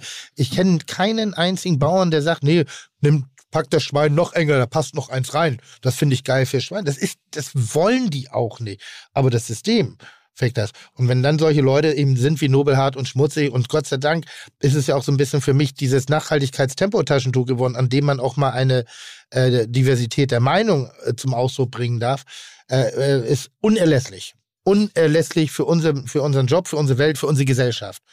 Und ich finde immer, wenn man eine Haltung hat, ist das auch mal, wird man auch mal eine Gegenhaltung bekommen. Und wenn ich provokant bin, ähm, dann darf ich mich nicht wundern, wenn ich auch äh, äh, sozusagen eine provozierte Haltung erzeuge. Ähm, und ich finde, das ist das, was wir heute in diesem Podcast sehr schön miteinander hatten. Also wirklich toll. Bin sehr Ich dankbar. Möchte Bin dazu fa fast so harmonisch. Puh. Brauche mal ein paar Ich habe Sekunden. gerade ich hab gedacht, ob, ob, Ich ob Billy aus der Tonvulva trinkt. Ich brauche, ich brauche, ich brauche, ich brauche mal ein bisschen Zeit, um erstmal in den Abend oder in den Moment reinzurutschen. Ähm, um dieses Alice Schwarzer Ding nochmal von Anfang an aufzugreifen. Schön. ich habe Hm? nämlich am, ich habe nämlich diese zwei Teile, hast du alle beide Teile ich habe nur gesehen? gestern Abend sehen können. Genau, ich habe beide Teile mir so angeguckt und es äh, stellt sie in einem sehr guten Licht, finde ich, dar. Und ich finde es auch unter unterhaltsam, das anzugucken und so weiter. Äh, ist gerade in der ARD-Mediathek, äh, für die, die es interessiert. Und ähm, was ich so be besonders fand, die kann gar nicht anders. Die muss das alles Ja. machen. Und ich kann auch nicht irgendeine Gastronomie machen, sondern ich kann nur die Gastronomie machen, die ich da jetzt gerade mache. Und alles andere kann ich gar nicht machen. Also die Leute fragen mich dann manchmal auch so, kannst du dir vorstellen, noch ein zweites Restaurant, ein drittes Restaurant zu machen? Ich so, nee, nee, nee, nee, ich will genau das machen, was ich da mache. Und ich will nicht drumherum noch irgendwas machen, sondern nur das. Und das hatte ich so ein bisschen im Gefühl, dass ähm, da wir eine gewisse Ähnlichkeit haben, dass sie da auch den Finger in die Wunde, beziehungsweise die kann halt nur so, wie sie halt ist, ne? Da hat vielleicht die Erziehung irgendwas mit zu tun. Ja, ich, sag, ich sag mal, wenn man getrieben ist von einer, einer Aufgabe des Lebens, dann schießt man manchmal übers Ziel hinaus oder ist schneller als andere und vergisst, dass die anderen auch mal kurz durchatmen müssen, um diesen Weg mitzugehen. Also Voll. ich habe noch eine, eine kleine Idee, was, was, was ich mir so von, Menschen wie euch wünschen würde. Und ich bin ja auch sehr gut befreundet mit Sarah Wiener und wir haben am Anfang unserer Freundschaft ähnliche Diskussionen geführt, weil sie immer so rabiat war und so radikal, wo ich sage, ja, aber ich, ich, ich, ich, also ich guck doch mal kurz auf meine Welt. Wenn ihr dann soweit seid und euer Buch fertig habt, dieses, äh, wie nennt ihr das? Die Fibel. Die Fibel? Den, den Guide of Contact. Den Guide Den of Guide of Contact. Contact. Ja. Macht ihn öffentlich. Wir machen den öffentlich. Macht den öffentlich, damit wir lernen können, damit wir, Wir- vor, damit wir Dinge adaptieren können. Vielleicht schaffen wir Vor- nicht alles. der heißt ja Nobelhart und nicht schmutzig. Auch wenn ihr die Arbeit ja reinsteckt. Um das Gute Verstehst du, was mit Ja, ja, ja, ja, ja, ja. Äh, arbeitet und äh, macht. äh, Aber macht. Teil dessen, also wenn man, also der, also äh, Teil dessen des Guide of äh, Context wird sein, dass er nämlich öffentlich gemacht werden muss, Ja. weil da natürlich viele Dinge drin sind, die sind für dich scheißegal. Also, ja, also ob ne? du jetzt die Teller da reinmachst. ja, oder Uhrzeit da, ne, Ja. wurscht. Aber da werden auch Dinge drin stehen, die vielleicht den einen oder anderen so ein bisschen zum Nachdenken anregen Vielleicht wird. erkennt sich auch der eine oder die andere. Genau. Und äh, der soll, muss öffentlich gemacht werden, weil ich damit ja auch Werbung mache, dass Menschen bei mir arbeiten wollen. Und das müssen die wissen vorher, bevor die die E-Mail schreiben, sag mal, habt ihr eine Stelle frei? Äh, und ähm, dadurch muss das natürlich öffentlich sein und auch für alle zugänglich sein. Äh, Lieber Billy, ich möchte dir danken für diese Diversität an Meinungen, die wir heute hier hatten. Ich hatte kurz gedacht, wir haben um 13 Uhr begonnen, dass wir um halb zwei frühen Feierabend heute haben. Auf, auf jeden Fall. Oder? Ja, es gab, es gab einen kleinen Moment. Aber das ist nochmal. Und ich das, hoffe, dass alle bis hier dran geblieben sind, weil es hat sich zu einem A sehr langen, B sehr intensiven und inhalttechnisch sehr, sehr interessanten Podcast auf Augenhöhe. Ich habe dich selten erlebt, Tim, dass du so geduldig hast ausreden lassen. Wirklich? Ich ganz ehrlich sagen. Ich kenne ja meine Haltung. So. Und äh, Billy, wirklich, also Respekt, Haltung, um beim Thema zu bleiben, war auch am Start. Also Weißt es du, hat wo ich richtig Bock gemacht, wenn Leute ich dumm rede, sind? ja. Dann unterbreche. Fuck you. Nee, Das ist aber für die Zukunft. heute, heute, heute, fick die ich, heute fick ich dich richtig, Tim. Für die, für die Zukunft ist das aber mal eine Aussage. Ne? Wer Okay. kommt als nächstes? Wo? Hier? Das ist doch hier ein Überraschungspodcast, kann ich doch nicht sagen. Sagst du ja nicht. Das hast du ja vor zwei. Das kann ich nicht sagen. Du, ich kann so viel sagen, es ist eine ehemalige Mitarbeiterin von dir. Von dir? Hat doch gerade gesagt, dass seine beste Mitarbeiterin geht. Ja, schön. Vielen, vielen, vielen, vielen Dank. Ich, ein Podcast, vor dem ich immer Angst hatte, dass du irgendwann mal hier auftauchst. Äh, gerade weil du ja mein Zitat. Ja, ich hatte äh, auch ein bisschen Schiss. bitte? ehrlich. Ja, ich dachte auch ganz kurz, ob es vielleicht Ärger geben kann. also das ist, also, also eine, eine, eine kleine Frage. Das ist wie eine Zugabe jetzt. ja, ne? bitte. Hast du den, das Ding gesehen von Jan Böhmermann mit über, über, über Wein? Ja. Was fandst äh, Tim, red doch mal bitte so, dass jeder Mensch versteht, worüber also, du Jan redest. Böhmermann macht doch immer so Danke. den Zerriss der Woche. Ich Ja. nenne ihn einfach mal so, Ja, ja. wo er sich dann aufspielt und äh, äh, mit seiner gut vorbereiteten äh, Redaktion irgendwie eine reaktionäre Haltung zu irgendeinem Thema äh, hat. Mhm. In dem Fall, und jetzt sind ihm die Themen auseinandergegangen, alles, was, äh, ich sag mal, der deutschen Gemütlichkeit entspricht. Äh, äh, und dann hat er sich, also Schlagermusik etc., das war ja durch. AfD, Nazis, die haben jetzt gerade keinen Bock missgebaut, deshalb war da auch nichts Spannendes. Die, die Intendanten der öffentlich-rechtlichen Sender, übrigens von dem auch bezahlt wird, waren auch durch. Und dann hat er sich den deutschen Wein vorgenommen. Und ich habe an einer Stelle gedacht, das ist smart, das ist wirklich ein guter Gedanke. Und das war bei dem Flaschensystem dass Wein mit Genuss, Wein mit Nachhaltigkeit in Verbindung gebracht wird oft und mit, mit Ruhe und Besinnlichkeit. Warum gibt es kein Flaschensystem bei Wein? Wie? Ein Pfandflaschensystem. Achso. Das fand ich interessant. Was ist die Frage mit dem, also möchtest du, also du, äh, Pfa- Pfandflaschensystem für Wein? Ja. Ist das, genau. Ähm, ist super, würde ich sofort unterstützen, per se, ne? Ähm, ja, gibt's nicht, weil Komisch. das halt alles Individualflaschen sind. Mhm. Ne, wir haben jetzt hier so eine Schlegelflasche und hier haben wir eine Burgunder Sektflasche, ne? Und im Bordeaux nimmt man Bordeaux-Flaschen und dann gibt's in Franken noch Boxbeutel. Ja, aber es gibt auch 40 keine Ahnung. verschiedene Bierflaschen, die auch ja, alle ja, in ja, ja, ja, klar, gehen. klar, klar. Und ähm, da gibt's halt kein System dahinter. Das hat noch keiner so ins Leben gerufen in gewisser Weise. Dann machst du das Weinflaschensystem, Nee. gründest du, und dann kannst du sensationell nochmal Kohle machen nach hinten raus. Verstehst du? Bevor du deine Penisausstellung in deinem Schaufenster machst. Aber ich weiß auch eh schon nicht mehr, wohin damit. Also an der Stelle. Billy, ganz toll. Vielen, vielen, vielen, vielen herzlichen Dank für einen sehr schönen Podcast. Und äh, äh, nach wie vor, ich freue mich jedes Mal wieder, wenn ich dich anrufen darf, um, um eine Reservierung zu bitten für den, die Einäugigen meiner Mitarbeiter. Grüß ganz lieb deine Meute äh, und hoffentlich auf bald. Wirklich Danke. auf bald. Danke, danke, Ja. dass ich hier sein durfte. Das würde mich auch freuen. Das hat Spaß gemacht. Ganz herzlichen Dank auch ans äh, Zuhören, an alle Zuhörerinnen und Zuhörer und alle, die dazwischen sind. Ja, komm, eine, eine letzte Gemeinheit kannst du noch Und raushauen. an mich. Nee, Und an Rick. nee, Natürlich nicht, an Rick. Nein, Der übrigens herausragend gute Kunst macht. Ja. Auf welcher Homepage? pagenotfound.com. Gibt's nicht. www.nanunanu oder nicht? Oder? Nanunana. Nanunana. Hä? Was denn? Was mit den Bildern von Tim überhaupt? Ja, die, die, die werden mir aus, den, aus, der, aus der Hand gerissen, aber Ah. ich, aber ich versuche gerade ja noch eine Geschichte zu erzählen. Hier? Nein. Achso. Gut, also tschüss. Chuck, Digga, Props, Digga, ihr habt meinen Respekt. Ihr macht Digga, Mucke, Schicke, Mucke, oh, wie gut das schmeckt. Ich bin immer noch ein bisschen sprachlos, Tim. Ja. Äh, Billy Wagner. Krasse Folge. Ich dachte eigentlich nach einer Viertelstunde, ähm, entweder stehst du auf oder Billy Wagner kommt gar nicht erst rein. Ein würdiger Jahresabschluss, diese Folge. Ja, äh, ich finde, dass oft unsere letzten Folgen die besten sind, weil da ziehen wir nochmal äh, richtig an. Das ist oft bei anderen medialen Geschichten anders. Da Stimmt. spürt man schon die Ermüdung, weil man Stimmt. sagt, ist so Jahresende. Aber wir haben zum wiederholten Male äh, die Neujahrsfolge, nenne ich sie mal, äh, äh, ganz besonders gestalten können. Vielen Dank, sehr gute Gastauswahl, sehr mutig. Ähm, ich hatte kurz Angst. das hat man deutlich gespürt. Das hat man deutlich gespürt. Aber äh, deshalb auch Hut ab nochmal an Billy Wagner. Ähm, derselben Meinung zu sein, ist sehr einfach, unterschiedlicher Meinung zu sein und trotzdem miteinander zu kommunizieren, ist die größte Herausforderung aller. Und ich finde, das haben wir doch ganz gut gemacht. Finde ich auch. Und jetzt äh, einfach nur noch hoch die Tassen, äh, äh, feiert das, das 2022. War, glaube ich, jetzt schon wieder ein, ein, ein bisschen auch mutmachendes Jahr, zumindest was bestimmte Dinge angeht, wie Corona und Co. Neue Herausforderungen warten, stehen vor uns und äh, ich glaube aber, dass die Energie, die wir jetzt alle mitgenommen haben, uns auch durch das Jahr 2023 tragen wird. Hervorragend. Insofern, liebe Fites, habt ein gutes Jahr, rutscht gut rein und wir freuen uns, wenn wir euch im nächsten Jahr wiederhören oder ihr uns und wir ähm, sagen Happy New Year. Ja, und vor allem, wenn man jetzt sagt, irgendwie, boah, aber 22 war jetzt nicht ganz so geil, irgendwie so. Ich mache das ja manchmal, wenn es mir schlecht geht, dann gucke ich mir eine Sendung Frauentausch an. Dann denke ich immer, boah, das Leben ist so schön zu mir. Äh, denkt an die deutsche Nationalmannschaft im Fußball. Was meinst du, worauf die dieses Jahr? Das wird mager.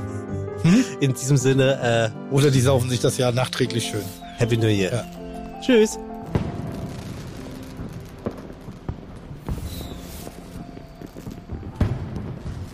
Dieser Podcast wird produziert von Podstars bei OMR.